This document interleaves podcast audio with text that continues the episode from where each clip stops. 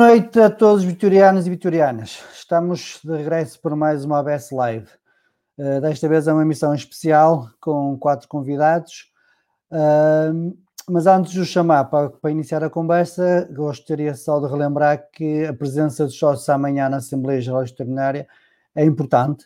É importante que todas as respostas uh, sejam, que todas as perguntas sejam respondidas, que haja todas as respostas, que não fique nenhuma dúvida por, por ser esclarecida e que tudo corra dentro da, da normalidade que, que está prevista e que haja muita participação.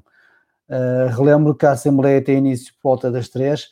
Há aqui um pequeno pormenor que, que em off a gente já comentou, uh, mas que vamos já, vamos já discutir entre todos e, uh, e, tentar analisar, tentar chegar aqui a um consenso em relação a este pequeno pormenor, que pode ser um por maior.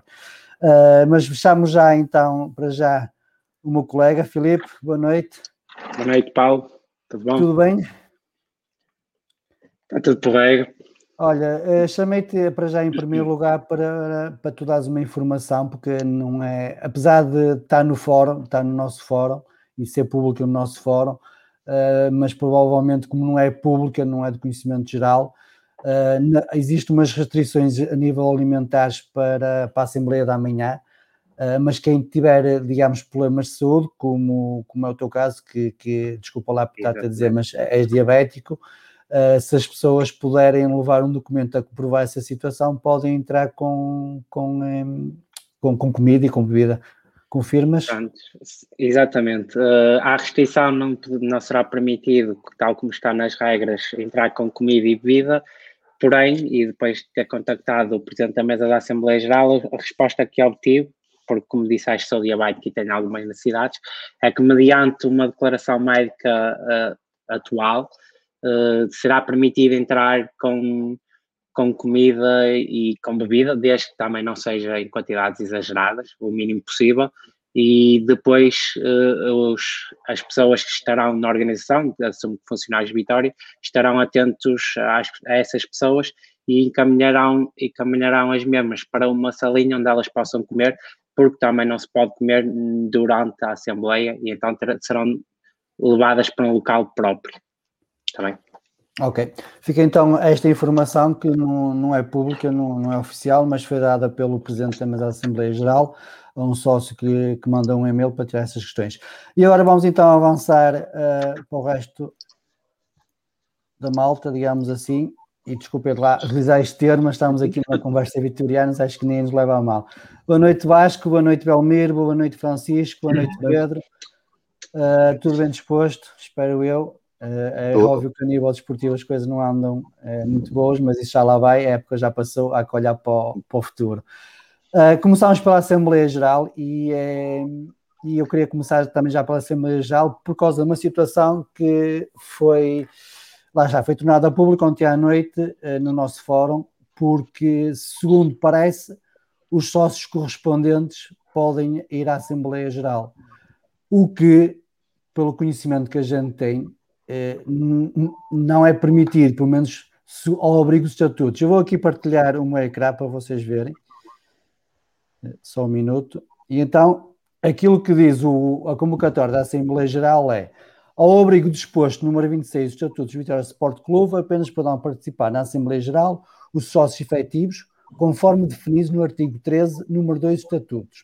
Ora, o artigo 13 e o número 2 dos Estatutos refere que são sócios efetivos as pessoas singulares maiores de 18 anos que solicitaram a sua admissão para usufruírem de todos os direitos e ficarem sujeitos a todos os vezes estatutários.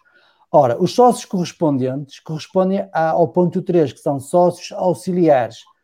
Esta questão pode parecer uma questão eh, menor, eh, até por causa da Assembleia que é, que é uma Assembleia para conversar com os sócios, para fazer um ponto de situação do clube, uh, mas imaginemos que daqui a um mês temos uma Assembleia ordinária, de votação de, uma proposta de orçamento e estes sócios de categoria sócios auxiliares eh, podem aceder a essa Assembleia Geral para votar.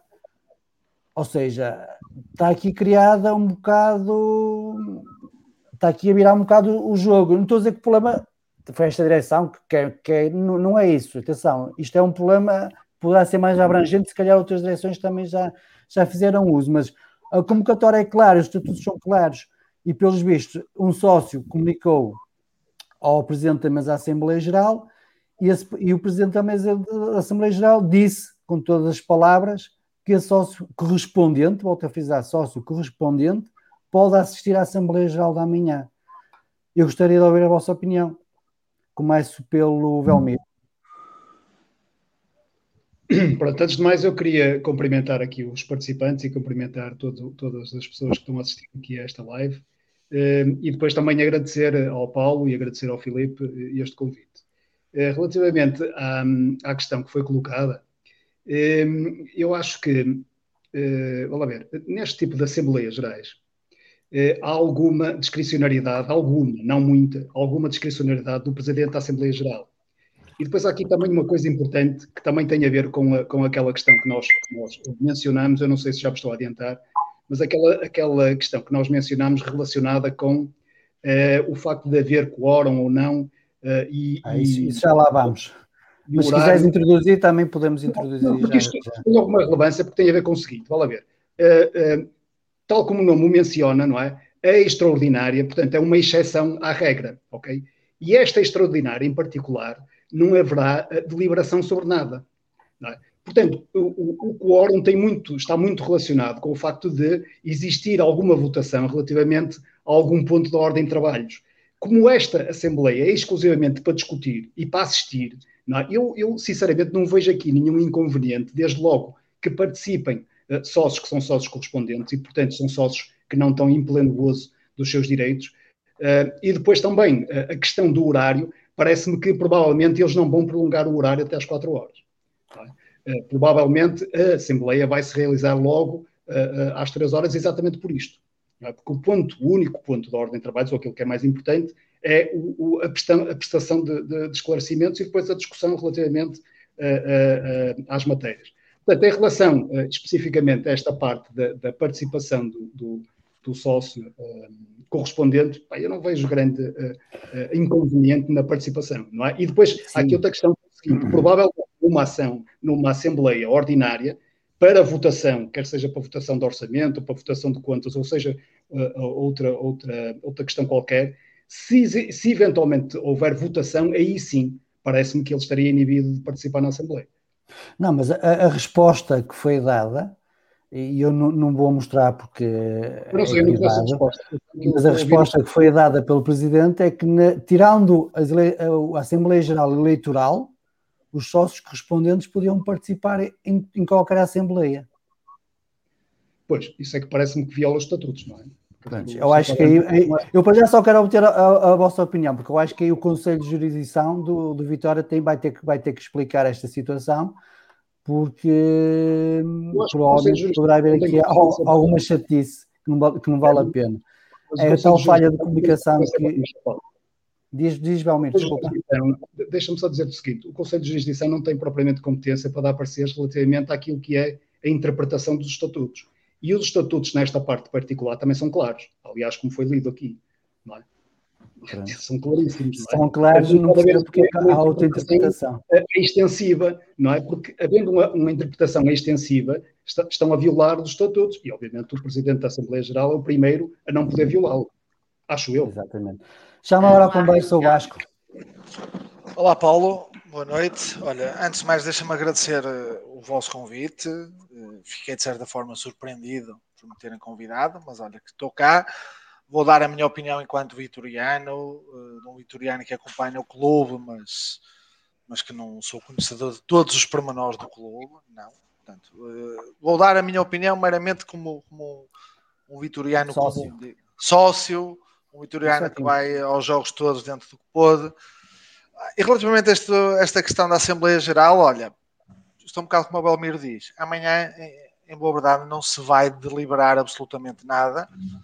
Uh, e até acho importante a presença de todos os sócios do Vitória, pá, sejam correspondentes, o que forem. Amanhã, uh, uh, a própria direção fez com que a Assembleia da Manhã se tornasse, se revelasse de uma importância muito grande, eh, passámos os últimos dois meses a relegar tudo para o dia da manhã eh, e é importante que toda a gente eh, esteja, fique esclarecido, o Presidente esclareça todas as dúvidas que possam assolar os sócios e não me faz nenhuma confusão estarem presentes os sócios correspondentes. Naturalmente que numa Assembleia Deliberativa há que fazer cumprir os estatutos e se de facto não podem votar votar e participar, não, não poderão. Ela, a, a, amanhã é extraordinária, sendo extraordinária é o que é. Há a questão até de ser aberta à comunicação social ou não, foi deliberado que não, mas podia não. ser. Uh, podia ser. É extraordinária. Amanhã vamos falar do Vitória a pedido da direção. E já vamos falar sobre isso. Boa noite, Pedro. Portanto, Boa noite. Não, não vieste ao briefing, estás um bocado por fora. não, troquei as horas, peço desculpa desde já. As horas, não há problema, vieste a tempo a conversar connosco. Olha, sobre esta questão de, do Presidente da Mesa Assembleia Geral ter respondido a um sócio correspondente que apenas não pode participar na, na, Assembleia Geral Eleitoral, ou seja, pode participar numa Assembleia Geral Ordinária para votação de, de contas, e propostas de orçamento. O que é que te parece esta resposta? É, parece que não, não, terá sustento nos estatutos. Eu aí concordo plenamente, quer com o Belmir, quer com o Vasco. É, não é uma Assembleia deliberativa. A intenção desta Assembleia é prestar esclarecimentos. O, o Presidente da Direção e a Direção entendeu por bem é, prestar esclarecimentos diretamente aos sócios, convocou, é extraordinária, não há qualquer deliberação e, como dizia o Vasco, eu concordo que todos compareçam, estejam presentes. É importante sócios efetivos, sócios correspondentes, poderem participar de todas as formas que possam, para que o Vitória se debata. a discussão eh, sobre a vida do Vitória é importante. E também falava-se há pouco que não, não serão permitidos órgãos sociais eu aí também concordo, sinceramente, porque entendo que ehm, neste momento estamos a, a direção pretendeu falar para os sócios, é aos sócios que têm de dar esclarecimentos, o Vitória é dos sócios, é este que compete dar esclarecimentos. E os esclarecimentos já são dentro de casa. Muito bem. Francisco, boa noite. Boa noite. Uh, antes de mais, uh, eu não sei se toda a gente teve problemas ou se fui só eu que eu perdi. Não, não, foste abaixo. Foste abaixo. Pois, fui eu, não é? Fui eu. Ok. Uh, antes de mais, boa noite a todos, ao Pedro, ao Belmiro, ao Vasco, Filipe, Paulo. Uh, eu eu eh, custa-me. Como é que eu ia dizer isto? Eu não gosto de ser polémico nestas coisas, mas eu já sei que sou polémico. Um, que é, eh, nós temos uns estatutos. E quando se começa a permitir vamos falar assim desta forma. Furar os estatutos, porque não há. Aliás, eu, o Belmiro estava a falar, e eu já, já me estava a recordar, e já passou aí embaixo alguém a alertar. Atenção, que amanhã há uma votação na Assembleia. É o primeiro ponto. Votação da ata da última Assembleia Geral. Uma votação. Dir-me-ão, não tem importância nenhuma. Tendo a concordar. Ok. Até porque ela já está disponível. Uh, antigamente não era assim. Uh, éramos sujeitos a pelo menos meia hora da Assembleia Geral a assistir às leituras da ata. Ela agora está disponível para quem quiser lê-la antecipadamente. E se tiver alguma dúvida, coloca a dúvida, porque antecipadamente já sabe o que é que lá está escrito e, e poderá, e poderá uh, eventualmente uh, levantar alguma questão antes da, da votação. Mas existe uma votação. Ou seja, a Assembleia Geral é extraordinária, mas tem um ponto que vem da Assembleia anterior, que era ordinária. E eu, como sou uma pessoa que gosto de cumprir as regras, as regras têm que ser, têm que ser cumpridas. Porque se nós começamos, e vou-me repetir, se começarmos uh, volta e meia, porque epá, não há importância nenhuma em uh, levantar esta restriçãozita, porque epá, é melhor porque toda a gente fica a conhecer. Então, então eu, eu direi de outra forma. Prontos, tu estás a pôr aí no ecrã o que é que diz os estatutos. Uh, para mim, algo que diga estatutos é algo que é sagrado, é para cumprir. Se se pretende elucidar o máximo número de sócios, porque não há só os sócios correspondentes, além dos efetivos. Aos atletas. Exatamente. Aos sócios de empresa, não são muitos, mas há. há uma, uma variadíssima que é os coletivos. Mas é? estão ali. É, os coletivos, os de mérito, de mérito ordinário, pronto, ok, tudo bem. Uh, é, é, que nós vamos chegar à conclusão. É, quer dizer, abrir isto, então até podemos, como não há votação, os menores de 18 anos também podem ir à Assembleia. E eu acho que se é para o máximo de gente. Deixa-me, Paulo, deixa-me deixa, só. Deixa. Terminar. Não, não, só, só, só, já. Só, só, já, só, só, ia fazer aí um pequeno apontamento. É que hoje de manhã, quando estava a preparar o meu filho para ir para a escola, disse-lhe assim: ao Afonso, amanhã o papá, Amanhã, exatamente. Amanhã o papá vai ao estado de Vitória, mas tu não podes ir. E as claro. lágrimas deles correram pelos olhos. Tal, tal é saudade de ir ao estádio. Claro, é, e é, lá está. Isto, é só, isto, é só para fazer esse pequeno apontamento. Pronto, eu também posso agora, a talha de foice, introduzo aqui uma coisa. Eu provavelmente sou dos únicos felizardos que era menor e conseguia assistir às Assembleias Gerais de Vitória. Porquê? Porque a minha avó vivia em frente à antiga sede na Avenida Dom João IV e como aquilo tinha as janelas abertas porque era muita gente lá dentro, eu da varanda da minha avó conseguia ouvir, mas não estava lá presente, estava cá fora, mas conseguia assistir às Assembleias Gerais e era menor, mas isso é outra questão. É? Agora, eu acho que uh, um clube, um, um clube que tenha a dimensão do Vitória, e eu entendo tudo o que o Belmiro disse, o Vasco, uh, o Pedro, é, para. Uh, eu entendo tudo isso. Nós temos. Esta Assembleia é para explicar aos sócios, ao, mais, ao maior número de, de sócios, um, ehm, a situação do Vitória, aquilo que os sócios pretendam. Há muita gente a falar disto, daquilo, daquilo outro, quer saber isto, quer saber aquilo. Vamos já falar tem, dá uma oportunidade. Um ok. Mas se é por esse motivo, então se é permitido, em atropelo aos, aos estatutos, uh, que os sócios correspondentes possam estar presentes. Não tenho nada contra os sócios correspondentes. Que o Vitória Sim, tenha muito.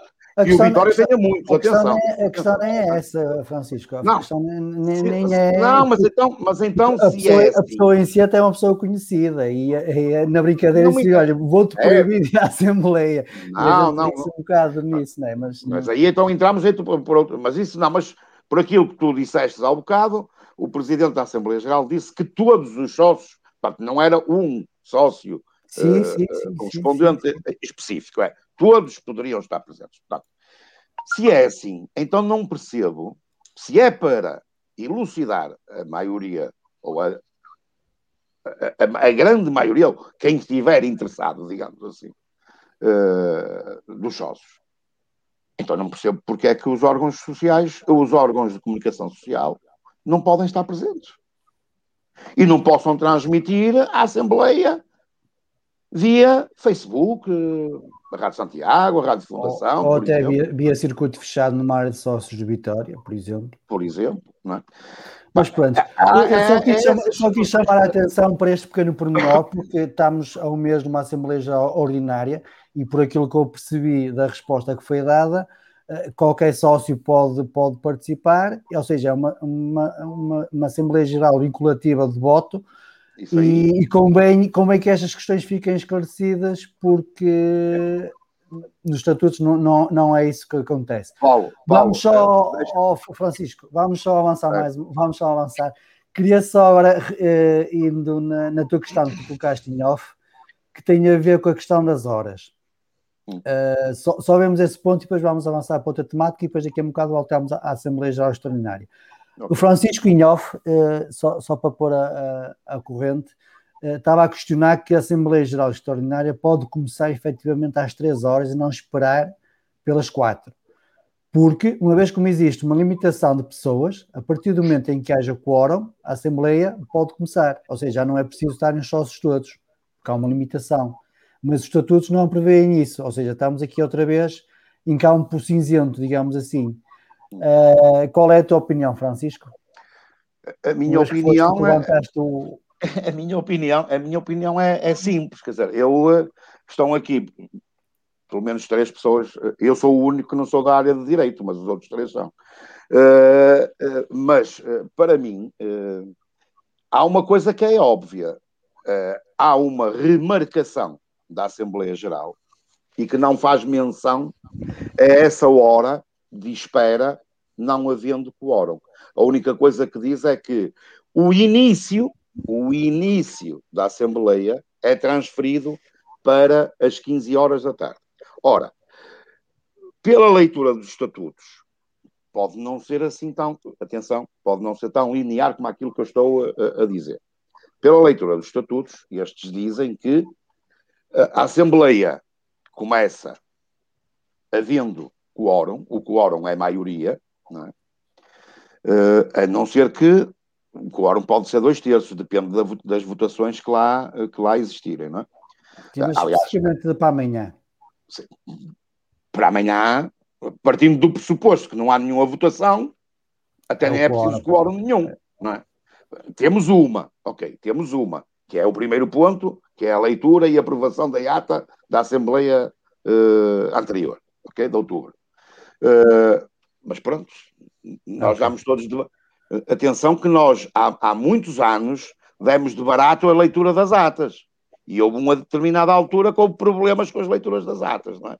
Mas sim, depois elas sim. já estavam aprovadas. Mas elas já estavam aprovadas. Uh, eu entendo que uh, e faça aquilo que dizem os estatutos, se há uma limitação de 1047 pessoas, cai por terra o facto de termos 30 mil sócios e terem que estar 15 mil ou 15 mil e um para ter que esperar uma hora. Portanto, se estiverem, na minha ótica, 524, a Assembleia pode começar. Ou então, ou então, a Assembleia, partindo do pressuposto do que falámos anteriormente, que é como não há nada para votar, eu não preciso do quórum. Às três horas começo. Muito e siga. Pedro, és desta opinião que a Assembleia poderá começar antes das quatro?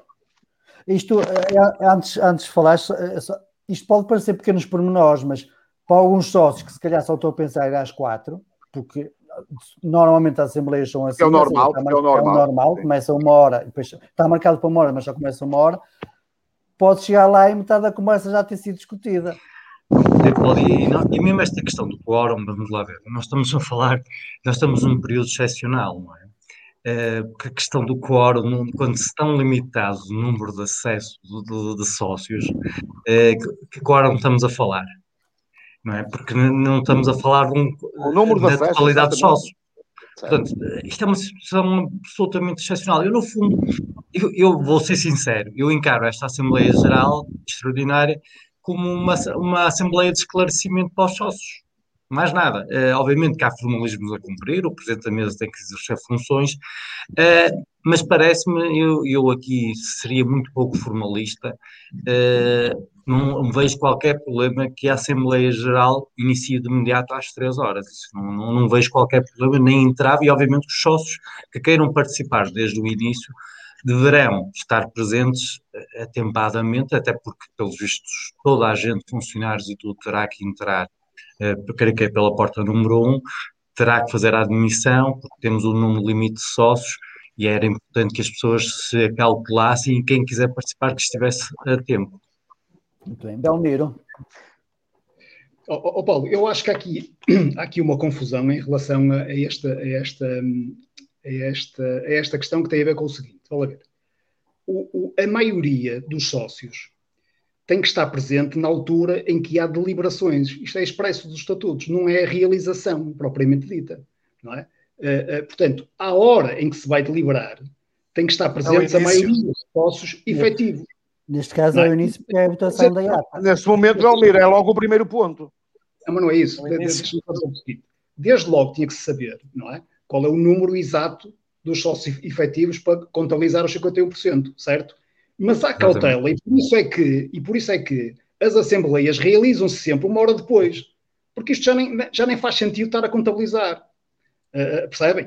Uh, uh, porque na, na, grande maioria das assembleias há sempre qualquer coisa para votar não é? Claro. Há esta, nomeadamente, com um ponto de, de, de, relativamente de interesse muito relativo, não é? Que é a ata da Assembleia anterior, mas há sempre alguma coisa para votar. Portanto, o que dizem os estatutos é que a esta hora em que for votada, e nós não sabemos, não é? é teria que estar 51% dos sócios efetivos. Se assim não for, não é? Eh, eh, só pode ser, com qualquer, com qualquer outro número, uma hora depois. Portanto, terá que se esperar uma hora depois e depois, independentemente do número dos presentes, vota-se aquele ponto de ordem de trabalhos.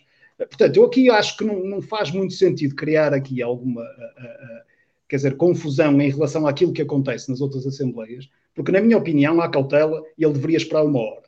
Não é? Porquê? Porque existe aqui este ponto. Mas se não for uma hora, se for logo no início, também não vejo nenhum impedimento, porque em bom rigor não há nada de relevante a ser uh, deliberado. Mas estão a ver aqui a diferença? É a diferença entre o início da Assembleia e o momento em que há deliberações. Sim. E, e disseste uma coisa importante, Belmiro, que, que até te contradisseste agora, não é? Que é, é votação de sócios efetivos. Pois é isso. Pois. Mas vão estar sócios correspondentes. Mas vão estar sócios correspondentes.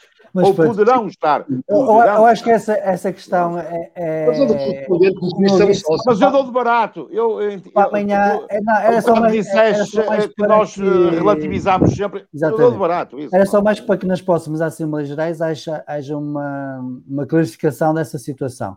Mas antes, eh, antes de terminar o tema, só gostava de ouvir a questão. Quer dizer, esta, esta Assembleia está envolta em muita confusão, é? Uh, começou logo no início da, da, da publicação de, de, da própria Assembleia, é? E do local onde ela se iria realizar.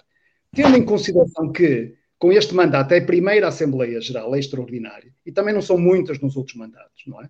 Uh, havia todo o interesse em que houvesse previamente estas explicações todas, não é? Foi colocada aqui a questão dos, dos, dos, dos diabéticos, não é? Uh, eles deviam ter em consideração e deviam avisar publicamente, já que foi colocada a questão, podiam ter publicado, sei lá, no site do, do Vitória, este tipo de informações, entre outras, nomeadamente esta do horário. Se é para começar logo às três horas, ou se está prevista uh, uh, o adiamento de uma hora na previsão do que estamos discutindo. Porque eles na okay? última comunicação não retiraram esta parte. Mas também se não há essa. Diz, temos, que, temos que interpretar como vai haver este prolongamento de uma hora. É? Agora, há cautela, não sabendo exatamente o que é que está uh, na ideia de, de, dos organizadores da Assembleia, há cautela, quem efetivamente quer participar ou quer assistir desde o início, há cautela, se calhar, três horas. Mas uh, é, é se me permite, se antes, me permite antes das três, antes das três. É, é isso, Paulo. Eu, eu acabo por concordar. Vamos lá ver. Amanhã, em teoria, nós já temos. Falas um, assim, tá bem? Desculpa lá. Nós temos um, um, universo vitoriano resumido aos mil e poucos. Portanto, aos mil e poucos teremos metade será o quórum. Não é? Determinado pelo contexto que estamos da pandemia e pela, pelas regras da, da DGS. Portanto, a partida se metade estiverem presentes às 3 horas, eu não vejo problema nenhum em começar às 3 horas. Percebo o que o Belmiro diz. Eu, se fosse Presidente da Assembleia Geral, podia pensar: há aqui uma, uma deliberação, é, das, é do, da, da, da ata das Assembleias anteriores, mas o facto é que existe uma votação. Mas ele, por outro lado, também já deu, aligerou a situação quando disse que os sócios correspondentes podiam ir. E podiam não, e o, fa... e, e, o problema é remarcar uma Assembleia por causa Remarcou, do... exatamente, e marcou e às não, três e não, e não referiu. É para as três, mas é para as três porquê? É por não, o, o motivo de uma é hora a mais. É por causa do calor. Acho que isso é, está, está ah, o calor, o calor. É, não é na nascente a Assembleia, para não? Não, não, não. Na nascente é que dá sol. Não, mas, mas pode estar calor. Né? E como nós, nós, nós temos que ficar sempre no mesmo sítio, eu pelo menos assumo isso. Acho, acho que já estamos aqui muito tempo a falar sobre a mesma coisa. Quando houver um jogo de Amanhã houver uns duas horas todos lá e acabou. Oh, oh, Paulo, quando houver um jogo de futebol às três e tiver muito calor, adiamos para as quatro, está bem?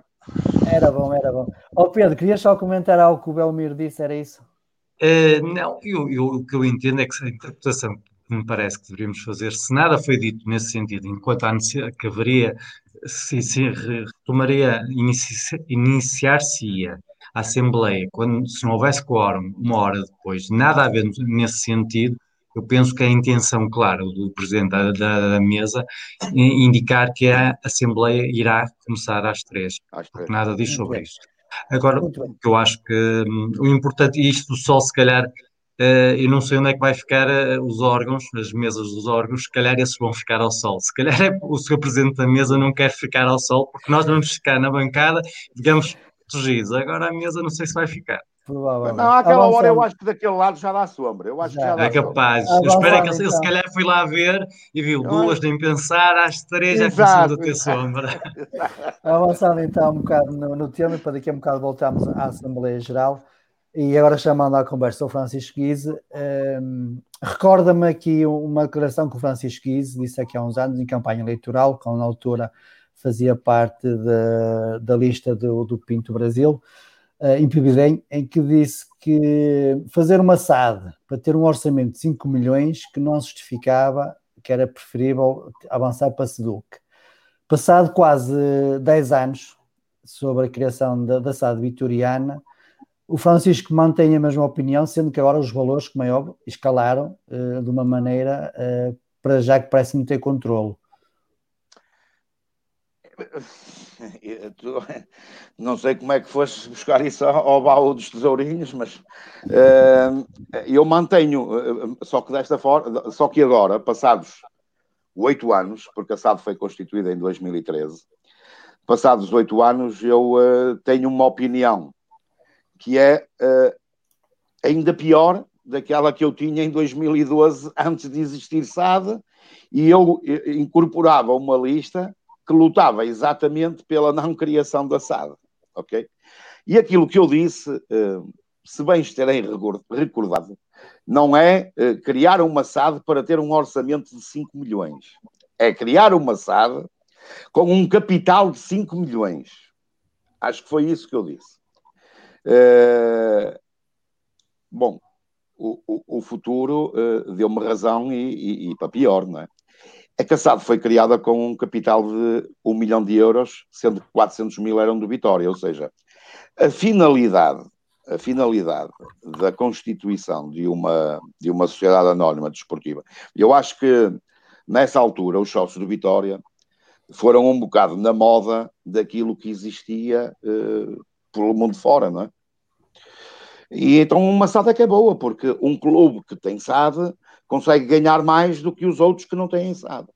E eu relembro que o Barcelona e o Real Madrid ainda hoje continuam a ser clubes, não têm SAD. Para que fique claro, não é? Uh, o Real Madrid só tem 13 taças da Champions League e, e, há muitos clubes que são SAD, nomeadamente nós, temos bola. Uh, aquilo que eu quis dizer nessa altura, em 2012, salvo erro, em, na sessão de esclarecimento de Pevidem. Pevidem. Muito bem, isso mesmo. E foi, a, e foi a resposta a um sócio que estava presente. É que eu não, na altura, depois e hoje, aliás, nós hoje só não conseguimos reverter a SAD porque é impossível, não é? Porque é impossível. Porque já toda a gente está satisfeita que o Vitória é nosso, com os 51%. Mas há oito anos ninguém se preocupou que o Vitória é nosso. Mas foram. Há bocado estávamos a falar em assistências à Assembleias Gerais. Uh, e na Assembleia Geral mais importante da vida social do Vitória Sport Clube estavam cerca de 120 sócios. Foram marcadas duas assembleias seguidas, uma às três, que acabou cerca das 8 horas da noite e com um intervalo de uma hora para recomeçar a assembleia de discussão da SAD, que acabou cerca das uma e meia da noite, duas horas da manhã, e às sete, às sete e meia ou oito horas da manhã, do mesmo dia que acabou a Assembleia, abriram as urnas para votação para quem queria SAD ou não. E votaram, se não estou em erro, 700 e... ou 700 ou 1070 sócios, foi assim uma coisa. Ou seja, os sócios no Vitória, na altura, e isto é recorrente, e desculpem-me este, este meu desabafo, é recorrente os sócios do Vitória não se preocuparem com aquilo que é essencial para a vida do Vitória. Preocupam-se muito com os resultados, mas os resultados só aparecem quando nós fazemos, nós sócios, fazemos o nosso trabalho de sócio. E hoje, que está toda a gente contente por novamente sermos detentores de uma SAD que na altura, na minha opinião, e eu estou-te a responder à tua pergunta, Paulo. Sim, sim, sim. Na minha opinião, não era necessária. Hoje estamos todos contentes. Há oito anos atrás, permitam uma expressão, expressão nós baldámos-nos para o assunto. E aquilo que eu disse em 2012 foi que o Vitória ou outro clube qualquer, não interessa quem seja, um clube, um clube. E não confundir, eh, há uma coisa que eu fico, uh, fico muitas vezes triste, que os sócios do Vitória olham para o Vitória como um clube de futebol. Mas o Vitória é só, deixem-me só frisar isto, é só um dos clubes mais ecléticos de Portugal. É só um dos clubes, e para quem não perceber o que é eclético, é só um dos clubes que mais modalidades tem e que tem títulos nessas modalidades. Já agora, parabéns ao Polo Aquático pelo bicampeonato. E, e, parabéns a todas as outras modalidades, o vôlei, o basquete, o jiu-jitsu e as, as artes marciais, que tantos títulos têm dado ao Vitória porque nós somos sócios do Vitória Sport Clube. Não somos sócios do futebol do Vitória Sport Clube. Mas na altura o que se falava realmente era criar uma SAD para o futebol, porque podia, podíamos, estamos sempre a tempo de criar uma SAD para o voleibol, uma SAD para o basquetebol. Há exemplos disso. O, o Porto tem isso, o, penso que o Benfica também tem. O Porto acho que é o único, o Benfica não tenho a certeza. Mas tem SAD, penso que para o handball uh, e para o basquetebol. Uh, aquilo que eu queria dizer é que, e essa questão em 2012, porque nós tínhamos, tínhamos não confundir pessoas, mas, mas uh, vamos olhar para os projetos. Nós tínhamos duas correntes a concurso ou a eleição em 2012. Tínhamos uma que defendia que o Vitória, aliás, não nos esqueçamos que eram eleições antecipadas, ok? porque a eleição, a direção anterior demitiu-se. Uh, havia uma lista que defendia que o Vitória só poderia ser salvo do passivo que tinha através uma, da criação de uma SAD, o Vitória Futebol. Futebol. Mas nós não nos podemos esquecer que quem tinha a dívida era o Vitória Clube. Vitória Clube. E havia a outra lista, da qual eu fazia parte, que defendia que, quando muito e quando for obrigatório por lei, nós faremos uma SEDUC e não uma SAD. Naquele momento nem era obrigatório nada, nem SAD, nem SEDUC. E aquilo que eu quis defender é que, para eu gerir um clube, vamos falar para aquelas pessoas que só gostam de futebol, para eu gerir o futebol do Vitória, eu não preciso de ter uma SAD, porque eu, acho que foi isso que eu disse, em 2012. Mas, Paulo, se tu fores buscar esse tesourinho, deves ter ouvido. Se quiseres, eu vou lá buscar o é? vídeo. Faço aqui uma pesquisa. Não, não, não, chateias as pessoas, não chateias as pessoas, que eu até já estou a falar demais. Aquilo que eu quis dizer nessa altura é que eu sou tão competente, eu, Francisco Guizo, sou tão competente enquanto presidente, vice-presidente ou diretor do Vitória Sport Clube ou administrador da Vitória Sport Clube SAD. Sou a mesma pessoa. Sou a mesma pessoa. Portanto, eu sou, sou tão eficiente numa coisa como noutra. Agora, é evidente que a SAD permite fazer determinados tipos de negócios que o clube não permite. Ou pelo menos que é mais difícil permitir. Isso de permitir, eh, depois, tá, depois tá o Pedro Carvalho e o Belmiro Santos depois estão cá para, para falar do resto se é permitido ou não. Isso depois eh, discute. Está Agora... tá, tá respondido, está respondido. Uh, e agora chamando à conversa o Pedro, até porque a SAD já, já está criada, já tem oito anos de vida, uh, vamos passar agora por uma nova metamorfose, que é a entrada de investidores. Uh, como é que tu vês ou olhas para esta entrada de investidores? Se, não sabendo agora quem é que eles são, qual é o objetivo deles, mas achas que este é o caminho que o Vitória deve seguir? Eu penso que sim. É, repegando há bocado, eu, eu por acaso um, subscrevo a boa posição do Francisco. Fazemos uma, SAD com, de, para 5 milhões e de só com capital social de, de, de, de 1 milhão, não é? 1 milhão, 1 milhão. 1 milhão. Sendo, não, nesse sentido, não faria é? sentido. Eu, acho, eu sou favorável às SADs, mas uma SAD desta tenho pena que na altura não tivesse um milhão, nem tenho agora, infelizmente, mas se tivesse um milhão tinha eu comprado toda, eh, se pudesse. Pedro, desculpa, uh, só, só seriam precisos 600 mil, porque 400 eram de Vitória. E a questão, pronto, essa é uma questão, mas infelizmente o tempo não volta para trás. Eh, eu aí subscrevo na íntegra a posição que, o Francisco Guise tinha e eu também tive.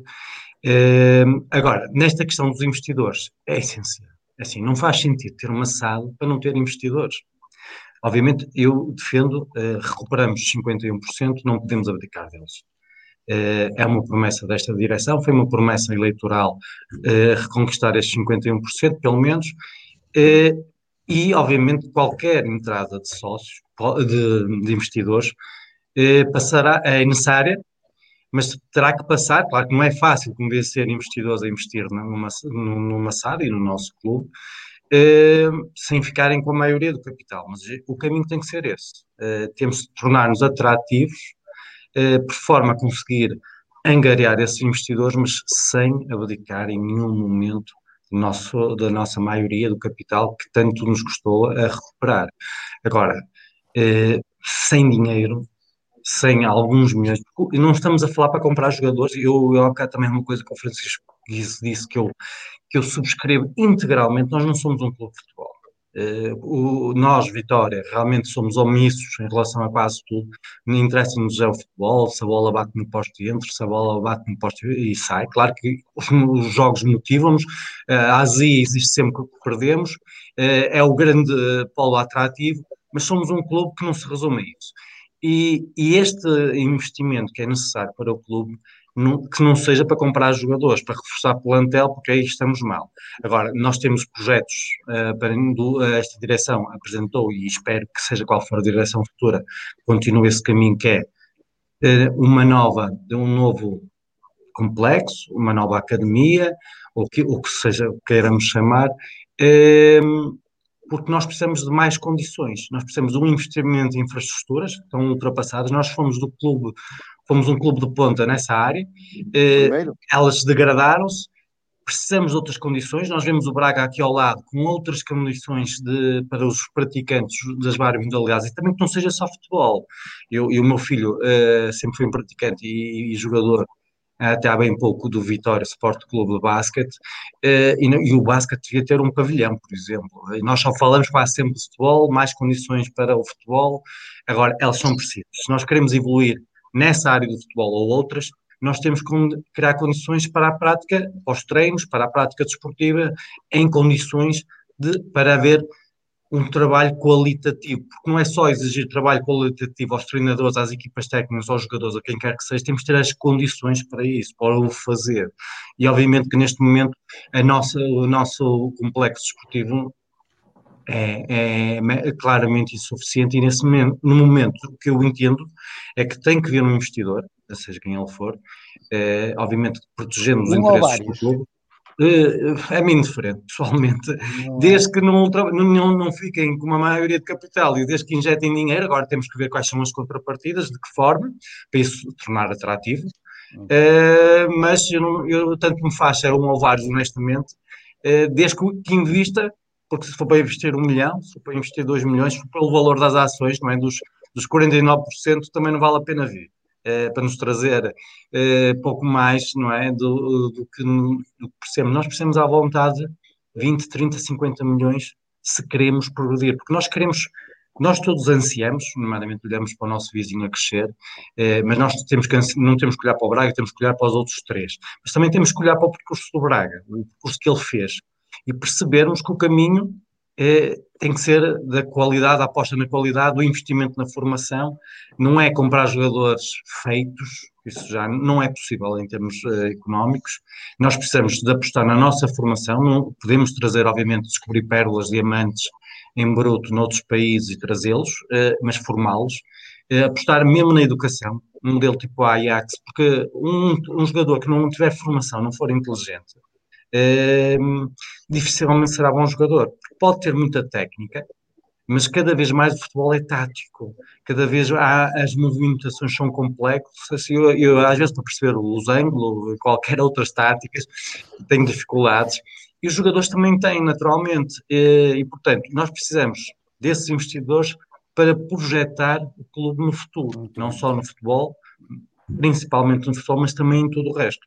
Muito bem. Belmiro, és desta opinião que esta é, é o avanço sei, na, na SAD 2.0? Ó Paulo, o Pedro eh, eh, colocou aqui tantas questões que passaram desde a constituição da SAD ao património imobiliário até a, a, às formações de, táticas, que eu já não sei a que é que é de responder, mas eu vou começar antes pela parte da, da SAD, parece que era, essa, era o tema Sim. inicial, não é? Ok, olha, eh, em relação à SAD, eh, eu tenho uma, uma, uma opinião muito própria, e, e, era mais ou menos de opinião na altura uh, uh, em, que ela, em que ela foi discutida, que era da constituição de uma SEDUC e não, e não de, de uma SAD. Um, sendo certo que há aqui uma questão que é importante, um, é que penso que em 2011 ou 2012 foi aprovada a legislação no sentido de que todas as competições profissionais um, tinham que ser por sociedades desportivas. É? Eh, portanto, isto não foi uma opção do Vitória, eh, foi na sequência da legislação que entrou em vigor. Portanto, já existiam algumas SADs, nomeadamente a do Porto, a do Benfica e a do Sporting, eh, e não sei se mais algum clube, mas pelo menos estes três já tinham SAD. E depois entrou em vigor legislação, ou entraria em vigor legislação, no sentido de ser obrigatória a constituição de uma sociedade esportiva para participar nas competições profissionais. Que não anónima. Que não anónima. Sim, poderia não, ser SADUC sociedade desportiva. Sociedade, é? Portanto, tinha que ser uma sociedade.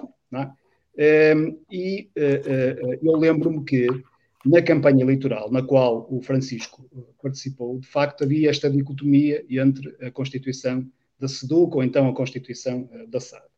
Um, ehm, e a única diferença é que a SEDUC, o Vitória era detentor da totalidade das ações é? e SAD já não seria exatamente assim, portanto iria alienar algumas uh, ações no sentido de angariar, uh, um, portanto, financiamento externo. o projeto do, do, do, engenheiro Júlio Mendes, que depois acabou por ganhar uh, as eleições com esta, com esta promessa de constituição da SAD, uh, um, tinha uh, como objetivo arranjar um investidor, é? Mais ou menos à dimensão dos investidores que existiam já na Europa. É? Portanto, ele, na minha opinião, demonstrou logo um desconhecimento daquilo que é o objetivo de um verdadeiro investidor. E o certo é que isso veio a confirmar-se quando ele, quer dizer, tinha a ideia da constituição da, da, da, da SAD e, no fundo, andou a, a, distribuir cartões por tudo quanto era potencial investidor e o certo é que não conseguiu arranjar nenhum. É? portanto, todos nós aqui em Guimarães temos a ideia da dimensão do Vitória. Para nós, o Vitória tem muita dimensão, mas nós temos de ter a noção de que para a Europa e para o resto do mundo eh, o Vitória tem uma dimensão relativamente reduzida, somos uma cidade relativamente pequena e, de facto, é um clube relativamente pequeno à dimensão europeia e mundial. E, portanto, o Vitória, em bom rigor, não é minimamente atrativo para os grandes investidores. E isso veio a, a constatar-se. O que é que aconteceu? Aconteceu que a única pessoa que eles conseguiram uh, angariar foi o Sr. Mário Ferreira, nas circunstâncias que foi. Portanto, o Sr. Mário Ferreira comprou a maioria do capital social de Vitória pelo preço do relógio. É? E, portanto, é que previamente também foi elaborada, uh, uh, uh, portanto, foram elaborados estatutos que protegiam muito o Vitória em detrimento do investidor que, em bom rigor, não era investidor nenhum. É? Se nós tivermos em consideração que, na, mais ou menos em simultâneo com a constituição da sociedade desportiva, houve a transmissão de tudo quanto era jogadores do Vitória Sport Clube, Associação Desportiva, num valor muito superior a 10 ou 15 milhões de euros. É? Portanto, 15, salvo erro, 15. 15. Há aqui alguém, há aqui alguém que uh, alinha na constituição de uma sociedade, fica com a maioria do capital social, é? e depois tem logo um encaixe, não é? De não sei quantas vezes mais aquilo que, que, que efetivamente integrou no capital social. Uh, portanto, para ele, isto é um verdadeiro negócio da China. Uh, uh, e, e porquê é que nós compreendemos aquilo que foi o negócio da China? esta ação que há relativamente pouco tempo entrou num tribunal aqui em Braga. É? Vocês devem ter conhecimento. Ou seja, a, a, pessoa que promoveu a constituição da SAD iria ter um benefício financeiro de próximo de 2 milhões,7 uh, euros. É? Uh, portanto, já percebemos mais ou menos, desta forma resumida, não é? qual foi o historial da constituição da SAD Vitória. Uh, o que eu não percebo, o que eu deixa-me só dizer isto, Paulo, que é muito importante. O que eu não percebo é que, com os estatutos que existem da SAD, com a, a recente alteração aos estatutos do Vitória, que ainda blindou mais a alteração dos estatutos da SAD, é? com o facto de o Vitória, é? portanto, o Vitória, que tem as ações de, da classe A, que dão um maior poder, é? uh, uh, uh, e portanto. Tem Vitória, poder de veto tem o poder em relação, e não é só o poder de veto, é em relação a quase todas as matérias, e a mais importante, que é designar o presidente do Conselho de Administração. É? uh, uh, eu não consigo entender como é que ainda se falam em investidores. O Vitória deve ser o clube mais desinteressante para qualquer investidor, desde logo pela, pela, pelos estatutos que tem. Desde logo pelos estatutos que tem, não apenas na SAD, mas os, os estatutos do, do, do clube. Portanto, eu não vejo aqui nenhum investidor, a não seja um parecido com, com o Mário Ferreira, não é? Que consiga comprar uma ação no Vitória. Aliás, há aqui uma coisa que é muito importante. Conseguir pode conseguir, pode dizer que não é atraente. Não, mas, mas uh, uh, vale a ver uma coisa. Nós, quando falamos num investidor, é? o investidor investe para quê? Para perder dinheiro ou para ter retorno? Obviamente que não, mas aí é que está o trabalho da direção que espero que exista. Um investidor, nomeadamente do futebol, isto é uma condição indispensável. Ele tem que ter poder. Ele tem que mandar. Ele tem que ser o presidente do Conselho de Administração. Ou então ter como presidente do Conselho de Administração alguém da sua estrita confiança. Agora alguém uh, pensa que. Uh, uh, quer dizer, isto é uma coisa que não faz sentido nenhum. Alguém pensa que, que um presidente do Conselho de Administração, que há relativamente pouco tempo pediu um adiantamento de 20 milhões de euros, portanto, o clube está numa situação financeira altamente deficitária. Portanto, alguém que é presidente do Conselho de Administração há dois anos já pediu um adiantamento de 20 milhões de euros alguém vai colocar um euro na mão deste presidente do Conselho de Administração para gerir uma SAD. Isto não faz sentido. Ainda, ainda mas não poder pode, é que mas poder. Mas vamos já lá, Mas vamos já lá. Uh, quem é só o, o Vasco pode. Não, não, o Vitória não é o único. O Vitória não é o único. Calma, calma, calma. Vamos já falar. Paulo, desculpa lá, é assim, relativamente à, questão do investidor, eu acho que nós tivemos uma má experiência com este investidor que tivemos, uma má, apesar dele naquele momento Má aparentemente ter sido má boa, ok? Terminou em mal, começou aparentemente em bem, era o Salvador, eh, pá, mas por 600 mil euros tomou conta disto, o preço do relógio, como disse o Belmiro, é verdade. Eh, Vieira. faz-me um bocado a confusão é nós termos sempre, ou pelo menos o universo do Vitória, tem sempre na cabeça o seguinte: amanhã um sujeito da Arábia com 50 milhões de euros, como o Pedro disse, vai chegar e vai pôr aqui os 50 milhões de euros, vai estar quieto, assiste aos jogos e, e o Vitória vai comprar jogadores com esses 50 milhões de euros. Espero que não. Como jogadores. Pois, os jogadores, investir. eh, Ninguém faz isto. A, realidade não, não é esta. E eu acho que aqui nós somos pouco humildes. Nós, eh, vitorianos, ou as últimas direções, há uma falta de humildade nesta questão.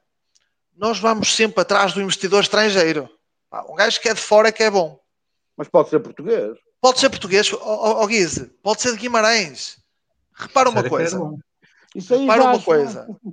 aí já Não é difícil. Guise, tu tens investidores de Guimarães no capital social da TVI. Ok? É verdade, é verdade, é verdade, é verdade. E entraram com dinheiro.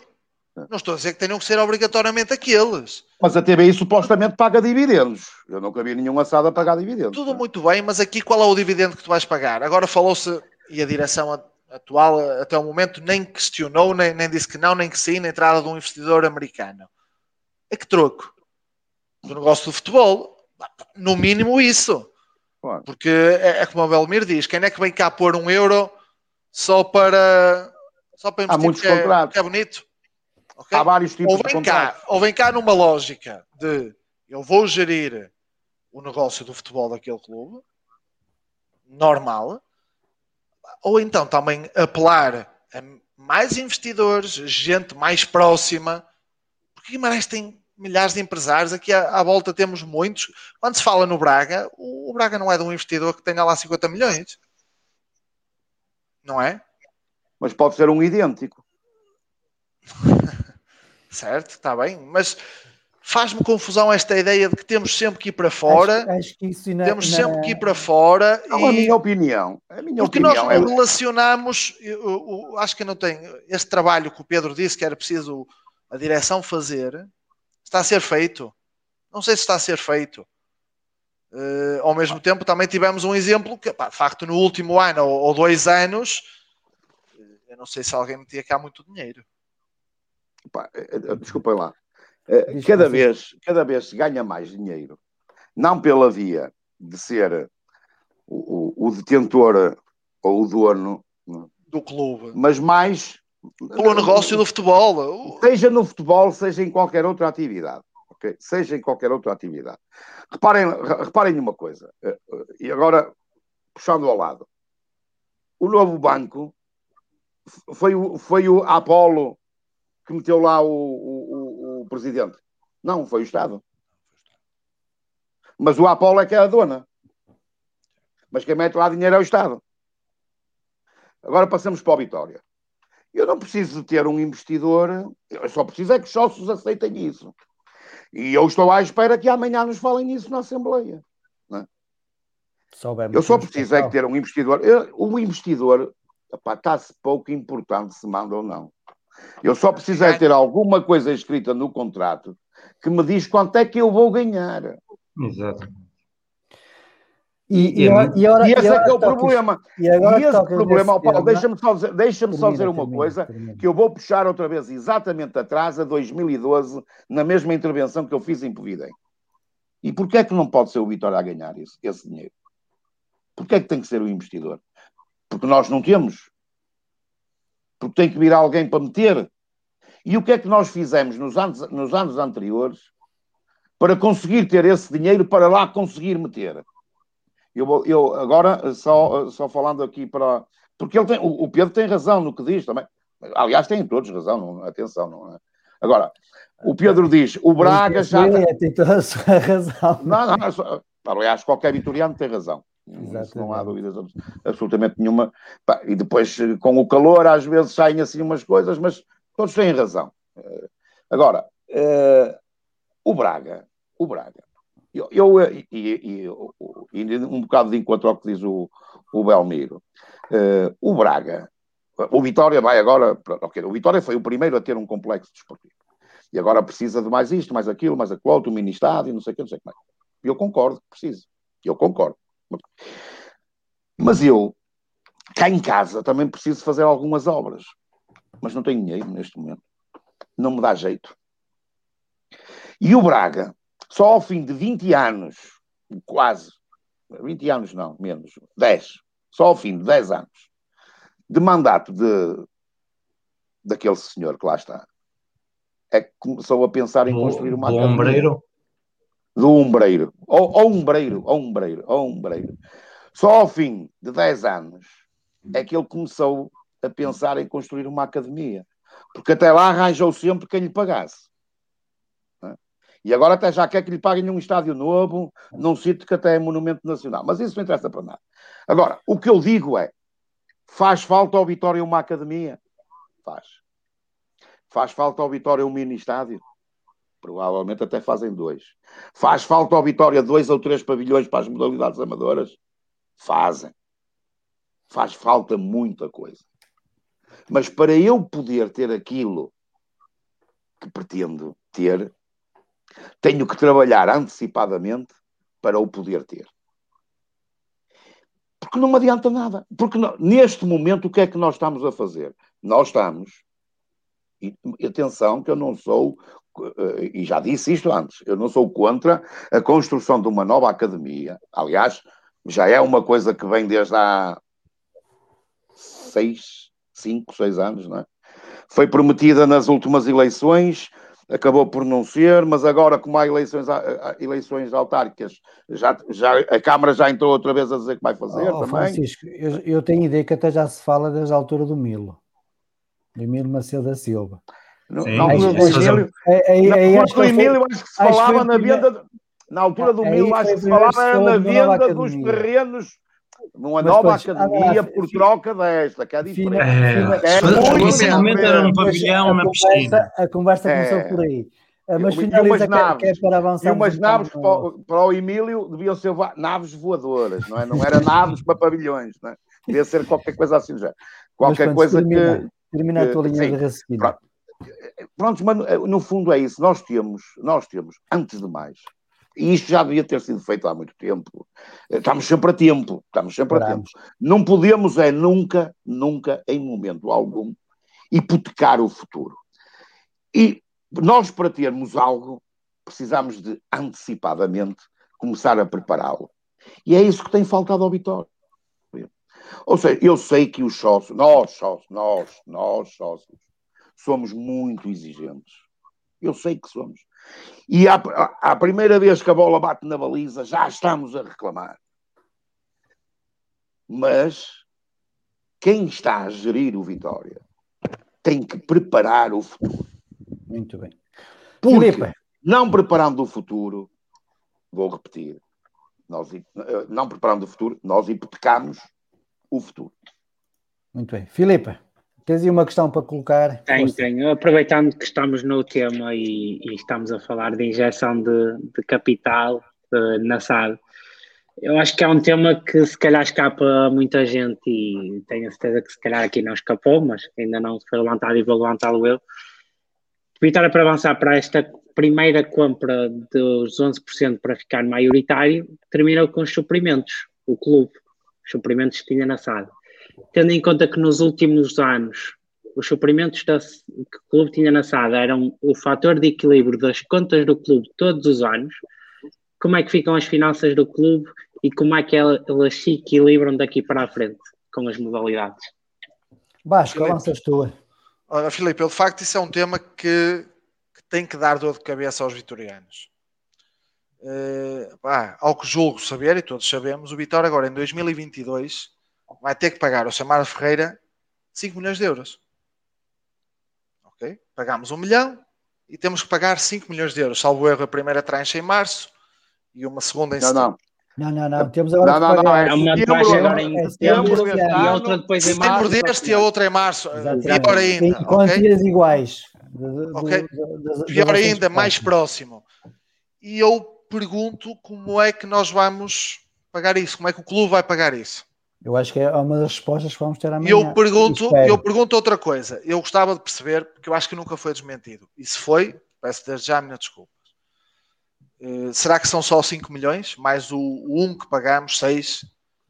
Aquela questão da- da- do, do- do processo que está em tribunal, São dos dois. 2,7 milhões, que nunca ninguém esclareceu verdadeiramente se seriam pagos pelo Vitória. No caso do acionista Mário Ferreira perder a ação em tribunal. A SAD pode nos custar os tais 6 milhões de euros. E eu pergunto se o, o- o- o investidor que se fala, que também não foi desmentido por ninguém, não será alguém que vai tomar a, a posição do Vitória nesta, ne- nesta pagamento ao, ao, ao Mário Ferreira. E já, e já agora, é, desculpa lá, É. Como é que, deixa-me só dizer assim, É como é óbvio. que o clube vai gerar dinheiro para pagar ao Mário Ferreira em setembro deste ano e em março 6 milhões de euros? Ah, O clube vive de quê? Eu, Pois. eh, vamos, vamos pôr um cenário, deixem-me dizer assim, eu sou um bocado pessimista, não sei, deve ser trabalhar na banca e vejo algumas coisas más. E se nós não arranjarmos investidor? O Vitória vai, eh, vai pedir, eh, quer dizer, a SAD vai pôr dinheiro no Vitória, através de aumento de rendas, através do, do mecanismo que quiserem eh, arranjar para passar o dinheiro da SAD para o clube, para o clube comprar as ações ao Mário Ferreira. Como é que depois temos um problema? Descapitalizamos a SAD neste valor e a SAD Hipotecar o futuro, mais uma vez. hipotecamos o futuro. E eu pergunto, o que é que a SAD, eh, estes 20 milhões, que não são 20 milhões, são 18 milhões, não são 20, Mais são juros. 18, ok? Porque nós esquecemos que há um fundo, o Guiz já falou Apolo. dele, o fundo Apolo, Apolo, que lhes pagamos 2 milhões, ok? 10%. 10%, pá, é, é o que é, é para quem está desesperado. Eh, como é que o clube vai sobreviver agora?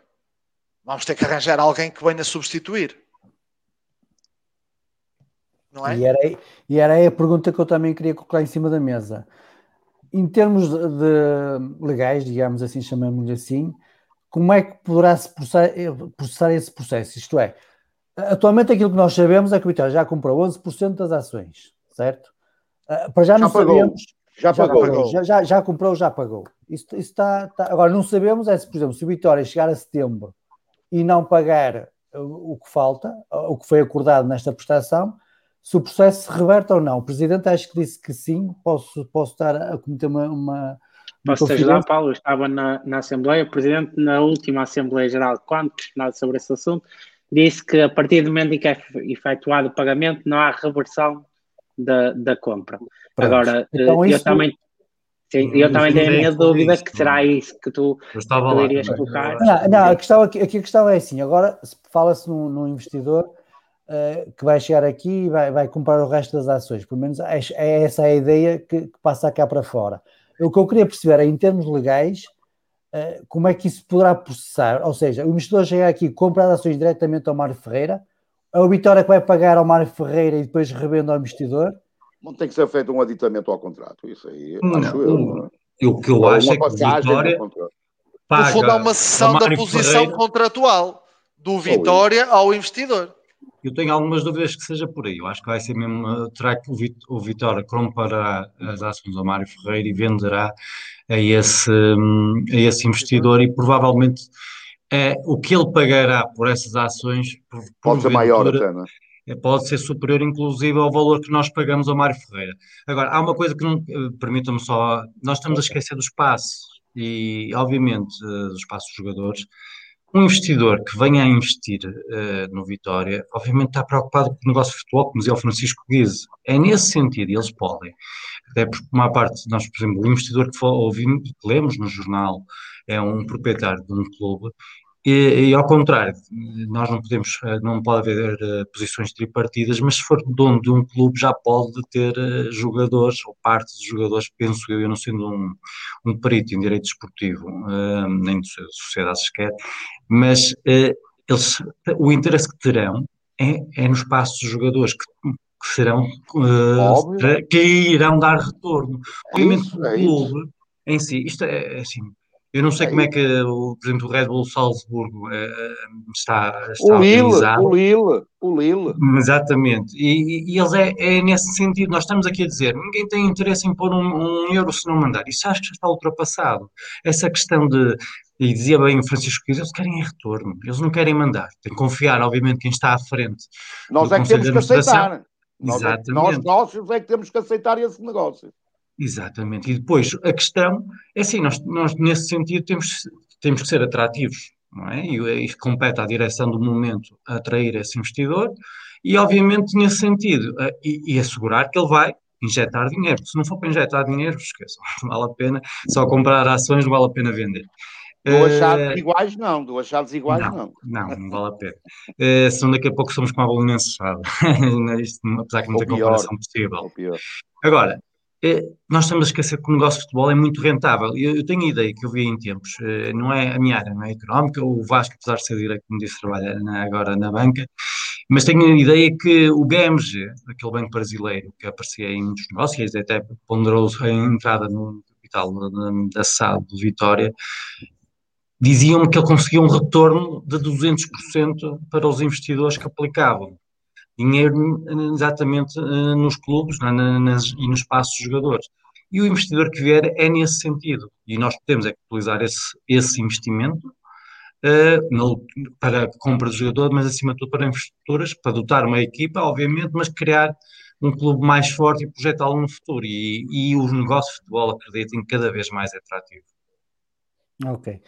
Uh, uma pergunta aqui do, do Pedro Oliveira, que nos está a seguir pelo Facebook, que diz o seguinte: o clube, ao comprar as ações ao Mário Ferreira e vender ao investidor, do lucro gerado do clube não deveria cautelar-se a pagar grande parte do seu passivo antes de fazer um aumento de capital da SAD? Mas, eh, mas não, não, nunca haverá um aumento de capital da SAD, não? Acho eu. O, o Vitória não. não. tem dinheiro para fazer aumento de capital. Não. Para haver um aumento de capital, perder para haver um aumento de capital, o Vitória, enquanto acionista, tem que acompanhar. Se não acompanhar, perde a maioria. Exatamente, é um risco tremendo nesse sentido. Sim, eu acho. Eu acho que o, o, o, Pedro Oliveira, aqui a vender a investidor lucro já do clube, não deveria acontecer. Francisco, deixa-me deixa só dizer aqui uma coisa: os, os, os, os aumentos de capital têm que ser sempre promovidos pelo, pelo Vitória, pelo clube. Uh, oh, oh, Paulo, deixa-me deixa só dizer. Sim, sim. É, tem, que ser, tem que ser por iniciativa, não, não, isso aí não é hipótese. Um, Deixa-me só dizer aqui uma coisa, que, que, nós temos esta dificuldade, mas esta dificuldade não é em relação a este ponto em particular da, da, da, da compra das ações, é também de tudo, não é? é? mas nesta em particular, nós estamos aqui a falar de um contrato que desconhecemos. É? É, e eu, eu tenho muitas dúvidas, tenho mesmo muitas dúvidas, que as pessoas que terão acompanhado ou que, ou que terão auxiliado o seu Mário Ferreira na celebração deste contrato não tenham colocado uma objeção uh, uh, uh, à venda de 11%, sem estar intimamente ligada à compra do restante. Porque isto não faz sentido nenhum. Não, já não, compravas por um, não compravas por um milhão, isso era fácil. Agora não quero mais, não é? Agora Exatamente, não depois ruins a corda, pá, por isso, é lá. Calhar, por isso é que se calhar está a falar tanto do investidor. Esta parte, esta parte é importante, porque, repare, uh, imaginemos que, uh, a ser verdade, que ele adquiriu os 11%. Não é? E a ser verdade que não há uma ligação entre estes 11 e os outros 40. Então o Vitória não tem obrigação nenhuma de comprar os 40. Estamos a falar de uma coisa que não faz sentido nenhum. O Vitória simplesmente, porque estamos a falar do Vitória, não estamos Associação Desportiva, não estamos a falar na sala. Almir, para comprar os 11, para comprar os 11, Ó Belmiro, para comprar os 11, com certeza, como o Mário Ferreira disse, agora compra os outros 40. Não, não eu acho que o contrato deve dizer. Eu, acho que deixa, eu deixa acho que o contrato deve dizer. Espera aí, Francisco, espera aí, espera aí, deixa o Belmiro terminar. Força, Quer dizer, uma coisa, uma coisa é o verbalizar as intenções, não é? Outra coisa é haver uma vinculação jurídica, não é? Portanto, há, haverá, com certeza. Está a dizer é que a aquisição das ações tem que ser exclusivamente do Vitória Sport Clube, eh, eh, eh, Associação Desportiva. O Vitória Sport Clube tem uma dificuldade financeira que não é de agora. O Vitória continua a cumprir um PER. É? O Vitória não gera dinheiro para pagar nem estes 5 milhões, nem outros quaisquer, nem 5 mil euros. É? Portanto, o Vitória mais à frente podia dizer não temos capacidade financeira, não podemos comprar os 40%. E o que é que o Samário Ferreira ia fazer? A não ser que no próprio contrato já estipule qual é a consequência. Mas qual é a consequência? Porquê é que nós não somos informados de qual é a consequência? É? Porquê é que temos que arranjar um empresário ou um investidor para comprar os 40%? É é que, estamos sempre. Oh, mas, ó Belmiro, não está em causa o investidor. Estamos a, estamos a falar. Oh, Pedro, deixa-me deixa só terminar, que eu, é relativamente uh, rápido. Uh, reparem numa coisa: nós continuamos aqui a falar num, num potencial uh, comprador de, de, dos 40%, e esse potencial comprador pode ser o atual proprietário do, do, do, do Aston Villa. Repare, Aston Villa, o, o Aston Villa. Um, repare, o, o, quando, quando houve a hipótese de uh, uh, o, Mário, o Samário Ferreira vender as ações dele à empresa do DECO, o que é que aconteceu? Vocês lembram-se o que é que aconteceu? O Sr. Júlio Mendes marcou uma Assembleia Geral de Vitória para alterar os estatutos. Porquê? Só tinha interesse para o Sr. Deco ou a empresa dele se os estatutos do Vitória permitissem que o Presidente do Conselho de Administração, naquele caso o Sr. Júlio Mendes, alterasse os estatutos da SAD. Só que hoje temos a coisa inversa, que é, para haver esta alteração dos estatutos da SAD, tem que passar pela Assembleia Geral de Vitória. Agora imaginem, estamos a falar da empresa DEC, que tinha uma relação privilegiada com o, seu, com. Agora imaginem, com isto completamente alterado, para pior, o dono do, do, do Aston Villa está interessado nestes, nestes 40%, é que já não é, já não é a maioria, como era no passado. Estão interessados em 40%. Eu continuo a dizer, isto não faz sentido nenhum. Isto é pura propaganda. Este senhor Pedro. pode eventualmente ter recebido, eh, só para terminar, Paulo, pode eventualmente ter recebido um dossiê, como no passado foi distribuído muitos, um dossiê para ver se se interessava em relação uh, uh, ao Vitória. E isto serve como publicidade. Agora, daí a haver um, um mínimo interesse na compra destes 40%, opa, na minha opinião, vai uma distância de quilómetros. Muito bem. Pedro, querias rebater. Com 36. Não, 4, eu, eu, em relação já agora, também não vale a pena alongarmos neste assunto, porque acho que há coisas mais interessantes, apesar disso ser relevantíssimo para o, para o nosso futuro, obviamente.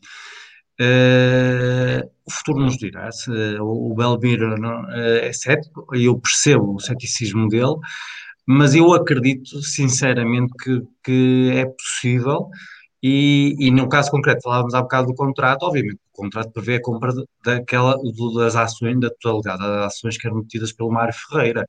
Estará clausulado, estará os termos, as condições é por trens, obviamente por trens ele não, ele não iria, ele aceitou receber, para que, penso eu que foi assim, não, não conheço o contrato também, mas para, para como recebem trens, obviamente não quis abdicar totalmente logo de, de, de, todas as ações que possui. Obviamente acautelou-se nesse sentido e elas têm que ir sendo pagas. Agora, eu continuo convencido que nós vamos ter um investidor, investidor mas obviamente isso agora compete à direção. Outra, outra questão oh, Pedro, eu só tenho certeza na, na, próxima Assembleia Geral da SAD, que será provavelmente em setembro, para saber quem é que tem 51% da mão. Uh, pois, é, era isso que eu também queria, queria, queria, queria, queria entrar por aí, Francisco que era, agora nós temos uma, agora nós temos 55% da SAD, o clube. O clube 51. 51, sim, desculpa, 51% da SAD, 51% da SAD. Neste momento está a haver uma comissão de revisão de estatutos. Uh, o que é que vocês acham, ou o que, que, é que deveria, que é que essa, essa um, comissão que está a rever os estatutos deveria acautelar para proteger os interesses do Vitória Clube, agora que tem 51%? Eu, eu, posso começar a falar. Eu acho, que, eu acho que, aliás, o Belmiro ainda, ainda acabou de dizer exatamente isso. Não há mais nada a fazer, está tudo acautelado.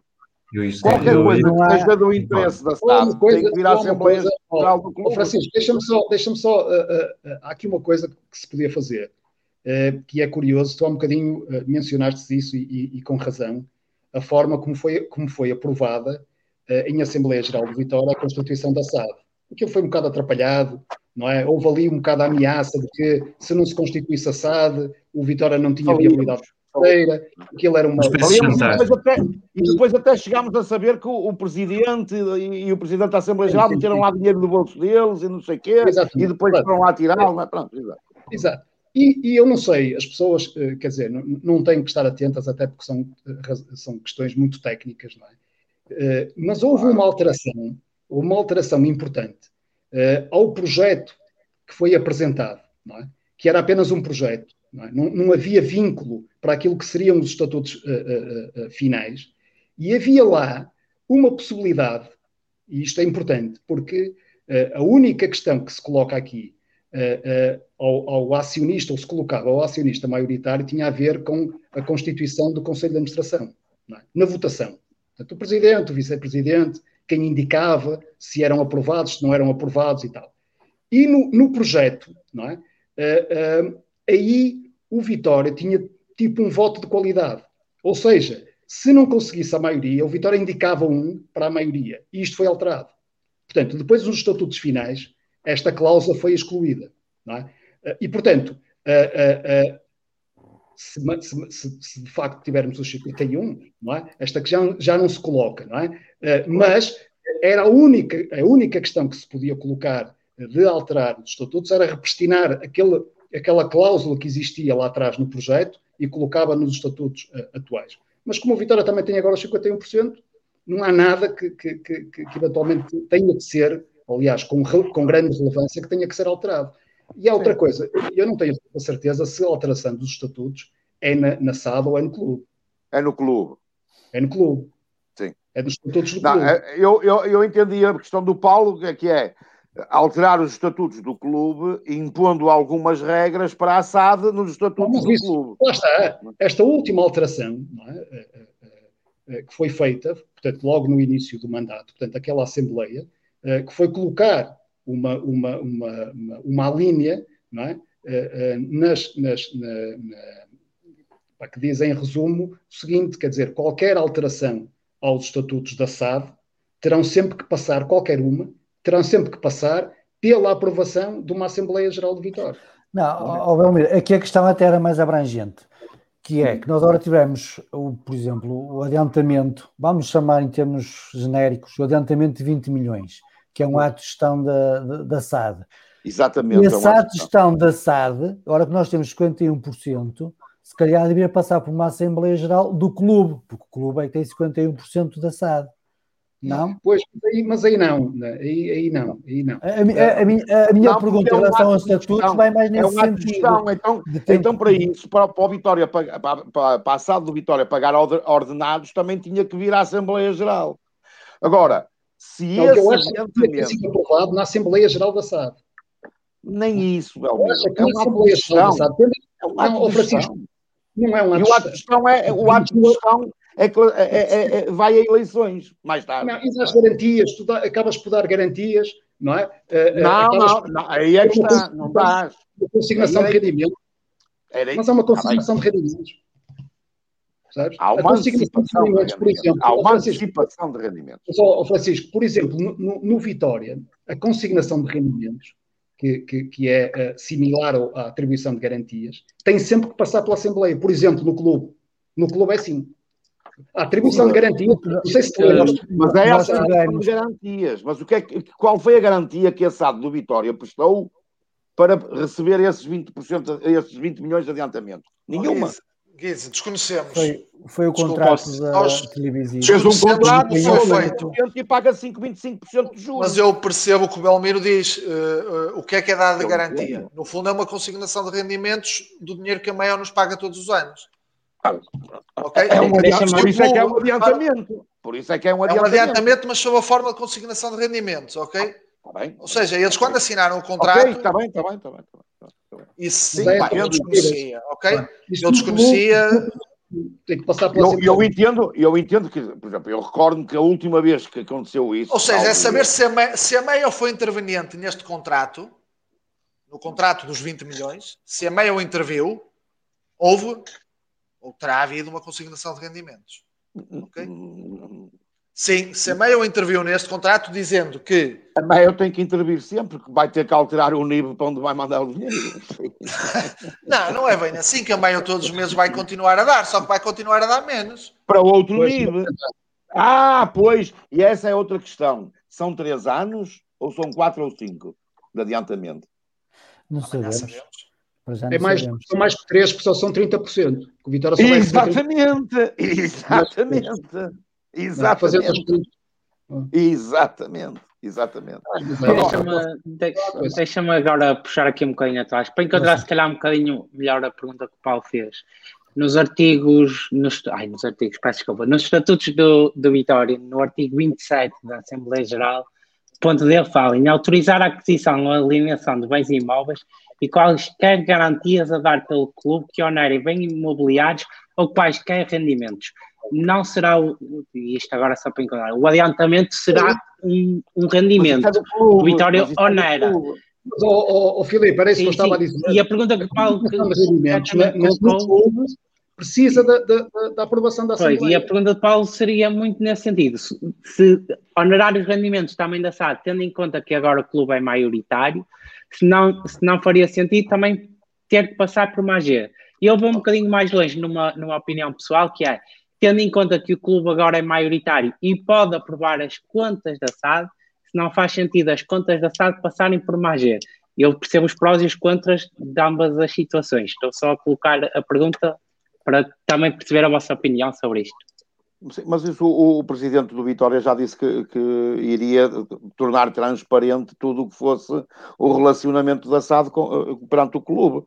Agora, nós estamos aí à espera. Para já também ainda não houve nenhuma. A partir do momento que o Vitória teve 50%, 51%, ainda não houve nenhuma Assembleia Geral de aprovação de contas para nós antecipadamente conhecemos as contas, não é? Quer dizer, eu também acho, eu acho que agora também não, não, não vamos ter que exigir tudo e mais alguma coisa, não é? Agora, uh, uh, temos que ficar à espera, ainda não surgiu nenhuma, nenhuma, será em setembro, não é? A aprovação de contas da, a, a apresentação de contas da SAD é, é, em setembro que tem que ser feita uh, e, e até lá temos que aguardar. Agora, Quanto, a, quanto a, àqueles artigos que tu falavas oh, oh, anterior. Filipe, oh, Francisco, é só, para, só para terminar esta, esta parte do, do, do, que no fundo era a questão essencial do, do, do Filipe, que tem a ver com o seguinte. Vamos lá ver. O, o, só fazia sentido a Assembleia Geral no Vitória se depois houvesse uma votação na Assembleia Geral da SAD. Não é? Imagina que o presidente do, do Vitória leva isto à Assembleia.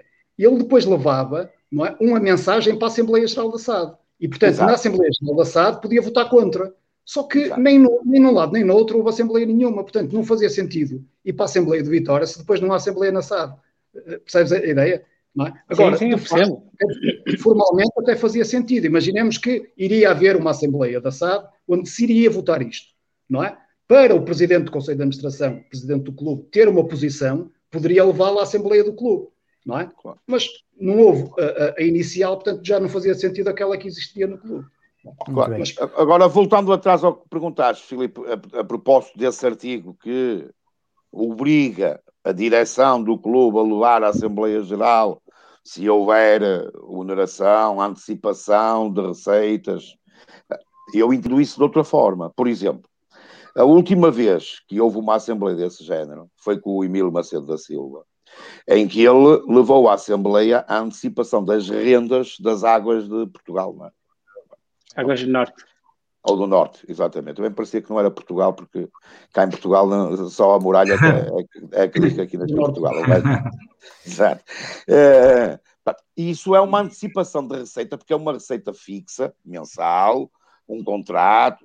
Não estou a dizer que as outras não sejam, mas as outras são receitas desportivas, do, do evento desportivo. Porque se assim for, e se levarmos isso e, à letra e, e, toda a gente achar que tem que ser assim e alguém for mais exigente, então já tínhamos algumas direções que tinham, sido, tinham que ter sido destituídas. A anterior, por exemplo, fez várias antecipações de receitas televisivas. Acho que está mais ou menos esclarecido. Mas eu gostava de ouvir a opinião do Pedro sobre isto que estivemos a falar antes de encerrarmos este tema. Eu acho que já foi mais ou menos tudo dito uh, sobre essa questão. Uh, eu acho que os estatutos, como eles estão neste momento, protegem-nos de, de, forma bastante, portanto, não vejo necessidade de qualquer alteração. Ok. Uh, eu a única essa... necessidade que vejo é fazer cumprir os estatutos. Isso é que eu não Mas isso é como tudo, a lei tem que é se cumprir e é. Principalmente, principalmente, e deixem-me dizer isto, eu disse no início que tenho sempre alguma parte de polémica, não é? Uh, principalmente nos atos eleitorais. Fazer cumprir os estatutos nos atos eleitorais. Porque, uh, e agora, e vou ser mais, mais explícito, não existe em lado nenhum dos estatutos o sócio B. Oh, Francisco, mas então também acho que acabar. Eu vou-te dar, vou dar uma Por acaso eu acho que não, Pedro. E, e não? Foram, e foram renumerados agora em junho. Oh, Pedro, então, Mas oh, é uma informação que também podemos perguntar oh, Francisco. É? Então, então vou dar uma, uma novidade. Nós temos sócios C. Uh, olha, eu não quis dizer isso porque eu sabia. Pelo menos em ah, 2018 então eu sabia que havia. É? Mas, Mas, agora nesta última renumeração, não sei. Vamos ver, vamos ver o que é que vai acontecer daqui para a frente. Uh, eu gostava agora, antes de, de irmos para, para, para, a Assembleia Geral Extraordinária, uh, eu gostava só, só de ouvir a vossa opinião pessoal sócio vitoriano. Já vamos agora a seguir para a Assembleia. Vamos estar a esperar muitas horas. Eles estão com pressa. Vamos acampar, saco cama. Estas lives parecem as antigas Assembleias Gerais à sexta-feira. Isto prolonga-se pela, pela noite dentro. Não, gostava de, de, de, ouvir a vossa opinião sobre os dois anos de mandato desta atual, desta atual direção. Começo pelo, pelo Vasco desta vez. O Vasco é surpreendido. Não, não foi. De, forma geral, de forma geral. Não, é ó, ó, Paulo, vamos lá ver. Uh, a minha opinião acerca do, do, do, destes dois anos não é positiva, claramente. Porque tiveste um presidente que entrou uh, com conhecimento da realidade do clube, parece-me, e foi transmitido toda a realidade do clube. No primeiro ano faz um presidente que, que aparentemente não dominava, nem tinha que dominar a questão desportiva da coisa. Faz-se acompanhar pelo Carlos Freitas, entra em julho, agosto, faz algumas contratações, faz alguma coisa e a coisa vai rolando. Naquele primeiro ano. O segundo ano é uma desgraça. Eu não tenho outra maneira como dizê-lo e, e, acho que a opinião é, é, é... desportivamente Desportivamente, é fizemos uma contratação de, fala-se, os 70 jogadores. Temos 110 jogadores nas equipas, na, na Ábia e no Sub-23. Fomos contratar não sei quantos jogadores que ninguém conhecia. Trocamos o certo pelo incerto. Jogadores com, com, com qualidade, com, com, com habituados à casa. Como, como muitas vezes eu ouço dizer, pá, nós jogámos aquele jogo FM ao vivo com o clube e, e a coisa não correu bem. Nós, nós temos não sei quantos guarda-redes, eh, negócios que nos conseguimos explicar. Eh, eh, e, e terminamos agora em março com algumas surpresas, com um pedido de insolvência da, da SAD, num ano em que tiveste receitas ordinárias mais baixo que o normal, fruto do Covid, é verdade mas tiveste receitas extraordinárias com, com a venda do Tapsoba. Uh, tivemos. Uh, quer dizer, e parece-me agora, e já projetando um bocado a próxima época, e amanhã vamos ter um bocado isso, que é, ah, vai ser uma época de all-in, tipo no casino, vamos pôr as fichas todas, a ver se corre. E não me parece bem, quer dizer, uma época em que terminamos com quatro treinadores, um desnorte total. Um desnorte. Acho que todos nós sentimos isso. Não sei, mas não vi, não vi. Mas, mas isso, isso é mais para a parte esportiva, mas não achas que noutros, noutros setores do clube a direção possa ter cumprido com algumas coisas do, do projeto não, dela, nomeadamente. O, o grande do... projeto da direção foi a questão do, dos 51% que Sim. aparentemente está cumprido. Isso aí não, é isso aí, uh, uh, louvo o que o Presidente disse, cumpriu. Temos agora a questão dos, dos 6 milhões que faltam pagar, vamos ver como. E eu, Isto eu está cumprido. Só, Há uma coisa só... que, sabes o que é que me custa um bocado agora ultimamente? Foi que o Presidente, na, na, nas eleições, bateu sempre pela transparência, por esclarecer os sócios de tudo. E nós acabámos a comunicar, comunicar com os sócios por comunicados no site. Ultimamente é isso que tem sido feito. Fazemos um comunicado. O presidente foi atacado num órgão de comunicação social nacional, a propósito de uma questão que não é particular, é particular dele, mas mexe com a vitória, e remeteu tudo para um, um, um esclarecimento, uh, remeteu tudo para a Assembleia Geral da manhã, e o Vitória anda, anda, anda nisto, anda, não há certezas, não senti, estamos numa época de pandemia, não houve. Qual vai ser a relação agora com os sócios, na retoma do futebol? Eu pergunto que é que aconteceu aos sócios que pagaram, que não, que não pagaram as cotas, não puderam pagar as cotas? O que é que vamos fazer a esses sócios? Vamos perdoar a dívida? O que é que vamos fazer aos sócios que pagaram as cotas? Houve diálogo com os sócios? Houve de facto aquela, na primeira, no primeiro confinamento, aquela questão dos telefonemas, ir à casa dos, dos sócios com mais de 70 anos. Mas o que é que houve? Oh, Paulo, sabes uma coisa? Assim, o meu filho joga joga polo aquático no Vitória. E eu, que paguei só as cotas dele, do outro meu filho, da minha mulher, cotas em dias, tudo pago. E agora na retoma em abril fui surpreendido com um e-mail a pedir a 8 euros para eu eh, ir eh, pagar o teste do Covid para a retoma. Fiquei um bocado escandalizado com aquilo. Não é pelos 8 euros. Mas é forma de dialogar. E depois eu perguntei: Pode ser uma questão do polo, uma modalidade amadora, uma modalidade que, de certa forma, tem um orçamento à parte. Cheguei à conclusão que no futebol, iniciados, de Vitória, toda a gente foi obrigada a pagar o teste de Covid para a retoma. É isso que nós estamos a carinhar os sócios. Os miúdos são sócios, os pais dos miúdos são sócios. E o que é que nós trouxemos? O que é que isto representa? Tu, no fim de tudo isto, não pudeste ir ao estádio, pagaste as cotas e depois, opá, paga o teste do Covid.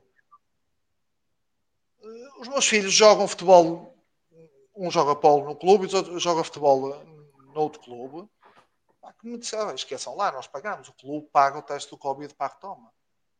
O Ponto pagou o teste do Covid, o Taipas pagou o teste do Covid, o Salgueiral pagou o teste do Covid e nós fomos exigir a miúdos a miúdos pagarem no teste. Pá, não é pelo dinheiro, é pela atitude. Ok? Faz-me confusão termos pedido a miúdos de 11, 12 e 13 anos que fazem parte da SAD do clube, ok? Não é os Afonsinos que faz parte do clube, mas estes fazem parte da SAD, pedir aos miúdos dinheiro para fazer uma coisa que ah, estão a representar o Vitória. Muito bem.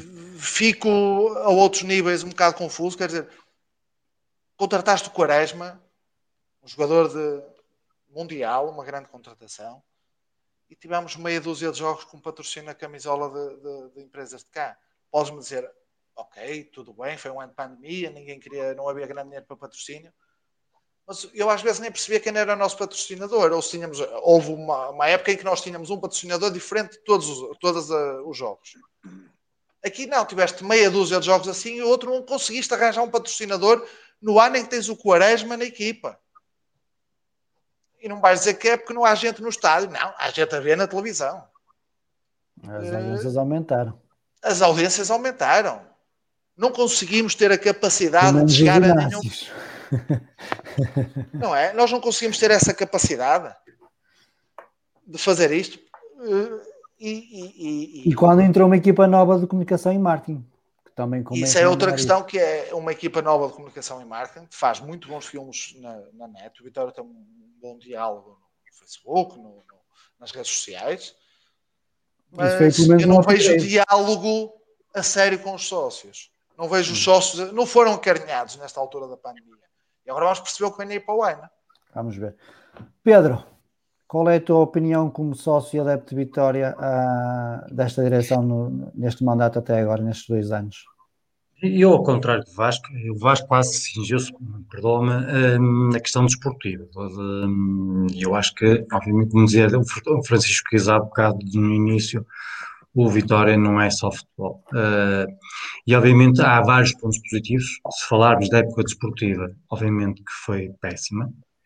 Uh, o presidente do clube uh, foi buscar um profissional que eu, na altura, eu fui um dos que achei que era uma boa solução, e acho que se calhar vários estamos aqui presentes acharam que era uma boa solução.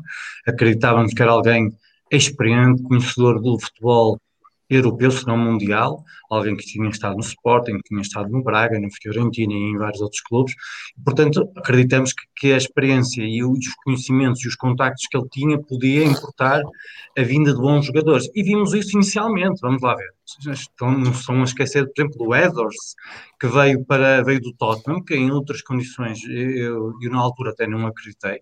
Pensei que ele seria para o fraco, que eu nunca tinha visto jogar anteriormente, conheço, Uh, e vimos um excelente jogador que, que ali temos, uh, que foi, teve agora este problema, esta época não foi tão boa, porventura também por estar lá o Quaresma e houve ali aquele problema de gestão.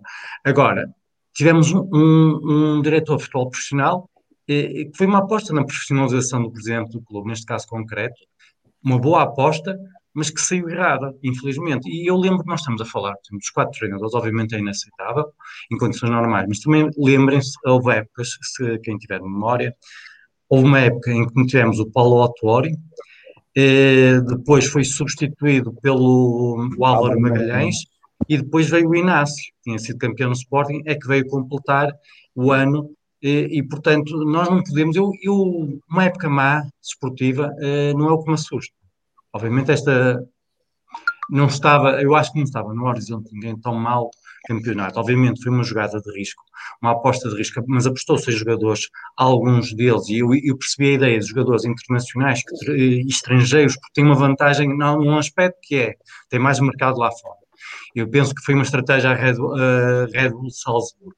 Agora, convenhamos, uh, alguns deles são melhores do que parecem nesta época final, na parte final da época. Nós também, nós, eu acho que há duas perspectivas sobre uh, o desempenho da, da, da, da, equipa. Foi uma inicial, primeiro há o pecado original que foi o Tiago. O grande erro para mim, além de Carlos Freitas, uh, da escolha do Carlos Freitas ou da qualidade do trabalho, eu acho que a escolha do Carlos Freitas não foi um erro. O trabalho que ele desenvolveu é que foi uh, péssimo. mas a escolha do Tiago foi o pecado original, que eu acho que deu origem a muitos problemas. Eh, temos uma equipa nova, com bastante. Há bocado falava-se muito da, da, da, entrada de muitos jogadores e, e, do não aproveitamento de jogadores bons que aqui tínhamos. Nós não podemos esquecer também que alguns jogadores queriam sair. Por exemplo, quando me dizem do Al-Musrati, ele queria ir embora, uh, estava em fim de contrato, alguém me dizia, ah, mas porquê é que ele saiu? Ele saiu porque, até também, obviamente, o, o agente desportivo mesmo queria o vender, queria fazer negócio, eles também estão para, uh, cá para isso, uh, e ele não queria renovar com o Vitória, nós não, não podemos ter todos o que queremos, infelizmente, e houve outros jogadores também já estavam perto do final do contrato, e eu percebo que tenham sido vendidos. Agora, esperava é que viessem jogadores se não de idêntica qualidade, obviamente esperava que uh, desejaria que se fossem de superior qualidade, mas vieram jogadores novos, alguns deles com qualidades, mas foi, foi uma alteração profunda, radical. E obviamente há dores de crescimento, há necessidade de adaptações, há, há jogadores que depois não, não correspondem ao que se esperava deles, mas também acho que o Carlos Freitas aí falhou redondamente em algumas opções. Eu espero que tenha sido um erro uh, qualitativo da parte dele, da apreciação, e que não tenha sido outras, uh, que haja outros negócios por trás que possam ter justificado a compra daqueles jogadores, uh, por indicação dele. Agora, ehm, nós, a meio da época, tínhamos, eh, apesar da equipa não jogar bem, eu lembro, eu, eu comecei a gostar de ver a equipa, ou pelo menos a, a ter alguma experiência, porque os, os, primeiros jogos foram aterradores, eh, e comecei a ver uma equipa ali mais ou menos, quando nós perdemos, com, tenho ideia que se não me falha a memória, foi um jogo o Benfica, penso que foi para, para a Liga, para a Taça da Liga, em que nós uh, demos uma boa réplica e podíamos ter ganho. Nós, eu acho que o desfecho não foi justo, mas a verdade é que entrou, uma bola, entrou a bola não, não, perdemos na nossa penalti. Perdemos. Uh, agora, Pedro, questão... mas deixa-me só dizer, desculpa lá, só interromper. Isto também é um Disseste que eu focalizei-me, que me focalizei na parte esportiva. na, na parte, parte inicial da tua intervenção foi essa. Okay, parte, uh, mas repara, remataste depois outras questões. A questão da comunicação é outra A questão da comunicação, a questão do diálogo com os sócios, relacionamento com os sócios, um Sim, ano uma, falha. uma receita extraordinária de, de, de, do TAPSOBA. Mas deixa-me, ao Vasco, deixa-me só falar disso. E Nós terminas em março com um pedido de insolvência e com uh, uma antecipação de receitas de 20 milhões. Deixa-me responder, dois, então. É Primeiro. Ah, não, pode, uh, não pode ser positivo. Deixa-me só responder. Uh, só estás a Primeiro, não falaste das dívidas que a direção anterior deixou como qualquer direção, esta direção ou qualquer outra futura vai deixar dívidas para, para as direções vindouras. Esta Nós não vai, sabemos. Não, mas vai, e digo-te uma coisa, mas, por exemplo, ainda há pouco, uh, tenho ideias, eu posso estar errado nesta informação que vou dar, mas acho que ainda há pouco pagamos ao Benfica uh, cerca de 5 milhões uh, pelo Celis e, se não me engano, foi pelo Bruno Gaspar. Eu sei que não, não sei se era necessariamente só o Benfica, já não lembro se o Bruno Gaspar veio do Benfica diretamente, porque como ele já fez jogador de Sporting, já não me recordo. Pagamos cerca de 5 milhões uh, na, numa, há pouco tempo, tenho essa ideia. Uh, isto, obviamente, nós dizemos assim, vendemos o TAP Soba, as receitas diminuíram, e, por exemplo, a questão da publicidade tu referias há pouco. As empresas também sofreram com a pandemia houve uma retração no mercado publicitário. Eu não sei se o teu banco, eu não sei por acaso qual é o banco que trabalhas, mas não sei se o teu banco estava disposto, é, no BCP, se ele estava disposto a investir nas camisolas do Vitória. As empresas retraíram-se todas. Nós, esta pandemia, nós não nós podemos querer criticar agora. Esta Pedro, pandemia sei, tem olha, consequências aliás, trágicas eu, eu... e difíceis para todos. E não eu foi percebo, só para o Vitória, foi para todos. perfeitamente. Houve o Real Madrid, o Manchester United, o Barcelona, tu, tu, tens o Barcelona, se calhar, eh, penso eu, eu não acompanho muito a realidade, mas tenho ideia que está perto de uma situação de insolvência. É, é, obviamente também tem a ver com a gestão, com os contratos milionários do Messi e outras coisas mais. É, não é isso que vai fazer a nossa, que esta gestão esportiva ter sido boa. Agora, eu, eu, pelo que vão me transmitir, nomeadamente nas escolhas, até por exemplo para, a, coordenação das camadas jovens e outras, têm sido um, as nossas equipas técnicas, acho que parecem, dizem que têm melhorado substancialmente em termos de qualidade e é importante para termos futuro, porque nós temos que plantar, semear primeiro, não é? para depois colher. E nós não estamos à espera que num ano ou dois isso seja possível logo colher. Houve erros, volto a dizer, continuo a dizer, a época desportiva foi errada. A época desportiva começou com uma péssima escolha de um treinador inexperiente. Foi um risco ter uma equipa com tantos elementos jovens, tanta remodelação e apostar num jogador, num treinador inexperiente e que fugiu ao fim de três jogos. Mas ainda bem que fugiu, porque assim não tivemos que o indemnizar eh, e, e, esse mal foi-se embora. Agora, tudo que se passou assim, por exemplo, o João Henriques, é, é, acho que foi uma aposta consensual, eh, genericamente, e não seria a primeira escolha da direção, segundo sei. Agora, houve um momento, se não me engano, algumas coisas começaram a correr mal, os jogadores começaram a perder confiança, porque também a tal imaturidade, a inexperiência, a tal dores de crescimento, e isso é, obviamente, é culpa quem os escolheu. Uh, porque deviam ter escolhido jogadores novos, podiam ter vindo estes jogadores, mas tinham que ter, nomeadamente em termos centrais, nós devíamos ter um central, um xerife, um patrão, um patrão da equipa que controlasse aquela defesa lá atrás, devíamos ter bons médios, o André André eu acho que já, tinha, eh, já não é o jogador que era. Eh, Mas nós deveríamos ter. Anos. Oh. Certo? E eu acho que foi um erro. É, assim, o André André, para mim, vale em termos de balneário. O André André já foi um belíssimo jogador, foi importante no Vitória no passado, eh, ainda, ainda foi importante num, num passado recente, mas já precisa alguém que, que, que dispute com ele espaço, provavelmente até lhe roube, espero eu, caso venha algum jogador que possa, porque é um jogador de qualidade, é um jogador importante para o balneário face às ausências. Agora, mesmo quando falamos do Ricardo Quaresma, todos nós, ou a grande maioria, pelo menos, eu não quero falar por todos, saudaram a vinda de Ricardo Quaresma. Se o resultado que daí, o que daí veio, pois as lesões, a forma física dele nem sempre foi a melhor, foi, eh, teve várias lesões. Uh, ele teve alguns bons jogos, teve, teve momentos, e ele, por exemplo, deve ser o melhor jogador uh, português a centrar. Infelizmente não tínhamos, era um ponta de lança que fosse capaz de cabecear a bola uh, para, o, para o fundo das redes, que é outro ponto deficitário. Nós temos um, um ataque, um trio de ataque um, que não é para o Vitória. Nós, nós temos que melhorar claramente o nosso trio de ataque e não só. Agora, globalmente, apesar de tudo, eu considero que foi positivo agora foram sementes. só uma coisa, tu falaste no Quaresma.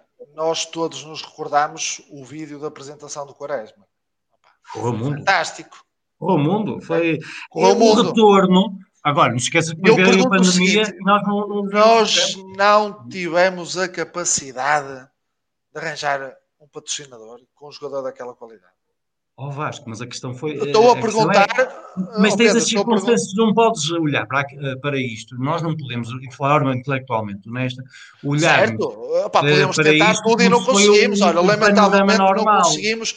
Ninguém quis a nossa camisola.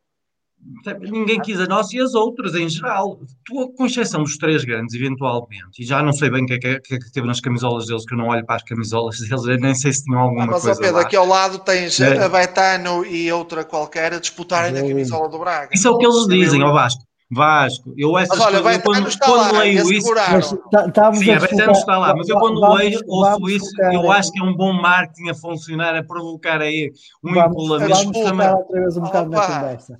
Eu... Além da, oh Pedro, além da, da, parte desportiva, que já percebemos que pronto, há aqui um misto de sim e não, uh, vês mais ao, o que é que tu vês que esta direção tenha feito de positivo nestes dois anos? Uh, eu acho que na a questão da formação, eu acho que esta direção trabalhou muito bem, pelo que me é transmitido, eu do que conheço, uh, e pelo que me é transmitido, pessoas que percebem de futebol, uh, estão a investir fortemente na formação. Obviamente que isso só vai dar frutos daqui a uns anos, mas há bocado, como também dizia o Francisco, nós temos que, temos que ir semeando para colher mais tarde, nós temos que preocupar fazer o trabalho da formiguinha, não é? Para poder um dia vir a colher mais tarde. E nisso eu acho que a direção trabalhou bem, eh, não é um trabalho visível, eh, e obviamente o que é visível é, é o futebol. Eh, infelizmente é só bater a bola se bate no poste porque se nós tivéssemos continuado a ter a época que tivemos até meio, nós não estávamos aqui provavelmente a discutir, nem estávamos a ter se calhar essa Assembleia Geral, e há bocado, por exemplo, o Vasco dizia das acusações na comunicação social, obviamente que elas têm que ser rebatidas, mas também não diretamente, eu, por exemplo, eu, o facto da direção, eh, porque o senhor Rui Santos, eh, servindo de papagaio a alguém, foi eh, comunicando que aquilo vimos que era orquestrado e lamentavelmente por alguém ou, ou, várias pessoas de Guimarães. Foi fazer aquele, prestar-se àquele papel, não é? Sendo um papagaio. Eh, e até pediu admissão, eu não sabia que ele era sócio. É assim, qualquer um de nós aqui pode pedir admissão do presidente, tem legitimidade de, de, criticar agora. Eu, eu até lhe mandava uma proposta de sócio para ele pagar, porque é importante. E eu há bocado e agora pegando também na situação das cotas, acho que todos temos que pagar. Uh, mas tivemos um papagaio a dizer qualquer coisa. Era a mesma coisa que eu tive Vasco, ou do Filipe, ou do Francisco, ou do Belmiro, ou do Paulo. Alguém dizia, ah, ele é desonesto, ou ah, ele é não sei o quê essa pessoa tem que demonstrar e, acima de tudo, eu não tenho que estar a reagir a toda a gente que insinuou o que quer que seja sobre mim. De certeza que já houve pessoas que, até no meu trabalho, porque há aqueles aí uma vez até me disseram assim: oh, doutor, dizem que o doutor faz umas riscas. E eu assim, bem, eu nunca tive contato com drogas. Mas eu não me preocupei em rebater isso, eu não tenho que rebater a imbecilidade, a ignorância, a crítica. Não, mas, uh, desenvolveu, repara uma coisa, mas nem isso envolve... Vitória, envolve sempre. Exatamente, Vitória, mas o ataque foi ao Vitória, nem foi ao presidente do Vitória. E eu concordo. O ataque é ao Vitória, e tendo envolvido Vitória, esperar por uma assembleia após um mês e qualquer uh, coisa eu, eu, para eu, falar de um tema. Eu falo da minha personalidade e, obviamente, eu teria. Eu, teria, eu, Olha, eu tinha reagido não, de outra forma. Eu não guardo recados logo, eu sou uma pessoa um mais impulsiva. E nessa parte eu concordo. Uh, dessa parte concordo contigo. Porque, agora, percebo que ele devia falar era aos sócios. Agora, uh, houve um, uma. A forma, uh, eu acho que estavam, tendo em conta a turbulência que se via no futebol, a direção estava empenhada em tentar que as coisas internamente corressem bem e houve alguma omissão, deixou de, de, de tomar posições que devia ter tomado mais cedo mais acutilante, mais assertivo. Uh, a comunicação aos sócios foi terrível, isso tem que mudar. Uh, deveria ter havido uma comunicação e tivemos oportunidades, a questão do online, tivemos imensas oportunidades, e hoje em dia há tantas plataformas, tantas formas de comunicar, e nisso uh, eu acho que a comunicação do, do Vitória, em termos para a imprensa, em termos exteriores, fora de Guimarães, sem ser para os sócios, que esteve genericamente bem. Agora, em termos para os sócios, eu, acho que tem que haver uma, uma reformulação e tem que perceber que tem que se comunicar com acessibilidade com os sócios. Agora, okay. isso concordo. E, sim, sim. Não, termina, termina, Pedro. E, pronto. Agora, hum, a questão de. Eu agora perdi-me ali um bocadinho. Eh, agora, a questão das cotas. Eu, eu, percebo as dificuldades que todos passamos, mas nós não podemos reclamar que o Vitória é nosso e não pagar as cotas. Eu acho que nenhum sócio, por mais dificuldades que tenha, eu, tenho, eh, eu lamento que muitos passem dificuldades e não tenham condições de pagar as cotas, mas um sócio, nós não podemos reclamar que o Vitória é nosso, é dos sócios, sem pagar cotas. Nós somos os primeiros a ter que assumir o pagamento. Né? E, obviamente, é por isso que um sócio que não tem cotas não pode votar em dia. Tem que ser. Uh, isso nós temos. As questões, por exemplo, que tu colocavas hum, são não pormenores, mas essa questão do, do pagar o teste, eu percebo, mas também te digo: olha, já no passado, o meu filho começou no basquete aos 7 anos, o meu filho agora está com 20. Uh, eh, eu, até aos séniores, o meu filho teve que pagar os fato treinos, teve que pagar os sacos, tinha que pagar no início da época cerca de 80 euros de equipamento obrigatório. Perguntas e, eu, e pagava-se 20, depois 25 euros mensais. Se me perguntas se achava bem, não sabe. Uh, Pedro, eu também pago. Uh, mas estou a falar Atenção, eu também pago isso. Foram, e nós temos problemas Cara, que eu... as modalidades são deficitárias. Oh, Pedro, eu, eu também mas pago isso. pago 160 para ele ter isso tudo e ainda pago mais 30 euros por mês. Mas o ideal era que não tivesse que pagar, porque os atletas estão lá a representar mas, o clube. não, não têm qualquer representação. Assim, temos que perceber as dificuldades que as modalidades. No momento de, eu percebo isso tudo. Agora, no momento de retoma eh, pós-confinamento, em que é obrigatório fazer um teste, nós estamos a falar de um teste todas as semanas, um teste para voltar, pedirem-te 8 euros, acho insultuoso. Oh, okay? Não é pelo custo do. Não é pelo custo. E às tantas, pá, eu não sei se aquilo tem um preço de custo. Mas também, ó Vasco, não, não fizeste, e tu és um homem então das contas. Uh não fizemos, se calhar, eu percebo, eu concordo contigo. Custou, custava quanto? Tens mil Agora, atletas nestas condições. Eu, Custava 8 mil euros. Opa, desculpa, as gorduras que o presidente disse que ia eliminar, tinha que dar para 8 mil euros para mil jovens bimaranenses representarem no clube no momento de retoma da atividade com o pagamento do teste de Covid. Se o Taipas consegue, com, mas o Taipas não compares o número de atletas. Agora, Só a mil, questão clube, eu concordo receita, contigo. É? Agora, eu, apesar de é? tudo, prefiro pagar. Eu preferia pagar clube, 8 mil euros aos miúdos que... todos do que pagar 8 mil euros a um assessor. Pá, desculpa lá, até posso estar a ser populista. Ah, mas, mas o presidente não disse a determinada altura que um que ele problemas do orçamento era os testes Covid. Mas isso era para os, para os séniores. Ah, é só para o futebol. Ah. Só para os séniores. a distinção entre termina, o futebol termina, profissional termina a tua não é intervenção, que é para dar voz ao Francisco e ao Belmir, se faz favor. Pronto, eu, pronto, eh, terminando, eu assim, a época desportiva de facto correu mal. Foram, há o pecado original as escolhas que foram feitas, quer em termos de jogadores, quer em termos de, do, do treinador, uh, que, tu, que protagonizaria o projeto da direção, foi uma má escolha, e obviamente eu, eu, creio que a direção terá que assumir isso, acho que a segunda já várias vezes reconheceu o erro e terá que o reconhecer mais frontalmente. Uh, agora, há jogadores ainda nesta equipa que têm qualidade, tem que, que se dar a oportunidade. Agora, a equipa tem que ser reforçada em pontos cruciais. É agora. como disse o, o, Presidente, que o trabalho do Carlos Freitas provavelmente vai se ver mais à frente. Eu acredito que sim, espero que sim, Eu obviamente. Agora, que sim. reconhecendo que mas temos como, embora, como, como todos pintam. Francisco, qual é, qual é a tua análise que fazes neste momento ao mandato? Eu queria, eu queria só voltar atrás muito rapidamente por causa de dois comentários que apareceram aqui. Quais um, ainda é, um, um ainda é relativamente à, à revisão dos estatutos, uh, que é do Cirilo. Luís Cirilo. Uh, uh, respondendo que ele tem razão, ele tem razão na última parte, na minha opinião, como é evidente, é? tem razão na última parte. Epá, eu, o Conselho Vitoriano, também acho que também tem que ser revisto acho, acho que tem que ser revisto. Já, já agora, Francisco, uh, vamos só meter uma colher. Ó, oh, Luís Cirilo, depois para a semana vamos falar sobre a live do Conselho Vitoriano. Pronto, okay. Já que ele está a assistir, fica já a colher metida. Uh, eu acho que o Conselho Vitoriano tem que ser discutido. Acho que a questão, aliás, nós já tínhamos falado disso, a questão da mais blindagem da SAD nos estatutos de Vitória. Já temos 51%, como disse o Belmiro, portanto está mais do que blindado não vale a pena fazer mais nada, porque senão blindamos tanto o estatuto que ninguém vai ler o estatuto e depois é uma confusão. E a, a, última, a, a, última ideia dele, que eu, eu corroboro já há muito tempo, é tem mesmo que ser revista a idade de sócio para, para os sócios poderem participar em, em, em ou poderem candidatar-se aos órgãos sociais. Concordo. Uh, para votar, obviamente, isto não é Benfica, Agora, mas tem que a antiguidade tem que ter alguns reflexos na, na vida do clube. Isso, sim, não, não estou a falar em, em número de votos a votar. Não, não estou a falar. Não, isso não. Eu, Cada sócio um voto e ponto final parar. Isso não, temos ser democráticos. Está, está a dizer é, por exemplo, o presidente, quem que se quer candidatar para presidente não, 5 anos de sócio. Sim.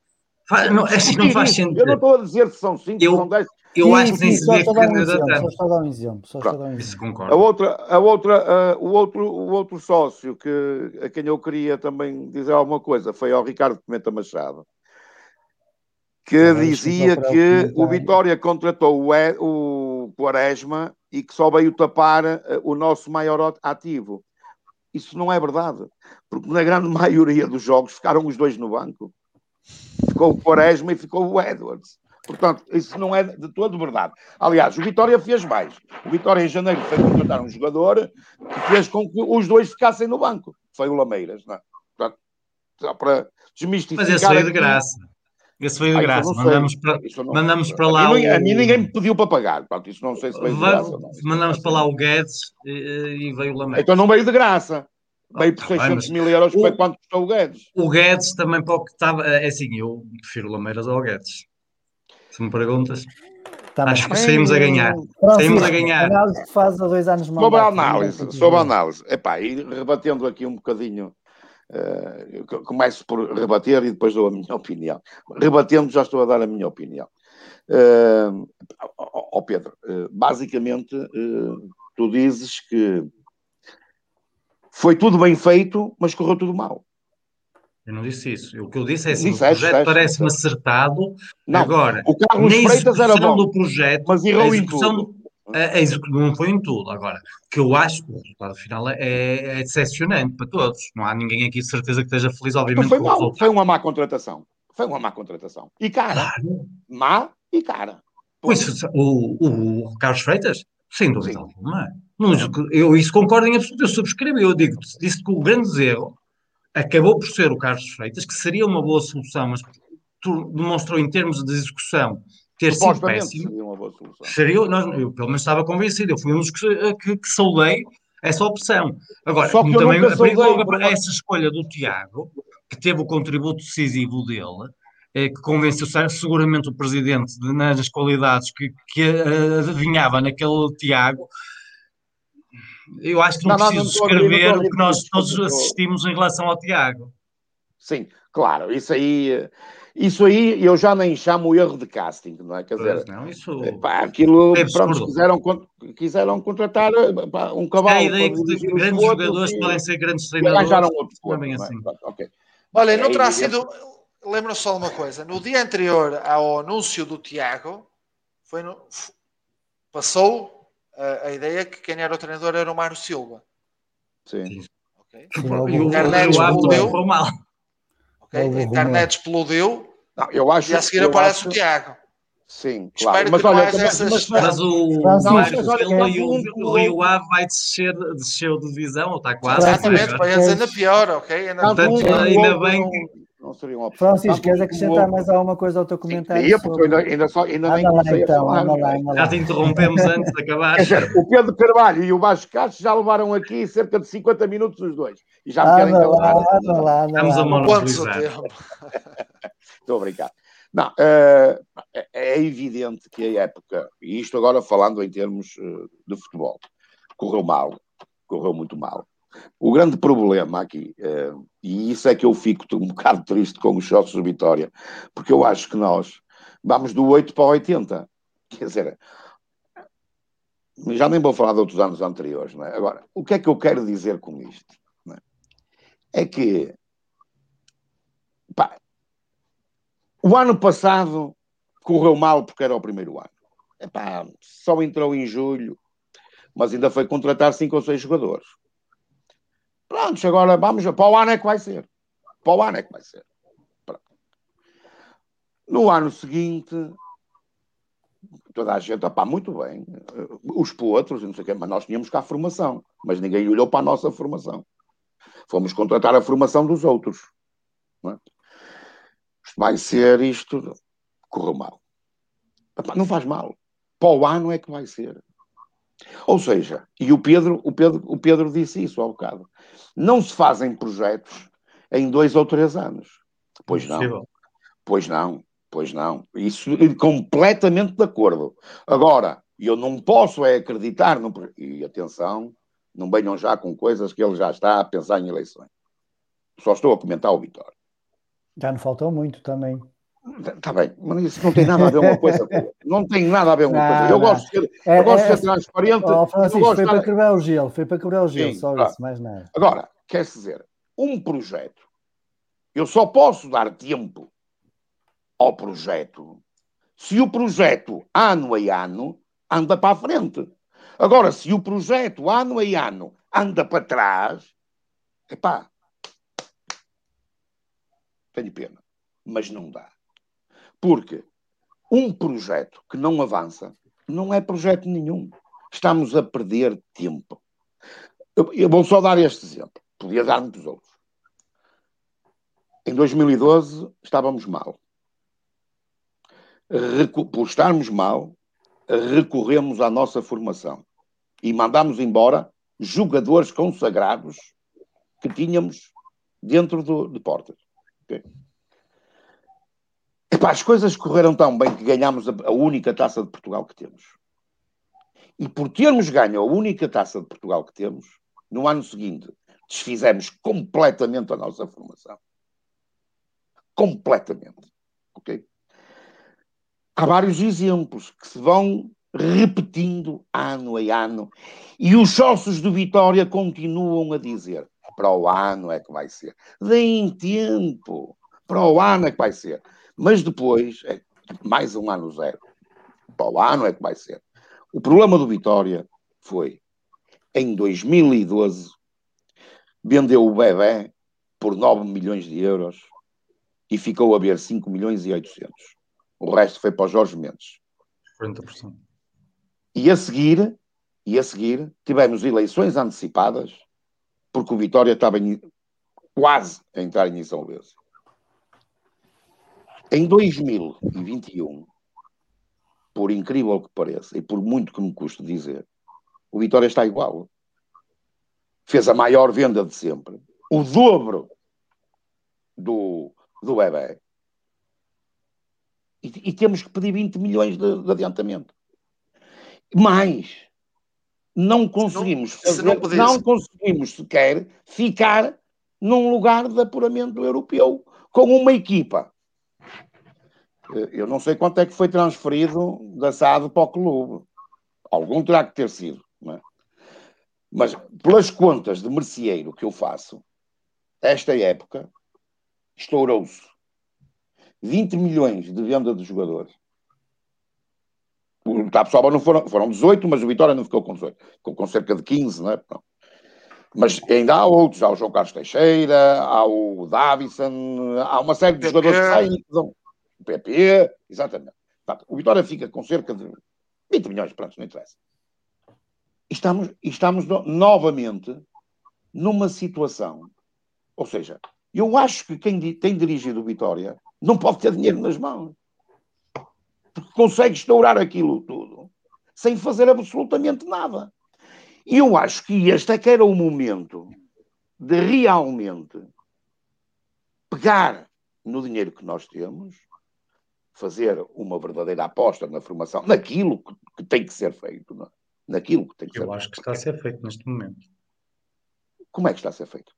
Na formação está em Foi agora? Não... agora? Agora, depois de ter saído. Oh, Francisco, eu não estou a falar da formação na equipa B ou na equipa, a formação começa cá em baixo. Eh, eu acho que está a apostar neste momento com alguma qualidade Pronto, nessa área. Eu aí, eu, eu tu estás a falar é, na formação daqueles que já vão dar frutos agora e obviamente, eu disse, eu disse tu dizes que em dois anos o projeto não tem demonstrado. Não é bem assim, na minha perspectiva. Eu disse, isso... Não, eu disse que ia começar pelo futebol. Foi o que eu disse. Pronto, ainda não tinha chegado à formação, mas podemos avançar já para a formação. É, é que. Hum, eu e também, apesar que a formação também teve aparelho. Desculpa interromper-te, eh, Francisco. Também temos que esquecer que, infelizmente, por causa da pandemia, nós, nós não, não estamos a ver até muito o trabalho que foi feito. É isso que eu ia dizer. Pois, não sabemos se é bom ou má, porque. Não, a ideia, pronto, mas é assim, não, é, podemos não saber em termos de resultados imediatos. Eu, eu, não, nós já temos um resultado imediato, que é o Gui, que supostamente ia jogar nos no Júniors, subiu para o Sub-23 e agora vai fazer a pré-época. Segundo o presidente, é um, é um dos valores a apostar na próxima época. Por Pronto, isso, e agora, há um resultado sou eu a falar, sou eu a falar e, e a Francisco, anda lá, lenha, em cima, lenha em cima da fogueira, não é? O Vitória também tem, na minha opinião, porque, como é evidente, nós já percebemos que não conseguimos gerar assim tanto dinheiro. E quando o geramos, conseguimos estourá-lo rapidamente e sem, Mais fazer, sem, sem lhe dar grande utilidade. Pronto. O Vitória tem que repensar as, as suas equipas profissionais de formação, digamos assim, que é a B e a Sub-23. Será que faz sentido ter as duas? Será que faz sentido? Eu relembro que o Sporting, por exemplo, acabou com a B. Mas já tem acabou. novamente. Mas já, já tem, tem outra vez. Já. Regressou, vai regressar ou, ou, já regressou? Acho que já regressou, está, na, está nos campeonatos inferiores, não estou em erro. Ah, está bem, pronto, mas isso. Ok. O bebê de Sporting está no campeonato de Portugal, tal como a Vitória. Ah, está? Tá, então, tá, tá. Então, Sim, regressou este isso ano. Foi, regressou isso foi o, mas, mas quando se regressa, entra-se logo na terceira divisão? Uh, foi um acordo.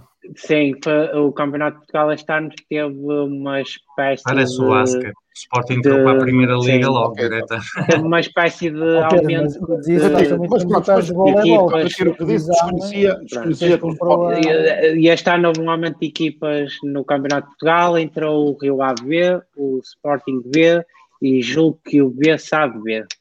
Posso estar enganado, mas julgo que foram Pronto, eu retiro o que disse então, eh, mas eu continuo a dizer que acho que o Vitória tem que fazer essa discussão interna de eh, repensar se faz falta as duas equipas, porque são duas equipas que têm, são mais 40, 50 jogadores, não, é? não sei, ou mais. É? Nós temos 110 profissionais neste momento segundo as contas.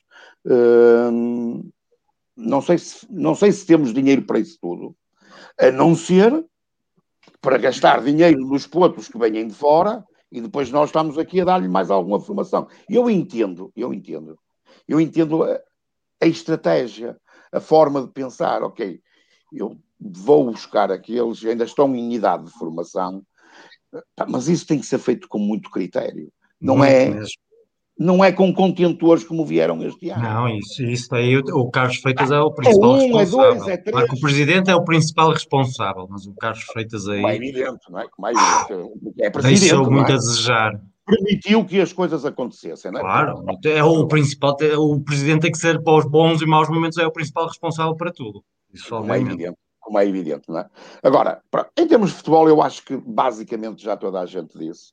Ou seja, estaremos todos de acordo. Não é? Era, Sim, claro, epá, era tudo para correr muito bem, mas correu muito mal e vamos ter mais. Mas não foi por acaso, correu mal, não foi por acaso, correu mal porque infelizmente foram feitas más opções dentro do. Eu continuo a achar que o projeto está, está correto agora. Oh Pedro, mas eu em acho, termos de escolhas não... de execução, foi terrível. Sim. Mas eu acho que no início da época a grande maioria dos sócios dizia que isto ia, era, era uma maravilha. Porque já estava cá o Edwards do ano passado. Oh, Francisco, agora, eu acho que no início da época, lemos os, quando não lemos os jornais, no princípio da época, todas as equipas só contratam craques. Eu, pelo menos, sim, fico claro. sempre com a convicção, ah, mas sim, é só fora de série. É por isso que a jogar, é, é, a, é a mesma coisa. É a altura do ano que eu leio os jornais. Na, na tua análise. Por acaso, como estou na praia, acabo por comprar todos os dias aí é. e, e sou bombardeado com craques. Pronto. Francisco, tirando a parte do futebol, tirando a parte de futebol, uh, o restante. acho que em termos de, das modalidades do Vitória, uh, aquilo que eu falei no princípio, não é? Que somos um clube eclético. Uh, as coisas, tirando, tirando na realidade o, um, o polo aquático, as coisas não correram muito bem. Tivemos inclusive alguns problemas do, no voleibol. Não quero, não quero discutir quem é que tem ou deixa de ter razão, mas tivemos uma, uma, uma equipa técnica global a sair a determinada altura do ano uh, para deixar o clube e a vir tudo embora. Uh, em termos de comunicação,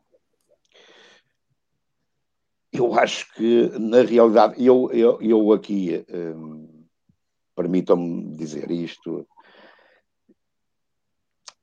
a pandemia também não permitiu que se pudesse fazer um, ou que se pudesse estar mais próximo, digamos assim. Todos nós estivemos distantes uns dos outros, mas acho que era exigível, exigido à, à, à direção que, e mesmo por força dessa pandemia, em que nós iríamos estar todos mais distantes, nem no estádio poderíamos estar, de que a comunicação, o Vasco falou disso, pá, eram comunicados, ok, teria que ser dessa forma, mais ou menos, mas teria que ser de uma forma muito mais assertiva, muito mais eficiente e muito mais direcionada.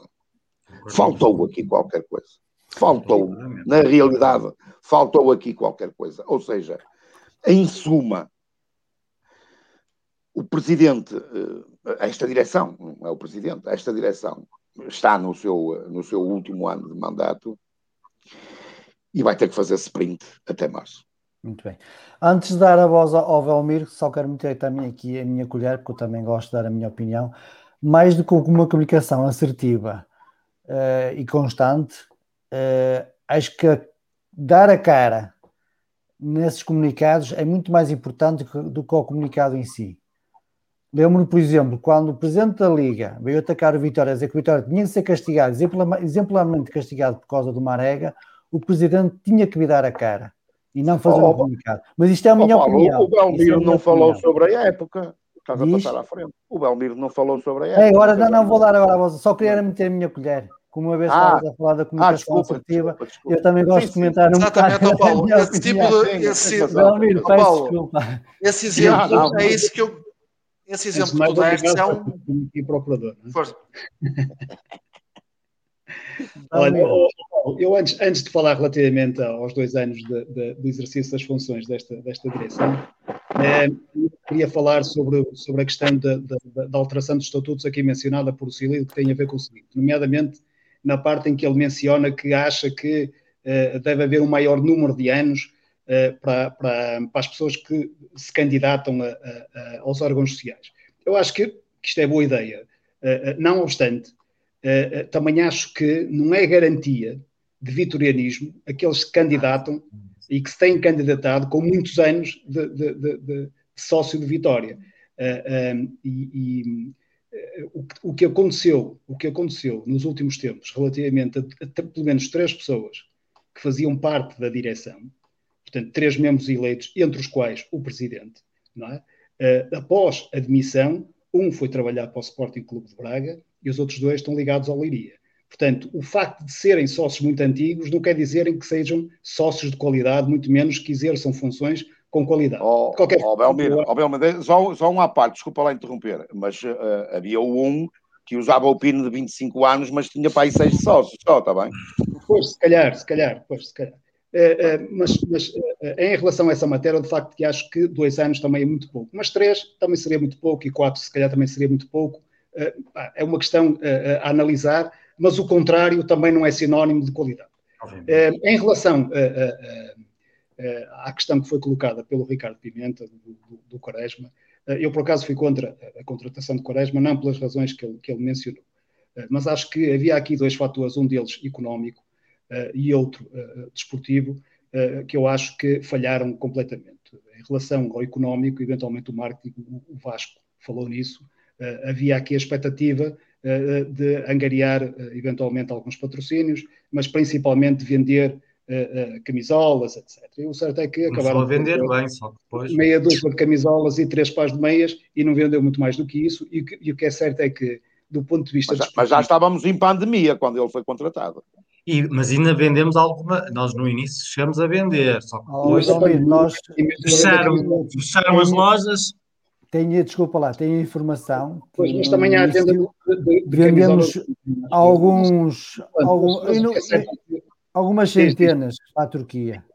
Eu não queria chegar às milhares, eram milhares, mas Sim, algumas centenas para a Turquia. Isso não tem impacto financeiro, porque nós estamos a falar de um jogador com 37 anos e as pessoas esquecem-se no clube onde esteve, que era um clube de, de terceira dimensão, é? uh, tinha tido três lesões musculares graves e, foi, e é um jogador que está a ganhar 100 mil euros por mês.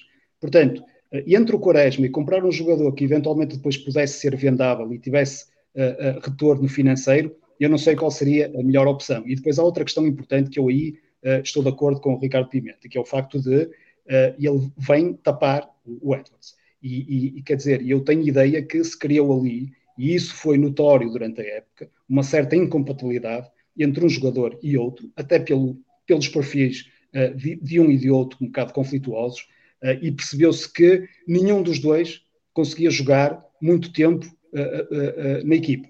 É? Portanto, o que nós conseguimos constatar era que ou à saída do Quaresma ou do Edwards, não é? tinha que o outro, ou à, à, entrada de um tinha que o outro sair. Portanto, na minha opinião, quer do ponto de vista desportivo, quer do ponto de vista financeiro, foi um falhanço. Agora, em relação a, a, a, aos dois anos de, de, de, exercício, eh, como vocês eh, devem saber, eh, eu, nas eleições há dois anos, também fui candidato e, portanto, eu segui com alguma proximidade aquilo que foi a campanha eleitoral da lista B, portanto, da lista liderada pelo Miguel Pinto Lisboa. E, portanto, logo após ele ter ganho as eleições, Portanto, eu não tinha nenhuma expectativa, portanto, não tinha nenhuma ilusão de que as coisas corressem bem. Portanto, quem não tem ilusão também não se desilude. Portanto, a minha expectativa era reduzidíssima em relação àquilo que ele pudesse fazer uh, positivo.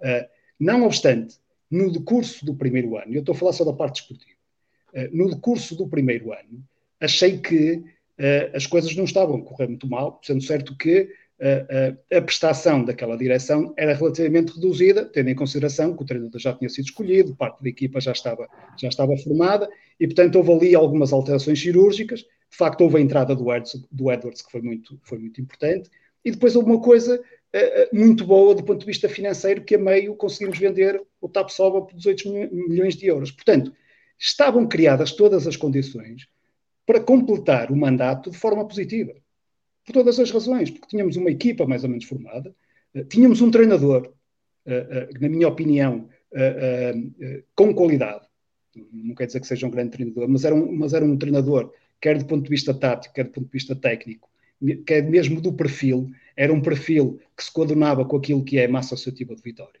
Uh, uh, tinha algumas, uh, algumas lacunas, nomeadamente quando fazia substituições, algumas coisas correram mal. As bolas paradas, eu acho que era um treinador com qualidade. O é, bolas paradas era terrível. Não te interrompi, senão não consigo uh, completar o raciocínio. Uh, e, portanto, eu acho que era um treinador com, com alguma qualidade. Uh, e, portanto, eu acho que estavam criadas todas as condições para que as coisas corressem naturalmente bem. O certo é que, logo que esta direção, uh, e entre aspas, meteu a mão na massa, quer dizer, começaram as coisas a correr mal. É? Portanto, dispensou o treinador, dispensou uma série de jogadores, e, portanto, eh, criaram aqui a ideia de que no futebol é possível começar do zero, que é uma coisa uh, incrível. Eu nunca pensei que, que as pessoas uh, uh, criassem esta expectativa de que mudar de um ano para o outro de treinador e de equipa as coisas corressem bem. É? Nomeadamente num, num, num, clube como o Vitória, em que a capacidade financeira é relativamente reduzida e, portanto, não se podem dispensar determinado tipo de jogadores e depois ir, ir contratar jogadores substancialmente melhores. Portanto, eu não tenho nenhuma decepção em relação àquilo que aconteceu, porque mesmo durante a campanha eleitoral, o Miguel Pinto de Lisboa não tinha nenhum projeto para o futebol. Portanto, não tinha nenhuma ideia para o futebol. Pelo menos não não expressou. A única coisa que foi feita foi uma tentativa de, em campanha eleitoral, colocar o Carlos Freitas como um elemento preponderante e atrativo para, o, para a massa associativa do, do, Vitória. Um, e, portanto, não, não, podemos dizer que houve aqui um falhanço. Não, ele foi importante para se ganhar as eleições. É? Não era importante para fazer um projeto desportivo, era importante para ganhar as eleições. E isso foi conseguido. Agora, uh, o que eu acho estranho uh, no Vitória e, neste, e neste Conselho de Administração é que não há uma ideia. Eu acho que uma equipa uma equipa de futebol. Uma equipa de futebol é uma ideia.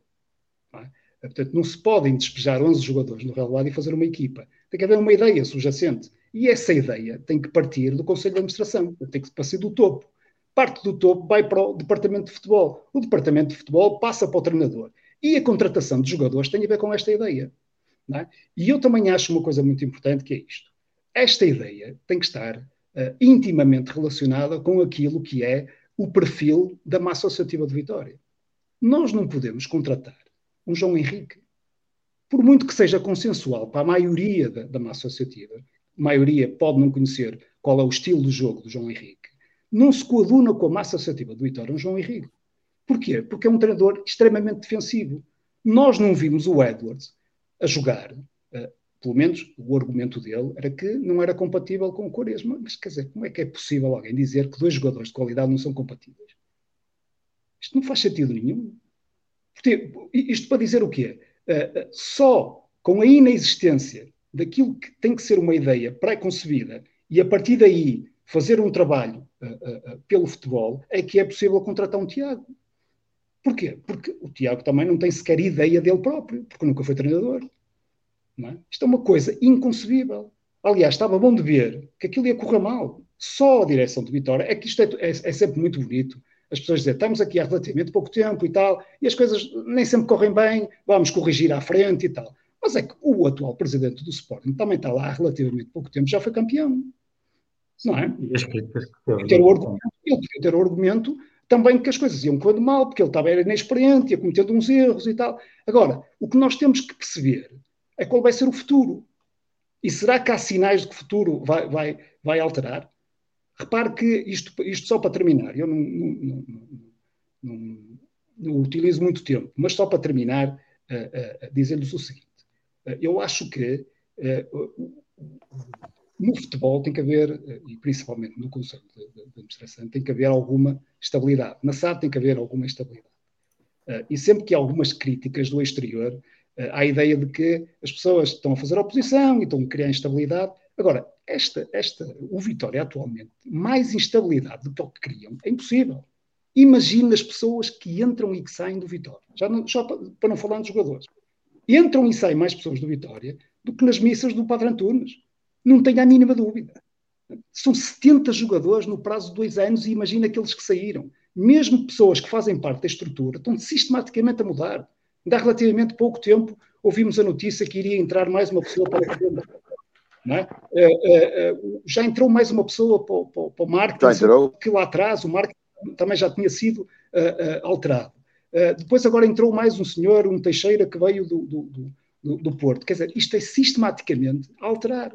E, portanto, uh, uh, o, o, que é que, o, que é que, o que é que se nota que não existe? Não é? é, desde logo, esta ideia, nós não percebemos o que é que, o que, é que se quer uh, para o futebol, e depois isto é, é uma, é, são medidas reacionárias em função de, das circunstâncias, não é? Que é quando uma pessoa que entra há uma reação simpática, se há uma reação simpática, ela fica. Se não há uma reação simpática, ela também fica, mas vem outro para substituir.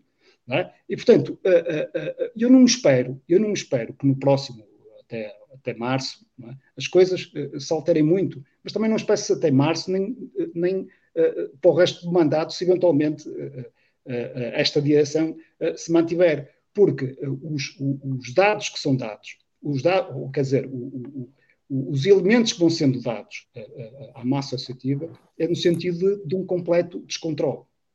E, portanto, eu acho que a minha, o saldo que eu, que, eu, que eu dou em relação a estes dois anos é um saldo altamente negativo. Ok. E antes de avançarmos para, para a GE sobre aquilo que poderá ser discutido e aquilo que vocês gostavam de ver respondidos, só quero fazer mais uma pergunta. Uh, e começo pelo, pelo, pelo Belmiro. Uh, como é que tens visto, e, e, é uma pergunta no fundo daquilo que acabaste de falar, como é que tens visto o reforço da estrutura no, nas últimas semanas com a entrada do Rui Leite, que para já ainda não sabemos bem quais são as funções que ele, que ele, está, que ele está a desempenhar, com a entrada do Duarte Magalhães para o Martin e com a entrada do João Teixeira para, para diretor-geral, diretor técnico também. Eles estão sempre a mudar aqui a nomenclatura da, da, da definição do cargo e na aposta do Pepa. Eh, eh, em relação aos três, aos três primeiros, uh, vale ver, eu dois deles, quer dizer, dos três não conheço, Quer dizer, eu não conheço o, o passado, não conheço o currículo de nenhum deles. Uh, uh, e, portanto, também não sei exatamente quais são as funções, porque depois uh, era isso que que, que eu, dizia, não é? Quer dizer, eles entram numa perspectiva, não é? A perspectiva até deles, que depois sai gorada, não é? Mas entram numa perspectiva, é publicitada uma coisa, Uh, e depois as coisas, entretanto, alteram-se em função das circunstâncias e em função das reações uh, uh, exteriores. e, portanto, eu não, não, tenho opinião formada, só acho que as pessoas vão entrando e, e vão saindo, quer dizer, e, e, e a situação vai piorando. Agora, em, em, relação ao, te, ao, ao muito boa opinião. Eu, eu, eu não acompanhei com rigor o, o, o, campeonato do Passos Ferreira, vi alguns jogos, pá, vi alguns jogos bastante bons. Uh, e depois também gosto do perfil. É? E ele tem o, o, o, discurso dele, um discurso fluido, uh, um discurso de bom senso. Uh, eu acho, na minha humilde opinião, eu acho uma boa, uma boa aposta. Agora, resta saber o que é que ele vai encontrar aqui no Vitória. É? E resta saber aquilo que depois será o feedback por parte da direção em relação àquilo que são as exigências dele. vamos ver, vamos ver. Mas agora, a pessoa em particular, o treinador em particular, para mim, pareceu uma boa opção. Muito bem. Vasco, como é que tu analisas o reforço da estrutura, uma vez que até já na campanha eleitoral o Miguel Pinto Lisboa dizia que a estrutura do Vitória precisava ser reforçada e tem vindo a ser reforçada ao longo dos últimos dois anos. Como é que tu vês a chegada destes três nomes e, e o Pepa? Qual é a tua análise sobre o Pepa? Paulo, assim, o, o Belmiro já disse quase tudo. E voltando à campanha eleitoral, eh, o Miguel Pinto Lisboa disse que era preciso reduzir gorduras que era uma das formas de reduzir uh, o passivo do clube, era através da redução de gorduras. E este constante remodelação da estrutura não parece que seja isso feito. Valmir disse muito bem, entram e saem uh, pessoas no Vitória que não tens, não tens noção de quantas são. Eu acho que um dia, se o presidente chamasse toda a gente à frente dele, todos os funcionários do clube, dissesse assim: o que é que você faz quando entra e o que é que fez durante o dia inteiro. E às tantas chegávamos a uma conclusão que havia lá muita gente que não sabia muito bem o que lá está a fazer. É o que me parece, mas isso é um tema. Relativamente ao, isso, que é? Eh, relativamente ao reforço da estrutura, uh, o Jaime Teixeira não faço a mínima ideia quem sabe. Não vou mentir, não sei, não faço a mínima ideia. Trabalhou no Porto, trabalhou no Paris Saint-Germain, que poderes vai ter, que competências vai ter, não faço a mínima ideia. Uh, o Duarte é uma pessoa que eu conheço, uma pessoa minha amiga, reconheço-lhe valor, qualidade para fazer um bom, um bom trabalho. Espero que, que, tudo lhe corra pelo melhor, porque se lhe correr bem, vai correr bem à vitória. O Pepa, sim, uh, gostei. O Pepa, em 10 minutos de conferência de imprensa, fez-nos voltar a ter alguma, alguma alma outra vez. 10 minutos, sem papéis à frente, a falar para as pessoas, falou claro e falou ambicioso. E acho que se de facto a equipa não precisa de grande, de muita coisa, precisa de pouca coisa, mas com qualidade. Poucos jogadores, 5, 6, mas com qualidade. Critério. Ele, critério, sobretudo critério. Não é preciso. E, e despachar muitos para não incomodar. Para, para, deixar trabalhar. E eu acho que sim, acho que ele é um bom treinador. Eu gostei do que ele fez no Passo Ferreira. Está a fazer uma carreira boa. É um treinador à imagem do clube. Okay? Francisco, Francisco, qual é a análise que fazes a este reforço da estrutura e na aposta de Pepa?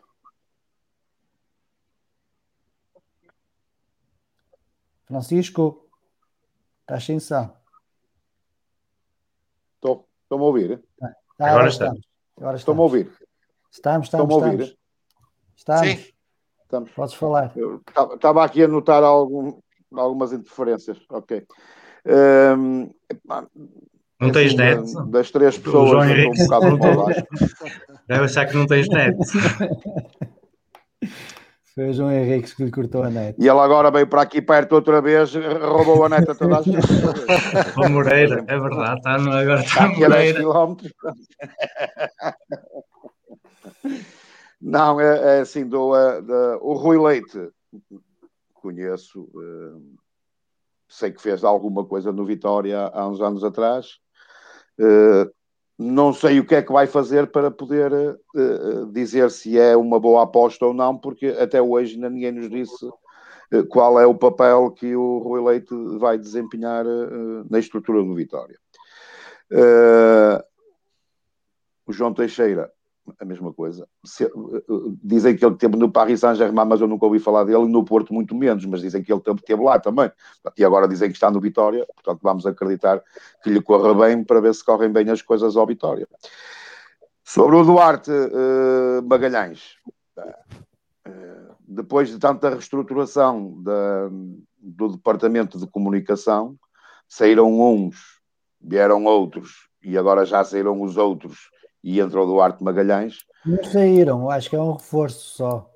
Não, não me parece, mas, não, mas pronto, mas que seja um reforço. Pelo menos que eu uh, saiba, pelo menos que eu saiba. Pronto, uh, eu também não, mas também nós não temos que saber tudo, não é?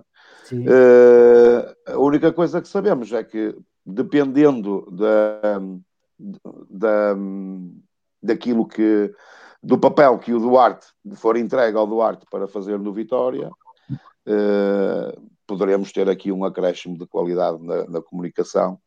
Uh, pelo menos teremos alguém que é de Guimarães e que nunca mais irá confundir o estádio de, de Braga com o estádio do Vitória quando o Vitória joga no estádio do Vitória. É? Pelo menos isso eu acho que está garantido. Nunca mais será confundido. Uh, quanto ao Pepa, também acho que é uma boa aposta. Uh, gostei dele com, com muito poucos ovos eh, quando teve uh, Tondela, não é? Foi no Tondela que teve lá dois anos, ou coisa assim do género. Safou-se sempre à rasca, mas sempre com equipas muito pobrezinhas. Mas safou-se, e safou o Tondela. Um, aqui em Passos Ferreira acho que fez um, um bom trabalho. Esperemos que, para ele fazer ainda melhor trabalho no Vitória, o Vitória lhe proporciona um, tudo aquilo que, que é expectável para ele poder desenvolver bem o trabalho que tem que fazer. Mais nada. Pedro, qual é a tua opinião sobre o reforço da estrutura e a aposta em Pepa? Antes de eu passar, e deixem-me só dizer uma coisa. Uh, nós, uh, eu, por acaso, prendo ali nas palavras do Belmiro, uh, o, o Belmiro não viu uma ideia. Eu, mas eu vi, ao contrário, eu vi a ideia, não vi foi os executantes.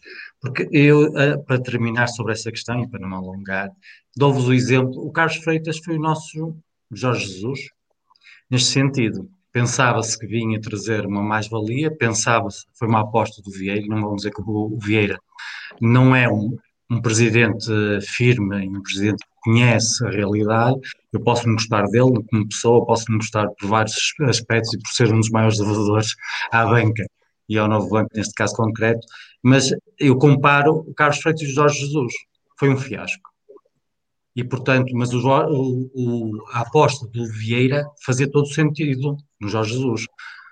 E aconteceu a mesma coisa, Carlos. Em relação ao reforço da estrutura, e aqui pegando nas palavras do Vasco, o Vasco fala muito em cortar a gordura, eu acho sempre essencial, mas cortar a gordura não implica não trazer novos valores com qualidade.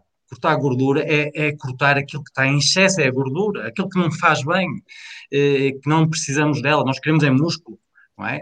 E às vezes, para cortar, eh, e nós temos, nós, nós temos um dos melhores eh, gestores mundiais na área do automóvel, que é o Carlos Tavares, que, que foi eh, contratado para, na altura para o grupo PSA e agora está à frente dos talentos, da, que é o grupo que agrega a Chrysler, a Ferrari, o grupo Fiat, a PSA e a Opel. ele fez reforços. Que a Ferrari está fora. A Ferrari está fora. Ah, não, está, está dentro. Da Stellantis está dentro. Tá. Está, está tudo dentro. E neste momento é nós, nós temos o presidente do, maior, do, quinto maior grupo automóvel do mundo é um português e é um excelente gestor. E ele, o que ele fez, obviamente, cortou gorduras, cortou ineficiências, mas acrescentou quadros de valor. E eu acho que a ideia foi essa. Estes três elementos, espero que nos tragam isso, dizem muito bem deste Teixeira para determinados aspectos eh, não é exatamente, ele não é exatamente de certeza o diretor de futebol profissional no sentido que nós estamos a pensar, que era o Carlos Freitas, eu não tem nada a ver, parece-me que as funções dele não serão nada dessas. Ele dizem-me que fez um excelente trabalho no Porto, numa área da comunicação, mas ele não foi contratado, penso por isso. Eh, que será muito bom na parte da estatística, etc. eu acho que podem ser uma mais-valia. A questão do Pepa, é, eu sei isto, não é pela, por ninguém do Vitória, sei isto pelo presidente, eh, eu vou fazer aqui uma inconfidência, do Passos Ferreira, era a escolha do Miguel Pinto Lisboa eh, quando o Tiago saiu. O, o Pepa, e isso também foi mais ou menos público, o Pepa foi convidado, mostrou-se disponível a, a, abraçar o nosso projeto, o projeto do Miguel Pinto Lisboa, tentou convencer o Paulo Menezes, teria uma cláusula aparentemente até que, nos, que o permitiria vir, mas depois ele, uh, o Paulo Menezes não pretendia que ele viesse e ele respeitou essa vontade e não quis deixar um projeto em curso. Portanto, o Pepa era a opção que já era desejada há muito por esta direção. Portanto, uh, o tal, quando o, o, o Valmir fala no João Henriques, tanto quando sempre por acaso a proposta de João Henriques é do Carlos Freitas, é a solução que ele encontra, mas eu concordo com a tua análise no tipo de jogo dele, concordo nessa parte, apesar de, como disse há bocado, lá era mais ou menos consensual e esperava-se muito mais dele, uh, mas a, aposta era, era o Pepa naquela solução e foi pena o, Presidente não ter logrado esse desidrato. Agora, uh, acho que ele é o homem certo, Concordo com, com o Vasco, é aquilo que eu dizia há bocado, é preciso um reforço pontual, 4 ou 5 jogadores, reduzir também o número de jogadores, porque não pode haver treinos com 30, 35 jogadores, isso é impossível.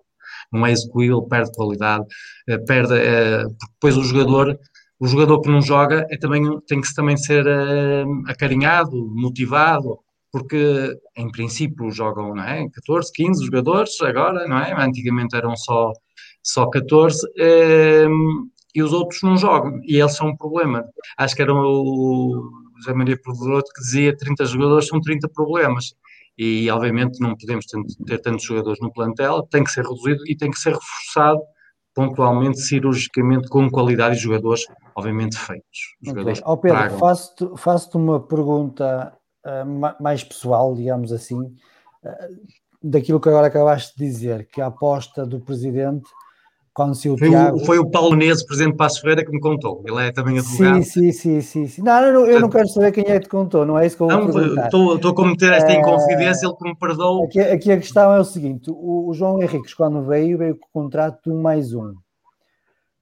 No final da primeira volta, que foi ali mais ou menos a final de janeiro, as coisas estavam mais ou menos calmas, serenas, estávamos a... Pá, não estávamos já ao futebol, mas tínhamos pontos. Uh, será que, isto eu, sou eu conjecturar, Será que o João Henriques não terá tido uma conversa do género com o Presidente? Ó, oh, Sr. Presidente, renove-me o contrato que estou a fazer uma boa temporada. Esteve, acho legítimo. E o Sr. Presidente, como estava com a ideia do Pepa, terá dito, não, vamos esperar até ao final da época. E as coisas a partir daí... Oh, Paulo, mas, uh, mas isso é falta de profissionalismo. Nós, nós põe-se sem hipótese na questão do Ivo, quando estava cá e fez tinha feito um bom desempenho na, na, na, campanha europeia, estávamos a jogar bom futebol em termos atacantes só. Eu acho que o Ivo é um jogador, é um treinador ofensivo, que nós e o Vitória, os sócios gostam de futebol ataque, eh, e eu gosto de futebol ataque, mas, por exemplo, é, foi, nós, nós fomos o clube, se não me engano, o primeiro ou segundo clube da Europa com mais bolas paradas. E convertemos dois ou três golos de bola parada com, com o Ivo é, como é que é possível? Isso é falta de trabalho tático. Porque não sabermos, se não sermos capazes de aproveitar uma bola, uma bola parada, é, é falta de trabalho tático. E o Ivo, dizem-nos, não sei se foi verdade ou não, quando ele, mas ele queixou-se, eu li uma entrevista ao jogo dele, ele até, entre outras coisas, dizia coisas que não devia ter falado, dizia que protegeu o Edwards do grupo, se isso é verdade ou não, não sei, mas se foi, ele não tem que vir para a praça pública depois de sair, ele tem que ter um direito, um, um, é, ter reserva, mas falava-se que ele também, porque não, ele disse que percebeu que não ia ser renovado o contrato, mas que profissionalismo é dele, ou de João Henrique, ou quem quer que seja, que pelo facto de poder não vir a renovar, não vai desempenhar o cargo bem até ao fim. Então, nesse caso, são maus profissionais, são pessoas que nós não queremos cá. A questão é essa.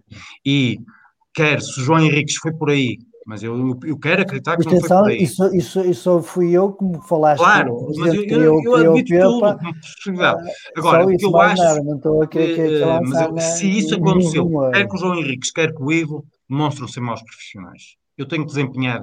E nós vimos, por exemplo, o Lewandowski, eu, para mim é um exemplo de profissionalismo. Ele era, estava, acho, que era no Dortmund, uh, disse que ia renovar pelo Bayern e foi até ao fim, foi um, um excelente profissional, esforçou-se, empenhou-se por aquele clube. E é isso que nós não percebemos. Mesmo nós vemos a Alemanha, sabemos quem vai ser, sabíamos quem ia ser já o novo treinador do Bayern, ou sabemos vários, são anunciados com seis meses de antecedência, muitas vezes, os novos treinadores, e nós não vemos, da parte de, de, quem trabalha, de quem está lá no momento, a ter um mau desempenho. Portanto, e isto também é uma cultura, se calhar, portuguesa, e é, nós não percebemos a excelência, é, o, o é brilho. É outro mundo, é outro mundo. Uh, avançando então para a Assembleia Geral Extraordinária e começando pelo Pedro, já que tem a palavra, que, que perguntas gostavas de fazer a Miguel Pinto de Lisboa e que respostas gostavas de obter? Eu, eu acima de tudo, eu vou sincero, eu, eu, eu, não vou, eu não vou com intenções de intervir à partida, é, porque eu não, quero, eu, não, eu não quero colocar questões a não ser que a direção não me responda. Acima de tudo, esta, esta Assembleia Geral Extraordinária foi convocada pela direção para falar dar, prestar esclarecimento que entendia devia prestar, e segundo, para projetar, presumo, dar-nos a conhecer e projetar o, o, resto, o futuro do Vitória na próxima época, eh, em termos desportivos, em termos de, de, não só em termos de planeamento, em termos de infraestruturas. E, portanto, eu, acima de tudo, eu, o que eu espero na Assembleia Geral uh, Extraordinária é que todos ficamos esclarecidos. Claro que vai haver sempre quem, quem não acha, porque há sempre quem.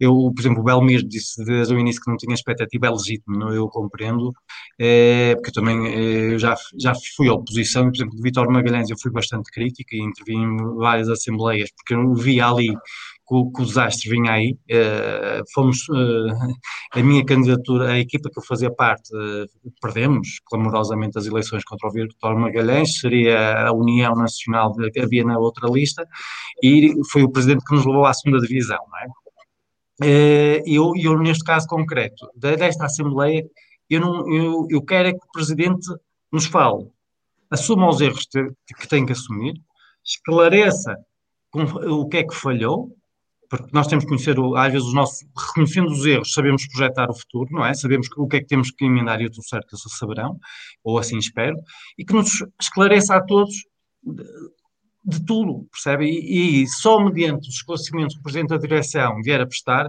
é que eu posso vir a querer colocar alguma questão, mas acima de tudo ele tem que nos fazer. Uh, uma retrospectiva, apesar que eu quero é que ele fale do futuro essencialmente, mas que faça a retrospectiva do passado, esclarece o que tiver a esclarecer no, no que pode tocar o bom nome do Vitória e dele próprio, e, e acima de tudo, que nos fale do futuro. Que, eh, se vamos para lá falar de futebol, ou do Pepa, ou do jogador A ou B, apesar que sabemos que há uma grande maioria dos sócios que vão falar é disso, porque é o que, é, pronto, é o que gosto. Não há Assembleia Geral nenhuma que não se tenha, que não, não se fale, obviamente, do, do, futebol, dos jogadores. Agora, acima de tudo, esclarecer o passado e, e dar a conhecer o futuro. É isso que eu espero. Muito bem. Belmiro, quais são as tuas expectativas para amanhã? Ou que perguntas é que gostavas de fazer ao, ao Presidente? Oh, oh, Paulo, o, as perguntas que eu gostava de fazer ao Presidente foram exatamente as mesmas que eu já lhe fiz por uma carta que lhe enderecei há cerca de, de, de um mês. Um, agora, aqui uma questão que eu, que eu queria referir um, uh, previamente que tem a ver com o seguinte. Repara, o, foi, foi marcada uma Assembleia Geral uh, extraordinária para dar explicações. O certo é que uh, toda a publicidade que tem sido feita até esta data tem sido no sentido de falar sobre o futuro. Portanto, eu acho que na Assembleia não vale a pena falar sobre sobre o futuro. Não é? a construção de um, de um mini-estádio, a construção de um complexo esportivo, tudo o que diz respeito à parte desportiva, isso já foi publicitado. A única coisa que não foi publicitada foi a razão pela qual marcaram a Assembleia Geral Extraordinária. Portanto, eu espero que não transformem esta Assembleia Geral Extraordinária, que, que seja o que era, o que será, para dar explicações, em propaganda eleitoral já para as próximas eleições ou para se manter no mandato até março. Espero isso. Portanto, o, o, o que eu quero é que uh, sejam dadas as explicações que justificaram a Assembleia. Uh, eu agora quero dizer o seguinte, e, e, que tem a ver com aquilo que eu disse inicialmente, com, com, com o envio da carta de pedido de, de, explicações ao Presidente da Direção do Vitória. Uh, na, na, sequência de um dos programas do Rui Santos, eu tive conhecimento, porque eu acho que quase todos os sócios tiveram conhecimento, que existiu um contrato celebrado com João Carlos Teixeira, no sentido de um contrato esse celebrado com uma empresa, que é uma empresa titulada pelo, pelo Miguel Pinto Lisboa, uh, em que uh, existiriam vantagens financeiras que reverteriam para essa empresa na sequência da transferência do João Carlos Teixeira do Futebol Clube Porto para Vitória e depois numa eventual venda do Vitória para um outro clube. e, portanto, é lá mencionado expressamente uma percentagem de 5% da transferência. Okay? Pronto. Há aqui duas questões que são absolutamente essenciais, uh, que é que tem a ver com o facto de uh, o, o, Miguel Pinto Lisboa ter dito que não, tinha, não teve nenhuma vantagem financeira no negócio, portanto não lhe foi perguntado se a vantagem financeira adveio do Futebol Clube Porto ou de Vitória. É? Portanto, ali existiria eventualmente uma vantagem financeira. Ele disse perentoriamente que não teve vantagem financeira. Não ganhei nada com este negócio. São palavras dele. Não ganhei não nada. Foi exatamente assim, Belmiro. Podes ver o vídeo da, da, da, sessão é, de esclarecimento. Ao veres, não ganhei nada com este negócio e já não falo aqui da. da, da, não sei se posso interromper para esclarecer o que é que. que eu, eu tive o cuidado de ver este assim, vídeo. Pedro, pronto, mas depois a seguir tu colocas. Se me for permitido, sim, é, claro. é, pronto, uma, na sequência destas informações que foram dadas pelo Rui Santos, eu fiz uh, duas coisas. Que foi enviar um e-mail ao Rui Santos uh, a, a solicitar-lhe a documentação que ele fazia referência. Portanto, e ele Vai na tua carta que... Parecia, por aquilo que parecia, uh, uh, e ele estaria a ler algum documento, ou pelo menos a ver algum documento. E, portanto, eu enviei-lhe um mail, pedi-lhe uh, informações e o documento. Portanto, eu recebi uma, uma, uma, resposta do Rui Santos a dizer que queria proteger a fonte é? e, portanto, que não transmitia nem informação, nem transmitia, nem me enviava o documento. Pediu desculpa e tal. Eu não sei como é que ele punha em causa a fonte se me enviasse o documento, a não ser que o documento tivesse a fotografia da fonte. Mas pronto, mas ele Ou não, estava não lhe interessava ver não deu qualquer tipo de, de, de, de, informação. Mas em simultâneo enviei uma carta a pedir exatamente os mesmos documentos ao presidente do clube uh, uh, e pedir informações uh, relativamente quer a este contrato celebrado, onde eventualmente terá recebido ou não vantagens financeiras da transferência de João Carlos Teixeira, de antecipação de receitas dos, dos 20 milhões uh, e do eventual, da eventual cláusula em que o Vitória poderia ser obrigado a pagar os 2,7 milhões de euros uh, relacionados com o acordo entre uh, Júlio Mendes Armando Marques e o Mário Ferreira. portanto, decorrido um mês, recebi a resposta do Sr. Presidente no sentido de que se tratava de documentação privada e confidencial e, portanto, não tinha que dar a, informação a, um sócio. Aí, tudo bem, eu não sou mais sócio do que nenhum outro, e se a justificação fosse, eu não vou dar ao sócio Valmiro Santos, porque tenho que dar a todos, o problema está em dizer que é privado e confidencial. Portanto, se é privado e confidencial, provavelmente não o vai demonstrar na Assembleia Geral. É aí que eu quero perceber. Portanto, a minha pergunta, a minha pergunta mantém-se exatamente a mesma, que é, houve vantagem financeira inicial do Futebol Clube Porto ou do Vitória na contratação de João Carlos Teixeira, mas mais importante do que isso, porque isto é que é relevante, é que já na qualidade de presidente do Vitória, se recebeu ou se não recebeu os 5%. Mas isto só conseguimos ver, ou só conseguimos constatar com o documento. Porque se não for pelo documento, nós não conseguimos perceber se existia ou não existia essa cláusula em que ele poderia beneficiar ou não eh, dos 5%. Mas também em relação às outras matérias, só conseguimos constatar face aos documentos. É? Portanto, só conseguimos perceber com o contrato celebrado entre o Vitória Sport Clube e o Mário Ferreira da compra das ações, se existe ou não existe uma cláusula. É? A mim, por acaso, já me disseram que existe alguém que, que faz parte dos órgãos sociais do, do, do, Vitória. Mas isso é irrelevante, porque o que interessa é a informação que é dada para uma associativa e esta Assembleia é exatamente com, essa, com esse objetivo. Portanto, temos que ver o contrato se existe ou não existe essa cláusula. Se existe esta cláusula e se foi o Vitória que se comprometeu, isto é completamente nulo ou anulável, porque isto teria que passar, obviamente, por uma Assembleia Geral. Okay. É? Portanto, só se pode comprometer, só se pode comprometer a dar uma garantia, ou se pode, só se pode dar uma garantia é? ao Sr. Mário Ferreira de que suporta o custo da perda de uma, de uma ação judicial, não é? se passar pela Assembleia Geral. Mas isso claro não vai ser uma garantia. Belmiro, desculpa, mas aí acho que não concordo contigo em termos jurídicos. Nós, eventualmente, estamos a falar de uma condição no, no preço. Isto, isto tem muito pouca relevância. Não é? é mas eu só estou a dizer porque estás a dizer que é uma garantia e, e nesses termos tinha que passar pela Assembleia. Eu aí discordo.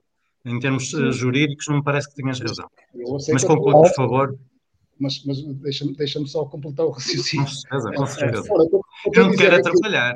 Tendo em consideração a relevância do assunto, não estamos a falar de 2.700 euros, estamos a falar em 2 milhões e 700 mil euros, que pode eventualmente o Vitória suportar Não é? é disso que estamos a falar. Portanto, já não temos 5 milhões para pagar, para pagar as, as ações. E depois ainda vamos, ainda vamos uh, uh, comprometer-nos a pagar mais 2,7 milhões, não é? Uh, ex, vice, o presidente e vice-presidente do, do, do clube. Mas eu acho é que para dar, para dar esta garantia, porque no fundo é uma garantia, ele vai garantir que se perder a ação, ele suporta o valor.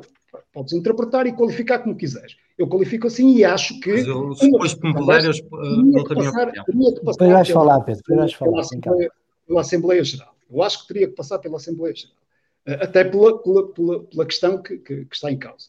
Portanto, isto para completar, ao Paulo, sem tentar monopolizar a coisa, eh, é o seguinte: as não, questões. Toda a gente tem o tempo que quiser para falar, aqui não, eu não estou aqui a controlar. As questões, justificam, as questões que se justificam colocar são exatamente estas. Agora, quer dizer, eh, chegar a uma Assembleia e, e eventualmente vir com o argumento de que se tratam de documentos privados não é? Uh, uh, e confidenciais, e depois passar o resto da, Assembleia a dizer que vai repor a muralha à volta da cidade e que vai fazer uma série de coisas e que, e que para o ano é que vai ser, como dizia o Francisco, então o melhor é não fazer a Assembleia. Ó oh, oh, já agora para, para completar aquilo que, que, que acabaste de dizer, de certa forma, quando a direção uh, solicitou a Assembleia Geral Extraordinária, ela solicitou que o ponto único das ordens de trabalho fosse apresentação e discussão de temas do presente e do futuro de Vitória. Mas quando o, o Presidente da Mesa da Assembleia Geral marcou a Assembleia Geral, o ponto único que colocou foi debater, uh, como é que é o termo certo, debater interesses do clube. Portanto, só aqui já há uma grande mudança entre como um quer e o outro quer. Uh, mas pronto, Pedro, tens a palavra. Mas não é o Vasco que fala, vou falar o Vasco. Não, não, não podes falar, ah, podes intervir agora. Não é, só, só, para as coisas não, não, não se perderem. Eu não quero é tirar tempo ao Vasco. Vais, vais, tu, Francisco, e acho que também, não há problema. E, e, sobre essa questão, vamos lá ver. Eu, eu, tenho, se calhar por formação profissional, eu tenho algum cuidado e tive a ver, para mim o que o Rui Santos fez é execrável, eh, mas tive o cuidado de ouvir atentamente mais que uma vez e até reproduzir, por acaso, eh, o que Miguel Pinto Lisboa disse naquela, naquela sessão de esclarecimento. Eh, e, e, passo, e até por acaso tenho aqui comigo, não era com esse objetivo, mas pronto, tenho aqui nos meus apontamentos, relativamente ao, ao tema João Carlos Teixeira, diz o Miguel Pinto Lisboa, eu sou alheio aos números do negócio, o que fiz foi a promoção do encontro Vitória e jogador e ajudei o Vitória no que pude, não ganhei nada no negócio. Referindo-se ele à parte. Calma, ó, oh, Belmiro, agora deixa-me falar. Não, ganhei nada com este negócio. Com essa, ele está-se a referir uh, precisamente à parte dizes uh, ao João Carlos Teixeira, porque o João Carlos Teixeira não tinha só uh, como única proposta o Vitória. O que ele se refere aí, e parece-me claro, uh, e o que nós, depois o, o, que eu me apercebi, e é que o Rui Santos se referia a uns pagamentos que o Porto fez a uma empresa, que acho que era LV, agora não me recordo o nome, é Luís uh, Vinagre, LVL, acho eu que é LVL, penso que é isto, a empresa do, do Miguel Pinto Lisboa, que teria sido feito uns pagamentos de intermediação. E depois estás a falar de outra coisa distinta, que é um contrato de representação que o Rui Santos leu, leu as 5% e acho que mais 150 mil euros. Eu estive a ouvir o que é que o Rui Santos disse. Ele disse que nesse contrato de representação assinado em 25 de julho de 2018, eh, estava, eh, contrato esse celebrado com Vitória, na altura Júlio Mendes, em que era o presidente por vários anos, só até se ter demitido, ainda tinha mais, mais menos dois anos de mandato, um, constava esse contrato de representação uh, em que o Miguel, Pinto Lisboa, ou a empresa, não sei quem é que constituiu especificamente o contrato, teria uh, direito a receber 150 mil euros, 5%. Isto pegando informação do Rui Santos só, eh, não, não é informação de nenhum lado. E tanto quanto eu sei, portanto, são duas coisas distintas. Uma coisa é saber se o Porto pagou e, e, o Miguel Pinto Lisboa referia-se à questão, neste caso concreto, mas ele poderá esclarecer melhor, ele deverá esclarecer melhor, era se ganhou alguma coisa do Vitória em algum momento sobre, uh, na, na, na, transferência do, do João Carlos Teixeira não se reportava, pelo que eu percebi, ele falou da, aproximação, de tentar, uh, pediram-lhe a promoção, o encontro entre Vitória e jogador. Ele fala expressamente, se fores ver o vídeo, eu estive a vê-lo, ele fala expressamente disso. Portanto, estamos a falar e alguém está aqui a querer criar, uh, pode ter havido também na, na, frase, ele pode, podia ter sido mais rigoroso, formal, mas estamos a falar de alguém que está, está em numa situação emocional a falar, a, a discursar e a esclarecer os, os sócios que estavam presentes naquela sessão de esclarecimento, mas o que ele fala ali é do que ele teria, em relação se teria ganho alguma coisa do Vitória. Ele diz que não ganhou um cento.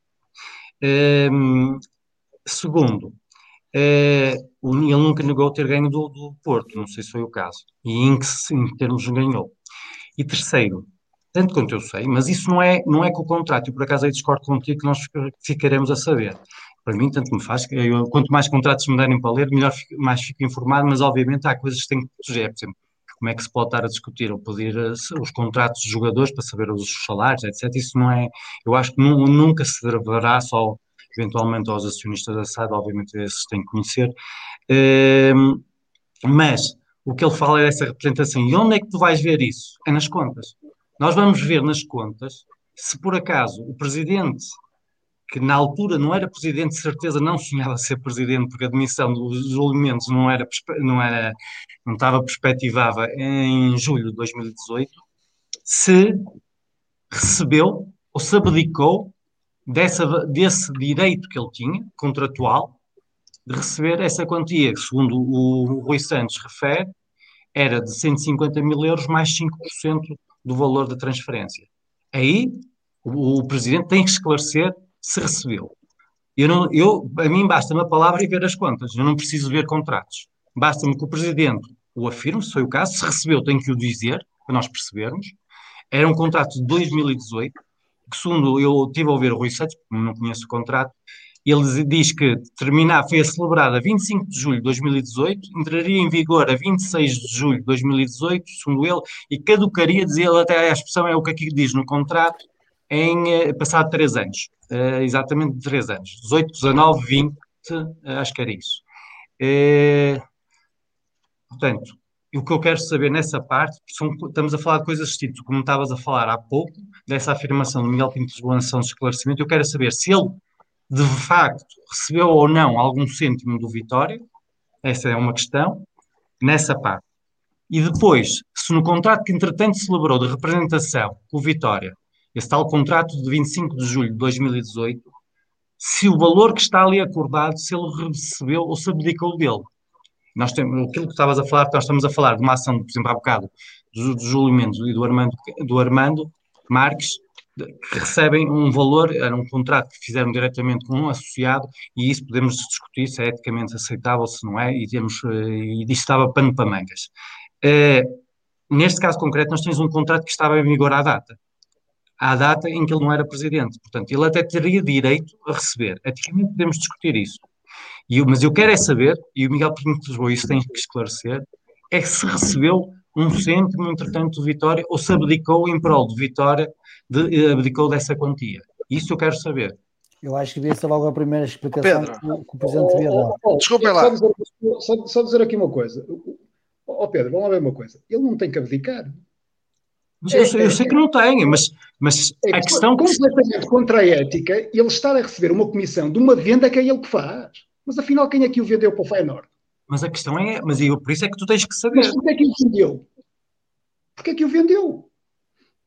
Vendeu porque ganhava é? um milhão de euros e, e também. Pois, mas e se a comissão são 5%, é fazer a conta. Pronto, é? então vai, tens que lhe perguntar e tens que ver nas contas ao Belmiro, mas aí é é que estou a dizer. Favor, ele não está a fazer nenhum favor à Vitória, não é? porque ele sabe que, entretanto, foi, foi eleito, não é? Como ele também mas sabia naquela coisa. Primeiro, eu, eu penso que o, até que o contrato, mas isso eu não sei. Como te disse, não vi, não posso estar aqui a fazer. Uh, não sei se é o Miguel Pires ou a empresa dele. Mas a nenhuma empresa, é assim, vamos lá ver, nenhuma empresa estava a abdicar. Se tu tinhas honorários, tu tens um cliente, nós somos os dois oh, oh. advogados. Temos, mas espera aí, calma, que eu estou a dizer agora, se me perguntas se é ético, juridicamente é irrepreensível. Agora, se é ético, não é. E é isso que eu quero ouvir. E aí, e é isso, tu tens, tu tens todo o direito de, de querer saber, como eu quero, como acho que não há aqui ninguém no painel que não queira saber, e os sócios, se ele, entretanto, recebeu alguma comissão por isso. E isso ele tem que esclarecer. Mas eu não preciso, pessoalmente, ver o contrato. Eu preciso que ele me diga e depois vou ver nas contas se o dinheiro saiu. É tão simples quanto isso. Vasco. Ora, Paulo, vamos lá ver. Eu para amanhã para a Assembleia, tirando esta questão, que é já uma questão muito, muito, muito controvertida, eh, e, e, não é muito fácil de perceber, Pedro. Eh, deixa-me só voltar a este tema do, do, do João Carlos Teixeira perante a generalidade dos vitorianos, uh, uh, o que o presidente, naquela sessão de esclarecimento que teve enquanto candidato, uh, foi que ele não ganhou nada com aquele negócio. É o que transpassa para todas as pessoas. É óbvio que terá ganho e terá, e bem, faturado ao Porto o valor da comissão que tinha que faturar, ponto final. Ele não era presidente do Vitória, acabou, tinha que fazer, tinha, era o trabalho dele, ponto final as pessoas nessa Assembleia, se perguntares a quem lá estava, terá percebido o contrário, terá percebido que ele não ganhou mesmo nada. Mas ao Vasco, okay? aí é Porque que ele não ia adivinhar que depois, isso é que eu digo, depois eu tive a qualidade rigor. do presidente iria vender o João Carlos Teixeira. E eu não quero, nem posso acreditar que ele, enquanto presidente, vendeu o João Carlos Teixeira. Estou convencido que não fez. Opa, não posso. Isso eu também não estou, conven... convencido que não fez. Mas isso estou convencido ver... que não fez. E, e, e opa, porque isso. Mas, ó Vasco, deixa-me não, só não dizer. tinha palavras. A ideia que se quis fazer passar eh, também, eu isto, eu, é assim, é por isso que Rui Repara, o tom mim... exaltado que ele tem naquela, naquela, naquela é dizer, eu Sim, mas eu, eu tive o cuidado de transcrever, por acaso. Mas vamos lá uma coisa. O que ele diz em campanha eleitoral tinha a ver com a transferência dele do Porto para a Vitória. E isso não há tinha nada dinheiro, a dizer. Exatamente, tinha direito a receber tudo. E essa declaração, pronto, poderá ter a questão... Mas temos é que contextualizar e perceber o que é que ele quis dizer com isso. Que não recebeu, mas efetivamente pode ter recebido do Porto, mas isso para mim, enquanto ele era o trabalho dele, estou-me maribando. Exatamente. interessa a mim é saber ele, deve ter, ele, ele deve ter intermeado dezenas de jogadores. Para a transferência para o Feyenoord, se ganhou alguma coisa ou não. Ele, Obviamente, alguma sociedade por ele gerida, seja... Claro. Uh, seja, seja Festa offshore ou não. isso é, eu, eu, acho que isso temos que saber. Vasco, temos que saber todos. Eu acho que é uma coisa que tem que ficar clarinha, tem que ser cristalina e clarinha como água. Mas eu não preciso ver o contrato como o Belmiro. Eu continuo a dizer eu preciso que ele o afirme, se for o qual seja a verdade, e depois quero ver as contas, porque o contrato, eu, cá para mim, ele o Rui Santos não forneceu ao, ao Belmiro, não foi pela fonte, porque a fonte eu acho que não se saberia a fonte, se ele a tem, eh, não, nunca se saberia a fonte. Ele não queria que tu visses que aquilo não, é, a estratégia dele eh, de tentar criar insinuações e perturbação e ruído eh, não se justificava com aquele contrato. É a minha convicção, porque a forma como ele lidou e geriu toda a comunicação relativamente a isto e a, e a petulância de me dizer estou à espera, terá que se demitir, estou a contar os dias. Bem, eu, eu, eu respondia, não era em português suave, era em, em vernáculo ao Sr. Rui Santos. Mais ou menos esclarecidos. Vasco, mais Ora, voltando à Assembleia e no, e no, meio de tudo que já foi dito, pá, eu verdadeiramente pretendo que seja esclarecido a verdadeira situação económica financeira do Vitor. As contas, ok? As contas. Vamos perceber porque é que nós tivemos que, num ano em que temos uma venda extraordinária, num ano em que temos menos receitas ordinárias por causa do Covid, porque é que nós, em março, tivemos que ir buscar 20 milhões de euros? Qual foi o motivo? Foi para pagar contas que estavam para trás? Foi para fazer investimento? Investimento aqui em jogadores, em infraestruturas. Para que é que foram estes 20 milhões? Porque senão eu posso pensar o seguinte: quando o Emil Macedo da Silva, em 2011, deixou o clube da forma que estava, eu não quero fazer um paralelismo, e por acaso foi na mesma altura, janeiro, fevereiro. Uh, o Emil Macedo da Silva não pôde recorrer-se a nenhuma antecipação de, de, de direitos televisivos senão tinha o assunto resolvido. Quando ele foi lá para a Arábia buscar os 10 milhões de euros e não conseguiu trazer nada, depois teve que entregar o clube praticamente insolvente. Uh, o Miguel Pinto de Lisboa não precisou disso. Recorreu-se do, do, do, contrato de televisão que tinha, antecipou o dinheiro, porque houve muito ruído, e toda a gente sabe o ruído que existiu, e comentava-se que havia salários em atraso. O Presidente da Manhã tem que dizer: não, não existiram. Não, não havia fornecedores com, com atraso nos pagamentos.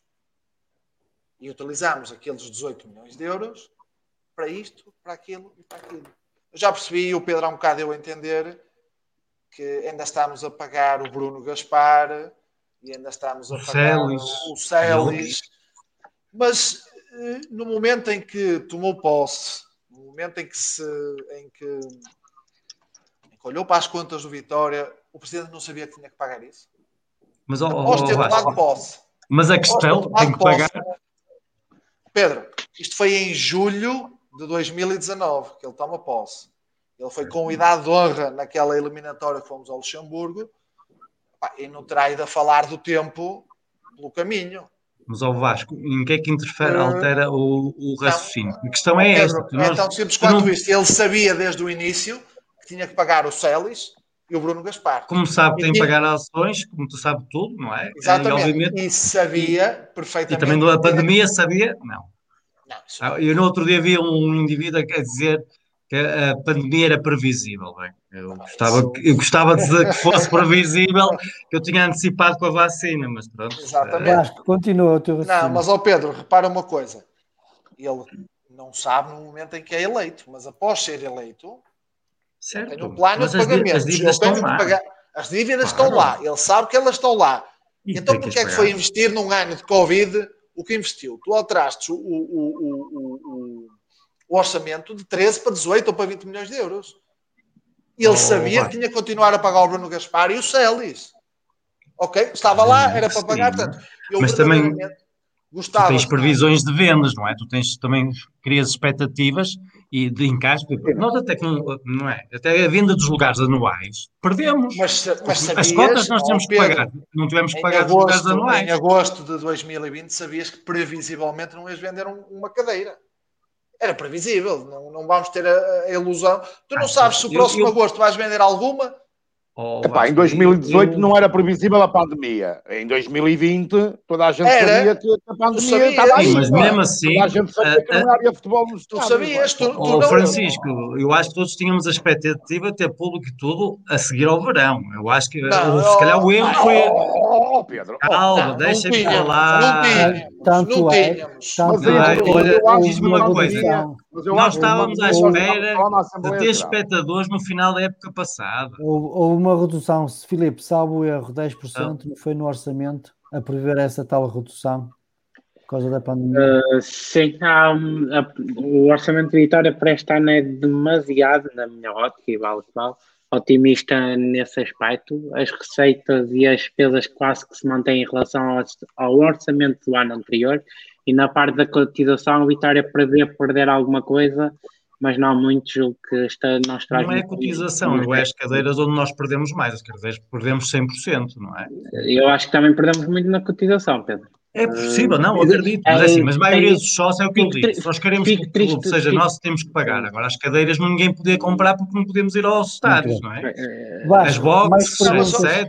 Vasco, mais Paulo, perguntas queres fazer? Paulo e Filipe, no fundo é isto, porque depois, opá, eu interessa-me É mais a parte financeira, não é? Exatamente, eu não me interessa se a bola entra ou se não entra, porque nós já tivemos uma das melhores equipas de Vitória de show divisão. Uh, a bola é o que é. Agora, entendo que muita gente vai estar lá para perceber porque é que se contratou o jogador A, o B, o C, porque é que aquele não. Isso Muito é bem. o que é. Francisco. perceber a realidade. Francisco, a Pedro Barbosa e a Vitor Paneira, espalha magia. Quais são as perguntas que queres fazer? Capucho já agora, metem o capucho, no meio. Era uma, eu, eu, equipa. Eu, para, para, para, igualar o Pedro Barbosa, a única coisa que sei fazer igual a ele é comer croissants ali da Rivela.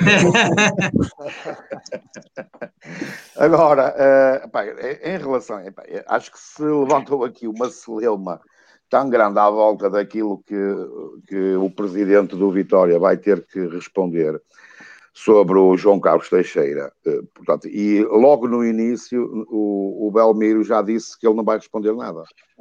Porque já lhe respondeu, porque são documentos privados e particulares e, e que só são do interesse dele. É mais, mais ou menos isso, não é, Belmiro? Não creio que seja isso. Mais ou menos isso, não é? Pronto. São confidenciais. Pronto. Se são confidenciais, não, não são nem para o Belmiro e muito menos para uma Assembleia Geral. Sim, mas nós não queremos saber então... quanto é que ganhou, só queremos saber se ganhou. Mas eu nem quero saber, mas eu nem, opa, mas eu nem preciso saber, até porque uh, alguém não me interessa. Eu também acho que o que está a ser feito contra, eh, contra o Vitória, uh, e utilizando o termo do Pedro, é execrável. Uh, mas mais execrável é saber que o, o, o, Como é que se chama o senhor? O, Rui, Rui Santos. Rui Santos. O Rui Santos. Mas mais execrável é saber que o Rui Santos está a fazer aquilo a mando de sem coluna vertebral. É supostos é vitorianos. Supostos vitorianos. Sejam eles quem for. Já se falou que era que era de, que vinha de um pinhal, já se falou que vinha do outro lado, não faço a mínima ideia de onde. Ah, há uma coisa que eu sei, eu não fui. Isso tenho a certeza absoluta. Não fui eu que falei com o Rui Santos. Agora, mas também eu estou tranquilo, porque uh, embora não gostando de ver o, o, o, nome do Vitória na lama, e muito menos por vitorianos, uh, supostamente até com responsabilidades no Vitória, mas isso também já não, também já não é novidade, porque alguém que é, que é, que é presidente do Vitória ou vice-presidente e presidente, e, e, presidente da administração da SAD e administrador da SAD e, e tem um, um, acordo para ganhar se aquilo foi vendido por não sei quanto, também já não me admira nada. Portanto, estamos conversados. Quanto a espinhas, pá, eu acho que os ortopedistas têm muito que fazer cá por Guimarães. Agora, uh, voltando ao Rui Santos, eu acho que esse assunto, acho que não vale a pena falar na Assembleia Geral, porque o Presidente não vai responder. E o Rui Santos, se realmente tiver alguma coisa, ele como está a contar Zero. os dias, e aquilo todos os dias é menos um, ele quando chegar ao zero vai ter que dizer alguma coisa. Ou então se não disser, é tudo mentira. Ele por acaso está a crescer, acho eu, no, no computador Ai, dele é... Já está a crescer. eu não beijo, não sei não como é que está, não, não sei se está a crescer. Eu acho não, eu digo isto porque ele diz, passaram 21 dias, eu como estive a ah, rever as não. intervenções dele, tive curiosidade para não e ser rigoroso. Uh, acho que essa situação ficará resolvida é, por essa Pronto. via, não é? Avançando. Eu, eu acho que o Presidente não vai falar nada disso, não vale a pena estarmos a porque senão vamos estar aqui como hoje, vamos estar a falar desse assunto, desse assunto na Assembleia, saímos lá a saber o mesmo e perdemos uma ou duas horas a falar daquilo. Agora, o que eu gostava realmente de saber são algumas coisas. Eh, é evidente que a parte desportiva é importante para perceber a parte financeira, mas não a parte da bola que bateu na, na trave e não entrou e, ou saiu. Isso, isso não, não interessa para nada. Agora, eu gostava de perceber algumas coisas. A primeira é o porquê de um adiantamento de 20 milhões de certeza que não foi para testes Covid. Uh, o Vasco esses foram pedidos, esses foram pedidos, pá, esses os miúdos pagaram. Pronto. Não, mas para a equipa profissional. Ah, para a equipa fizeram muitos. uh, para onde vão? Para o... Isso aqui é que também é muito importante. Onde é que vão ser aplicados esses, esse adiantamento? Onde vai ser aplicado esse adiantamento? que não são, já sabemos que não são 20 milhões, não é? São 18, 18. com 5, 25 de juros. Não é? Pronto. Mas o Vitória também, se vender o Edwards por 25, eh, recebe 12,5 e paga logo aquilo, o adiantamento. Tá, aquilo tá, o problema está resolvido, não é? Não há, não há problema absolutamente nenhum. Uh, tenho que explicar. Uh, a outra parte que me tem não tenham, não tenham que explicar, que eu gostava de ver esclarecido, é? gostava de ver esclarecido, era. Uh, ah, porque eu acho que os 20 milhões, só voltando atrás um bocadinho, eu acho que os 20 milhões não são nada para gastar para a próxima equipa, nem muito menos para gastar na, na academia, que já está prometida há 5 ou 6 anos atrás, ainda não será agora que ela vai ser feita, de certeza absoluta. Isso é garantidinho, não é? Ainda só estamos a falar dos terrenos entre Silvares e Ponte, ainda vamos ter ali um problema entre presidentes de junta para saber em que lado, é que fica mais a, a academia, portanto, isso ainda vai demorar. O ministério e não sei o quê, portanto, isso, o ministério até já está a ser feito e alguns melhoramentos, mas eu acho que os 20 milhões não são para isso. Eu acho, eu acho que os 20 milhões vão impactar todos num lado, mas o, o presidente depois, depois nos explicará. E depois gostava de perceber uma coisa que é que é que eu acho que é fulcral para, para qualquer sócio, até porque estamos todos contentes e eufóricos, até diria, com, uh, com o facto de, de o Vitória tornar a ser nosso, apesar de ele nunca ter deixado de ser nosso, uh, porque tínhamos lá, como já falámos, um poder de veto e, uh, e, e, o poder de, de eleger o presidente, mas, mas é sempre melhor, aliás, se eu defendia que não devia ser SAD, portanto tenho que ficar contente com esta, com esta situação. Agora, é preciso dizer, dizer aos sócios em que moldes é que foram feito, é que foi feito esse acordo com o Sr. Mário Ferreira. Quando é que o Vitória tem as ações disponíveis? Se é por cada pagamento de cada tranche, ou se tem que pagar as três tranches e no final recebe tudo, as ações todas, não é? E mais importante do que isso, como é que vamos pagá-las? Provavelmente os 20 milhões ajudarão, mas como é que se vai passar os 20 milhões da SAD para o clube? Há, há que, as pessoas não se podem esquecer que bem, quem está a comprar as ações é o clube, não é a SAD. E o clube, se a SAD tem um passivo tremendo, o clube é altamente deficitário. Não, é? não tem, como se costuma dizer, dinheiro para mandar cantar um cego. É? Portanto, como é, de onde vem o dinheiro para pagar aquelas ações? E depois, muito mais importante, que também já, já foi aqui falado, penso que pelo, pelo Belmiro, como é que, bom, primeiro, como é, como é, não é como é, primeiro, se existe realmente, no acordo que o Vitória fez com o Sr. Mário Ferreira, alguma cláusula que de alguma forma compromete o Vitória a pagar possíveis indemnizações que sejam apresentadas. E se sim, porque é que o presidente do Vitória aceitou aquelas, aquela cláusula? Porquê? Muito bem. Depois, depois, tem calma. tem calma, tem calma, tem calma. Porque, quer dizer, ninguém pede uma Assembleia Extraordinária para falar daquilo que não quer falar, não é? Sim.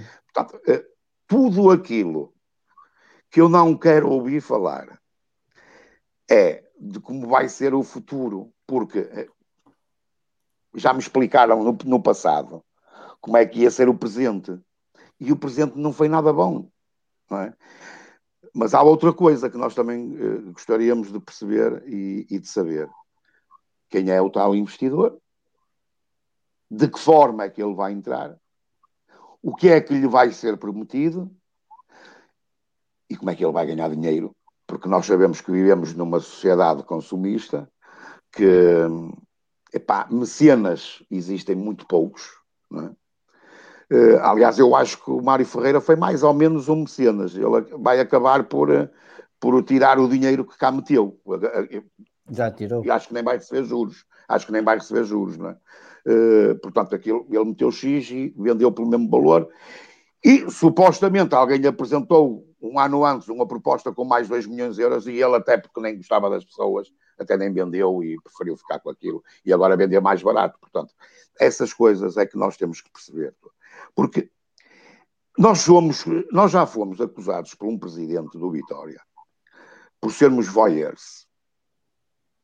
Percebe-se hoje, percebe-se hoje, porque é que ele não queria que nós fôssemos tão curiosos. E eu acho que, que, os sócios do Vitória têm, têm que estar isto não é dizer mal de ninguém, não é querer o mal a ninguém. Eu acho que os sócios do Vitória têm que estar sempre vigilantes e sempre na defesa do seu clube. Porque é a única coisa que nos move, é o amor ao, ao Vitória, mais nada. Eu não quero lá saber se o. Quer dizer, quero, quero, porque uh, eu não posso, enquanto presidente ou, ou, diretor do Vitória, não posso influenciar um negócio do qual eu faço parte, como é evidente isso. Não, não é ético, não é? Agora, eu, nós, nós já passamos por várias coisas no Vitória, algumas que foram bem graves e não, não, não, não, não redundaram em, em, em situações bastante piores, porque nós Epá, isto depois resolve-se, não há problemas. Não, nós temos que estar presentes. E, eu tenho, e, é, e, é, isso era uma coisa que eu também queria dizer. Uh, não basta só pedirmos para a Assembleia ser num local com mais capacidade. É preciso é nós estarmos presentes. É preciso é nós estarmos presentes. Muito saber bem. ouvir, saber ouvir e fazer as questões que têm que ser feitas. Sem insultos, sem. Somos vitorianos, somos todos vitorianos, queremos ser esclarecidos. E, e eles estão aqui... lá para nos esclarecer. Como estamos aqui há, há três horas e meia, e antes de passar a voz ao Filipe, que ele tem duas questões para, para, para, para colocar em cima da mesa, para, para, para, para fecharmos aqui a live, uh, quero só agradecer a todos uh, pela vossa presença. Três horas e meia não é. Acho que é relativamente fácil falar e discutir o Vitória assim com civilidade, sem, sem berros, sem gritarias, uh, e por isso quero vos agradecer e também agradecer quem nos está a seguir. Filipe, tens agora a voz faz as tuas questões. Obrigado, Paulo. Um, as minhas questões têm a ver um bocadinho com aquilo que já se foi falando aqui uh, agora atrás. Uh, eu, uh, como eu disse há pouco, eu acho que o Vitória foi um pouco otimista na, no orçamento que fez para esta época, sabendo que poderia, estava num contexto de pandemia, já tinha uma experiência pelo menos seis meses anteriores ou mais de, dessa pandemia, o Vitória terá sido um pouco otimista. Não deixa também de ser estranho que de cada vez que o Vitória faz a sua, quebra o seu recorde de venda, passado pouco tempo depois esteja a bater à porta de financiadores e à procura de dinheiro como de pão para a boca. Uh, e também não me parece que a pandemia justifique, possa justificar todas as, as questões que, que destes 20 milhões, porque é verdade que há um aumento de custos, é verdade que há uma quebra de alguns rendimentos, mas, por exemplo, e no que a SAD diz respeito, o principal rendimento não se quebra, que é o contrato televisivo. Por isso, 20 milhões para compor as contas, gostaria de saber, amanhã certamente que alguém perguntará, e se não for alguém, serei eu certamente, para que é que eles servem, porque é que eles foram perdidos, quais são as dificuldades. Outra coisa que, que vos quero perguntar é se não acham que, no sentido de preparar esta AG, a direção também não deveria ter uh, colocado alguns documentos ou alguma informação mais oficial, no sentido de percebermos o que é que vamos efetivamente discutir. Neste momento, acho que amanhã vamos todos naquela ideia de todos vamos a supor que vamos discutir alguma coisa, o que é exatamente nenhum de nós tem a certeza. Uns vão com a ideia que vamos discutir os investidores, outros vão com a ideia que vamos discutir o Rui Santos, outros com a ideia que vamos discutir as contas. Eu acho que a direção de Vitória devia ter sido mais proativa, tal como a mesa da AG também deveria ter sido mais proativa e poderia ter enquadrado melhor e permitido também que os vitorianos apareçam com uma melhor preparação amanhã para, para colocar as suas questões, as suas dúvidas e, e, ter, e, e podermos ter um debate mais construtivo espero que ele seja o mais construtivo possível, o mais civil possível, porque o que está em causa é a vitória, o que todos queremos é o esclarecimento e tirar as dúvidas que pretendemos. Mas fica a pergunta se vocês não concordam que, que deveríamos ter tido pelo menos algumas notas do que poderá estar em causa amanhã. Alguém quer avançar? Não, sim, uh, Filipe, é, é evidente. Nós vamos um bocado vamos um bocado, vamos discutir algo que o Presidente pediu para ser discutido, mas não sabemos o que é. Entretanto, surgiram essas questões todas, os 20 milhões, quer dizer, vamos perceber o que é que nos querem dizer. Às tantas vão nos dizer que o mal está em todo o lado, menos em nós, e que vamos continuar e que vão fazer o melhor, mas que as decisões foram bem tomadas e, e que o plano está bem feito. Muito bem. Mas que tudo está. O problema está no outro lado. Mas alguém quer responder ao Filipe? eu, eu, posso, eu, de uma forma muito rápida, Francisco, deixa-me só. Eh, força, força, força, força. Conseguido. Bom, em relação aos 20 milhões, eu acho que é uma coisa relativamente simples perceber o que é que justificou, não é? Quer dizer, o dinheiro foi gasto com antecipação e já não havia dinheiro para, para, para pagar as despesas correntes e teve que se fazer um bocadinho à pressa, de forma urgente, a antecipação de, das receitas. Portanto, tem a ver com o facto de não haver liquidez para pagar as despesas uh, uh, correntes. Agora, em rigor, só saberemos. Mas há quem diga que é para a próxima época, não é? Sim, pode eventualmente ser. A próxima época. Nós também não falamos aqui, no, falamos aqui no processo de insolvência, não é? Mas também não percebemos porque é que o, o, o, quem requereu o processo de insolvência uh, uh, o desistiu dele. Portanto, para desistir teve que haver ali algum acordo e teve que haver ali algum pagamento. E, no, e, na, e na, na, o que fundamentou uh, o pedido de insolvência era um valor substancial, era uma empresa do DECO e, portanto, era um valor substancial. Portanto, este dinheiro, e, e reparem que o, o, o, pedido de insolvência só foi apresentado depois da notícia da antecipação da receita. É? Portanto, antes não fazia sentido nenhum, porque eles iam requerer a insolvência, portanto, percebiam que não havia dinheiro efetivamente para pagar. Portanto, eles só pedem insolvência quando percebem que há dinheiro para pagar. Portanto, algum dinheiro também terá sido gasto aí. E, eventualmente, noutras, noutras despesas. Portanto, eh, quando terminar uh, uh, o ano fiscal, não é? provavelmente já não, já não haverão os 20, haverão 5 ou 6, mas isso obviamente que não dará não é? para, para preparar a, próxima, a próxima época. Agora, em relação à, à, à Assembleia, eu acho que, aliás, já tinha mencionado isso, que seria absolutamente essencial disponibilizar alguma informação prévia e não fazer apenas publicidade daquilo que será o futuro, nomeadamente da parte da construção civil. Uh, agora, uh, eu temo que, tendo em consideração isto, e, que são questões uh, muito complexas, não é? Que se discuta tudo e vai acabar por não se esclarecer rigorosamente nada, não é? Porque depois, ainda por cima, uma Assembleia, se for muito participada, vai-se criar ali muita confusão e provavelmente esta confusão vai permitir que não se esclareça os assuntos absolutamente essenciais, que são basicamente estes três: o negócio de João Carlos Teixeira, a antecipação de, de, de desta receita dos 20 milhões, e depois a questão do contrato da, da, da, da compra das ações. Agora, não havendo esta informação prévia, e que podia ser uh, mera informação, não precisavam de, de, disponibilizar a documentação se não quisessem, pelo menos uh, publicamente, imagino que existe ali muita ilegalidade, não é? E, portanto, como existe ilegalidade, capaz não haver muito interesse em apresentar a documentação, nomeadamente os originais, mas pelo menos alguma uh, informação. Agora, nem existiu nem uma coisa, nem outra. E, portanto, em Assembleia Geral, e nós conhecemos como, como decorrem normalmente as Assembleias Gerais, principalmente as mais participadas, vai ser muito complicado esclarecer as pessoas. Por isso é que eu temo que, uh, uh, se, quer dizer, se deixe para papel secundário as explicações e os esclarecimentos, isso começa a fazer publicidade em relação ao futuro. Isso é que eu, que eu acho que é desvirtuar completamente aquilo que é, ou, ou aquilo que foi a marcação desta Assembleia Geral Extraordinária, que, aliás, é por iniciativa do próprio Presidente da, da, da direção. Francisco. Bom, eu, eu acho aquelas duas primeiras questões do, do Filipe, eu já não vou dizer mais nada, porque eu já, logo no início eu referia, eu, eu falei sobre isso. Um, no que diz respeito a, a, ao facto de haver documentação disponibilizada.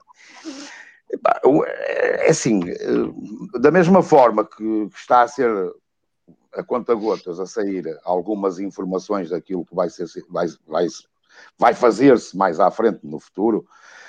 Também acho que a sair, olha, o, Presidente tem aqui isto, aqui isto, vamos falar disto. Também acabava por esvaziar a, a própria Assembleia. Acho que ia matar um bocadinho o interesse. Eu acho que, e como a Assembleia foi pedida pela própria direção, a Assembleia terá alguma coisa de muito importante a comunicar aos vitorianos.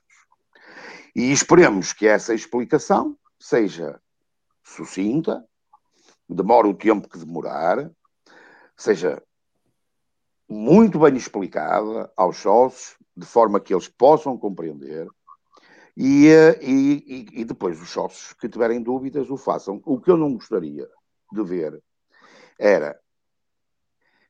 Porque, porque eu acho que no Vitória se tem criado isso, eh, e eu acho que isso foi criado ali por, por 2012, 2013, 2014, que é criar um Vitória de fações. Não foi em 2018. Em 2018 foi quando foi mais visível. Em 2018 foi visível isso. Agora, o que eu não quero é ver a ser criado um Vitória de fações. O Vitória é só um. A facção é, opá, eu gosto mais de futebol, ou de handball, ou de voleibol, ou de basquetebol, mas é tudo vitória.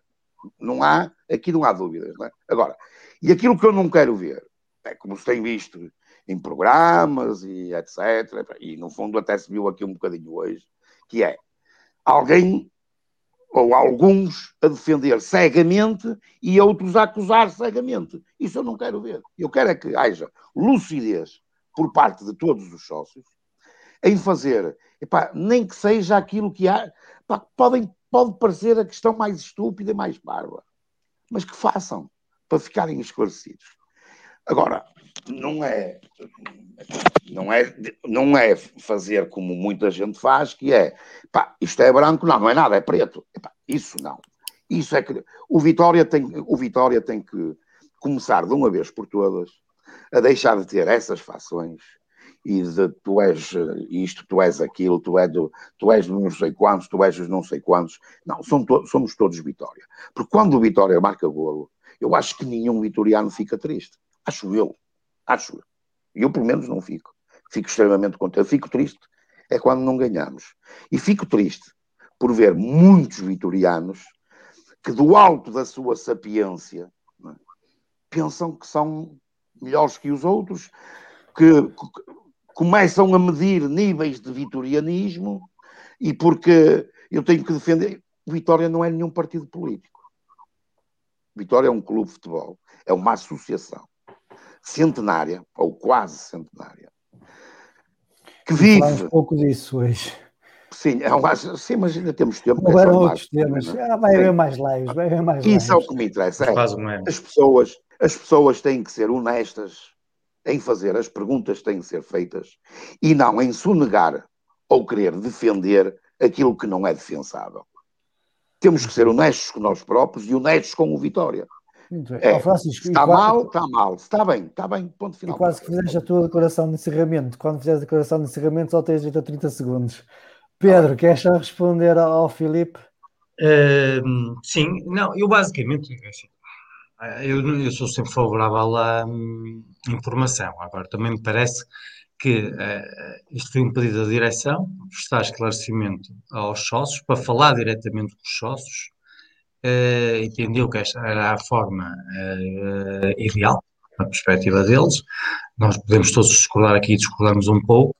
Uh, acho que todas as intervenções foram um bocadinho nesse sentido. Agora, eles vão-nos, assim como disse há bocado, eu espero é que eles nos prestem esclarecimentos. Eu, não vou colocar questões à partida, a não ser que se, se figure pertinente no momento, mas acima de tudo eu quero é que eles deem-nos a informação que nós precisamos saber. Nós não vamos discutir verdadeiramente nada, nós vamos conhecer, perceber o que é que a direção nos tem a explicar que justificou esta a Assembleia Geral Extraordinária. E agora, pegando, eu, eu há bocado, ainda bem o Belmir tocou aí numa questão, se me permitem, do, da questão do DECO e a questão, e até falámos dos nomes, e eu há bocado esqueci-me de dizer uma coisa. Primeiro, eh, obviamente, eu não tenho dúvidas que aquela pedido de insolvência eh, foi uma coisa. Se estavam já, aparentemente já de acordo, foi uma, uma, uma.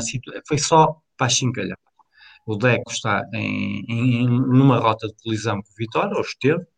O DECO, dentro quanto eu sei, a questão, até uma, o Rui Santos também colocou essa questão, porque é que havia duas comissões, uma ao, ao DECO e outra ao, ao Jorge Mendes na venda da Pessoa. É assim, o DECO tem direito a 25%. Teria, eu acho Pedro, que só uma coisa, já no bebê foi assim. Vamos, deixa-me só falar. era um e o, e o Jorge Mendes também. Mas deixa-me, do que eu sei, posso esclarecer uma coisa: é que o Deco não era empresário do Tapsoba. Nem o era do bebê.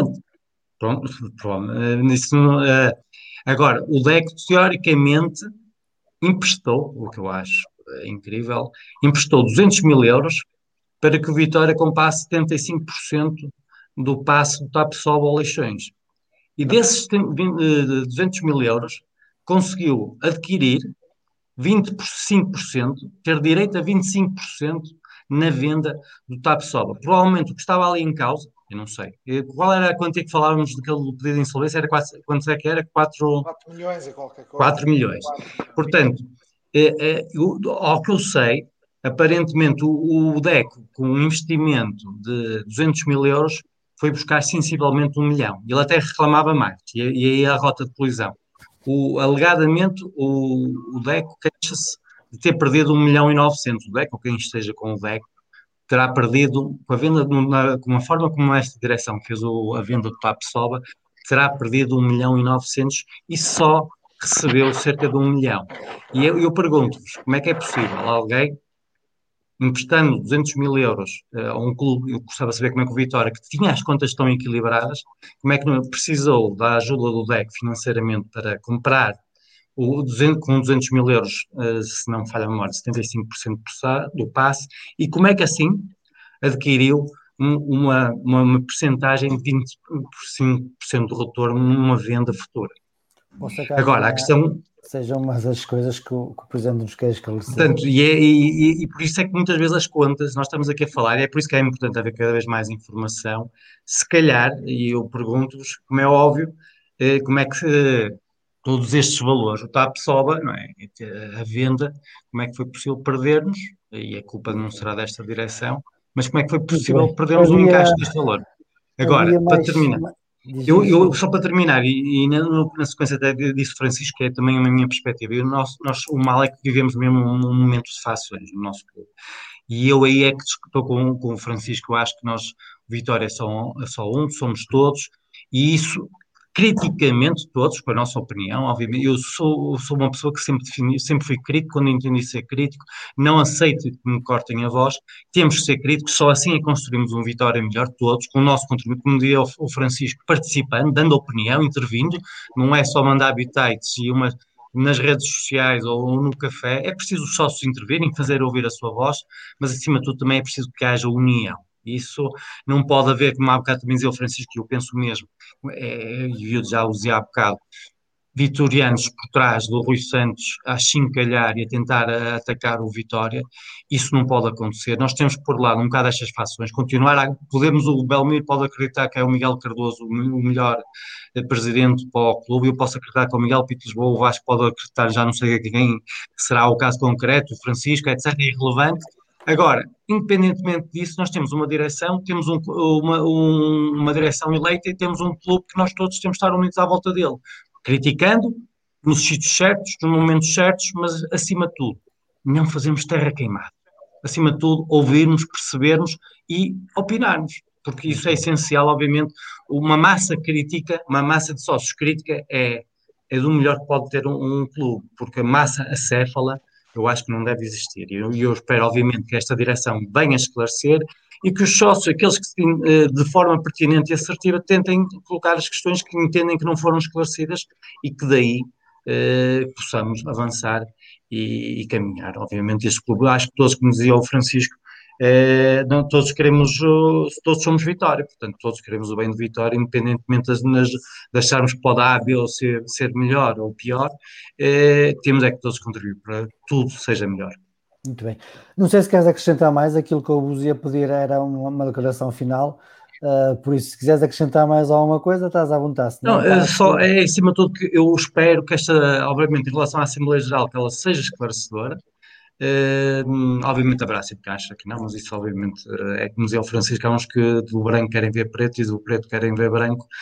Uh, mas assim, eu volto a dizer, a questão principal é estarmos unidos à volta do clube e não aceitarmos de todo posturas como aquela que foi, foi posta em prática através do Luís Santos. Esses sócios se fossem conhecidos, deviam ser banidos do clube, deviam levar com processo disciplinado e serem banidos do clube. Nós queremos é um clube forte, coeso, crítico, mas coeso, e, e todos uh, a tentar remar para o mesmo lado. Muito bem. Belmiro, uma última declaração. Uma última declaração. Hum, eu, eu, eu, eu sou da opinião de, de... Mas se quiseres rebater alguma coisa, podes rebater. Ah, eu só vou Faz dar aqui. Última declaração. Oh, Paulo, é que eu estou a ficar sem, sem, sem carga. Se eventualmente eu desaparecer, não é voluntário, é involuntário. Estás a ficar sem net também? Estás a ficar sem net. É, não, João Henrique do ataque. Sem, sem, sem carga. É, mas eh, eu tenho, pá, eu acho que é, não há vitorianos de primeira, nem há vitorianos de segunda, pá, estamos todos imbuídos do mesmo espírito e tal. Pronto, isto é uma teoria porreira. O certo é que, na prática, isto não é exatamente assim. É? E eu acho, e isto, isto é uma coisa eh, que, que, é importante, que é, eu acho que tem havido uh, um desfazamento muito grande, um fosso muito grande, entre aqueles que têm representado os vitorianos e os representados. Ou seja, uh, uh, eu não acho que o mesmo perfil da esmagadora maioria dos vitorianos tem sido o mesmo perfil das direções que têm passado pelo Vitória. Isto é uma coisa importante e eu acho que o insucesso dos últimos anos tem um bocadinho a ver com isto. Eh, este é, o primeiro ponto. Outro ponto que tem a ver com, com a Assembleia Geral e eu acho também que deve decorrer de forma relativamente serena, porque se assim não for, não há esclarecimento nenhum. Eu tenho, tenho ouvido algumas notícias na comunicação social de que há um sócio que provavelmente vai levantar ali algumas questões e vai colocar algumas questões à mesa, no sentido de ampliar o elenco do, do, do, ponto de ordem de trabalhos. Eu penso que toda a gente aqui já foi, já teve conhecimento de que há um sócio que irá fazer um requerimento a esse nível. Eu espero que isso não vá criar mais problemas e não vá criar ali uma situação de destabiliza, destabilização. Ele já fazer recolha de assinaturas para isso, não é? Pois, mas uh, independentemente da forma, eu acho que ele não tem sustentabilidade. Aquilo é pior que tem mais furos com, com texto isso. Mas uh, uh, o, o, que é certo é que não, não interessa se a intenção tem sequência ou não. O que interessa é que se há intenção que seja feita de uma forma mais ou menos cordial, que é para não criar muitos problemas na Assembleia. Toda ela já poderá eventualmente envolver problemas pela temática, mas mais um destes não, não, não beneficia uh, minimamente. Era só Não contribui. Muito bem. Castro, Vasco. Vasco, Castro, é isso. Não, olha, assim, o essencial, no fundo, está dito. Esperemos que amanhã a Assembleia corra pelo melhor.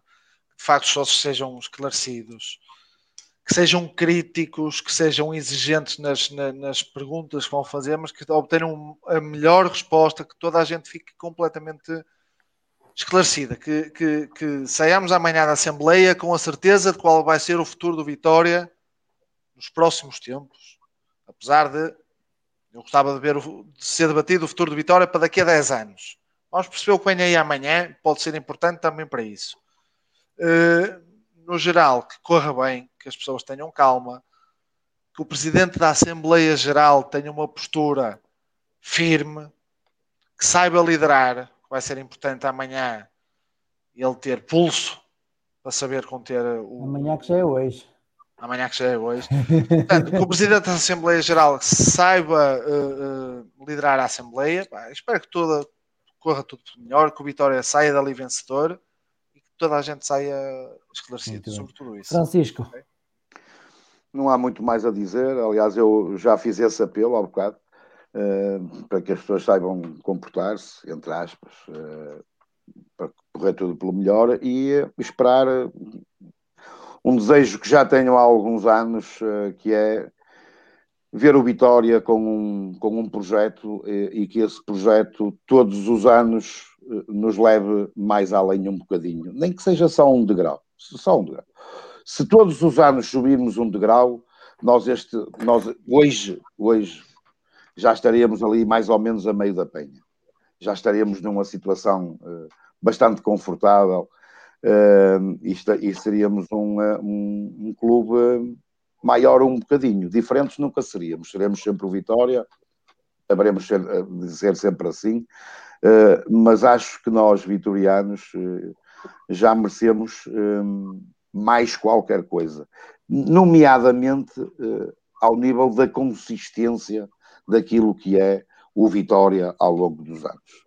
Não queremos.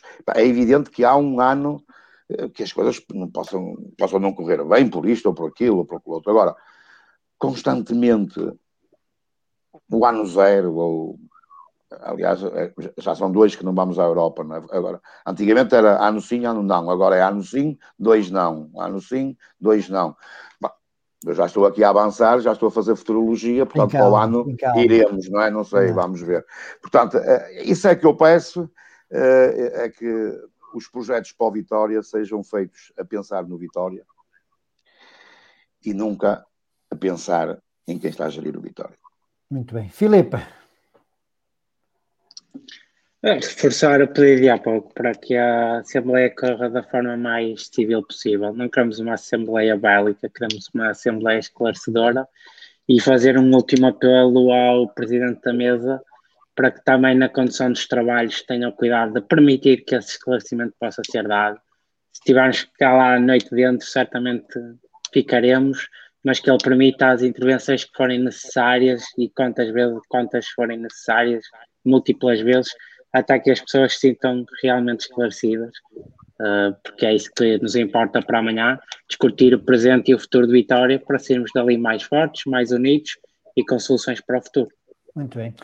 Quero agradecer mais uma vez ao Pedro, ao Francisco, ao Vasco e ao Belmir por terem aceito e virem conversar connosco. Acho que foi uma conversa agradável uh, e que pode ter ajudado uh, a um futuro mais, mais resenho para a Vitória. Quero também agradecer quem nos seguiu durante estas quase quatro horas. Uh, dizer também que brevemente vamos anunciar a próxima live, que será uma espécie de match report da Assembleia Geral. Vamos analisar o que é que foi falado, o que é que foi discutido. Uh, e obrigado a todos e vemos amanhã na Assembleia. Participação massiva, participação massiva, com civismo e que o Presidente da Mesa da Assembleia Geral consiga ter pulso para a Assembleia que, que se divisinha. Muito obrigado e até amanhã. Viva a Vitória! Viva a Vitória! Viva!